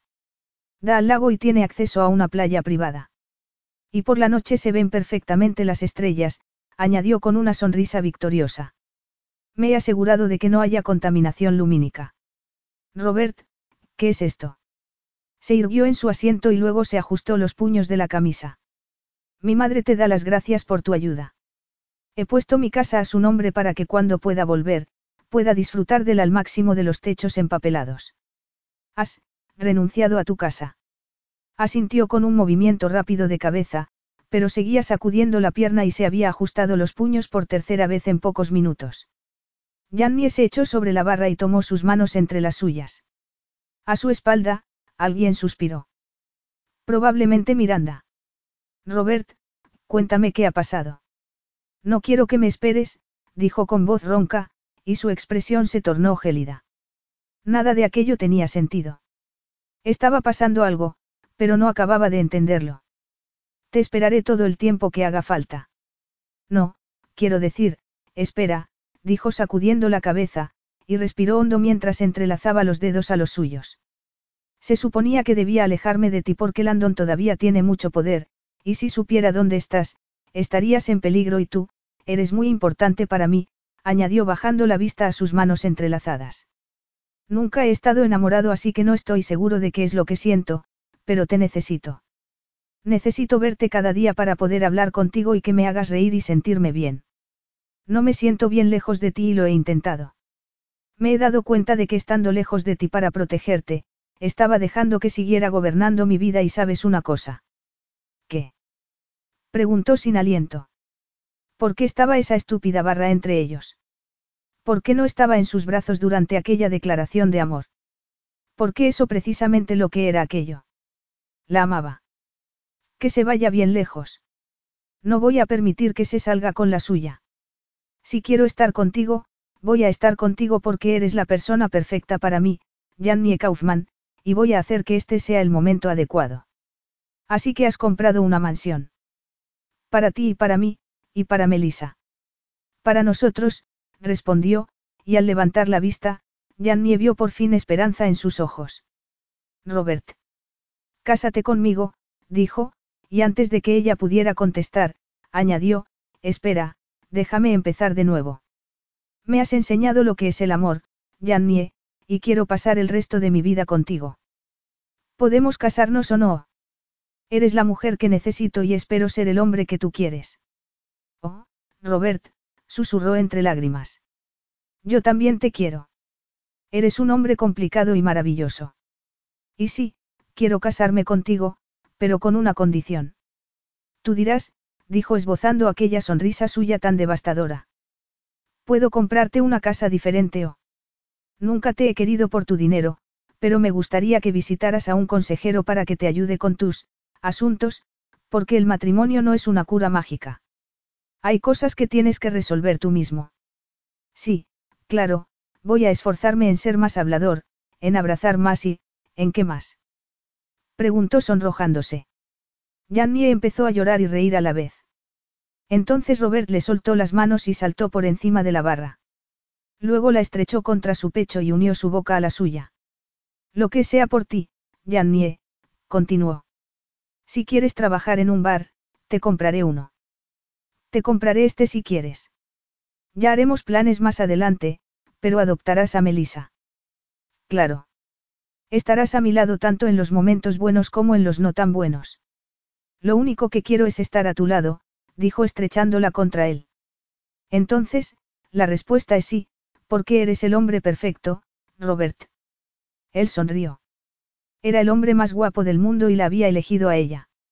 Y tú eres la mujer perfecta para mí, y cuando es así, el momento nunca es el equivocado. No si puedo evitarlo. Después de todo, soy un Wyatt, y pronto, tú también lo serás. Y así, sin más, se enamoró todavía más de él. Perfecto. Porque efectivamente, así era. Epílogo. Un paquete para ti, civil, dijo Briet mientras la fisioterapeuta, Ann, le hacía un último estiramiento. Está en tu butaca. Te traeré agua. Gracias. Le gustaba ser simplemente civil y vivir en aquella casa tranquila en Cowrie Cliffs, al norte de Nueva Zelanda, desconectada del resto del mundo. No quería saber lo que estaba pasando en casa y, menos aún, saber de su marido. Por fin podía concentrarse en sí misma y, con la ayuda de una psicóloga y una fisioterapeuta, estaba redescubriéndose y decidiendo quién quería ser después de su vida con Landon Wyatt. Además, volvía a tratar con su hijo. Hablaban cada dos días de su progreso y también del trabajo de él. Evitaban mencionar a Landon y, cada vez más, Bobby hablaba de Jannie. Le habría gustado haber ido a la boda, aunque una tal Darna había emitido en directo los 14 minutos que había durado la ceremonia civil para que Civil la viera. Por primera vez en décadas sentía que podía respirar. Toma, dijo Ann, y ayudó a Civil a levantarse. Recuerda beber mucho líquido, de acuerdo. Nos vemos en dos días. Civil le dio unas palmadas de agradecimiento a la joven en el hombro y se sentó en la butaca, con el paquete en las manos. Abrió el paquete. Los papeles del divorcio. Ya estaba hecho. Nada la ataba legalmente a Landon Wyatt y era dueña de la mitad de los bienes conseguidos durante el matrimonio. Era una mujer independiente y rica. Lo siguiente que había en el sobre era la portada del Chicago Tribune. Todo parecía indicar que Landon Wyatt iba a pasar una larga temporada en la cárcel. Había sido acusado de acoso sexual después de que varias doncellas y empleadas lo demandaran. Además, estaba siendo investigado por uso de información privilegiada y fraude. Al parecer, Alexander, su asistente, se había vuelto en su contra. Todos sus amigos lo habían abandonado y sus aspiraciones políticas habían fracasado. Por último, abrió un sobre color marfil. Dentro había un pequeño álbum con fotos de la boda y una nota manuscrita de Bobby. Empezó a llorar al leer la tarjeta, he decidido arriesgarme por ser feliz. Y todo gracias a ti. Oh, Bobby, dijo, y suspiró. Siempre había sido un muchacho muy considerado. Por suerte, Landon no había conseguido acabar con eso. Abrió el álbum y en la primera foto aparecían Bobby y Jannie, de pie, sonriendo. Civil acarició la imagen. Bobby necesitaba a su lado a alguien lo suficientemente fuerte como para soportar su fuerte personalidad y que entendiera su forma de ser sin sentir lástima. En la segunda foto aparecía la pareja con un pequeño bebé de tan solo unos meses. La niña sonreía a Bobby desde los brazos de Jannie. Bobby acariciaba la mejilla de la pequeña con tanta ternura que se le saltaron las lágrimas. Había una nota sujeta a la página, pronto la conocerás. ¿Va todo bien? Preguntó Briet mientras dejaba sobre la mesa una bandeja con el té. ¿Estás llorando? Soy abuela, contestó mostrándole la foto. Mira mi familia. Oh, vaya, exclamó Briet. Se les ve muy felices. Felicidad. Era un sueño largamente acariciado que había ayudado a Civil a superar momentos muy duros. ¿Sabes? Dijo secándose las lágrimas. Realmente creo que lo son. Fin.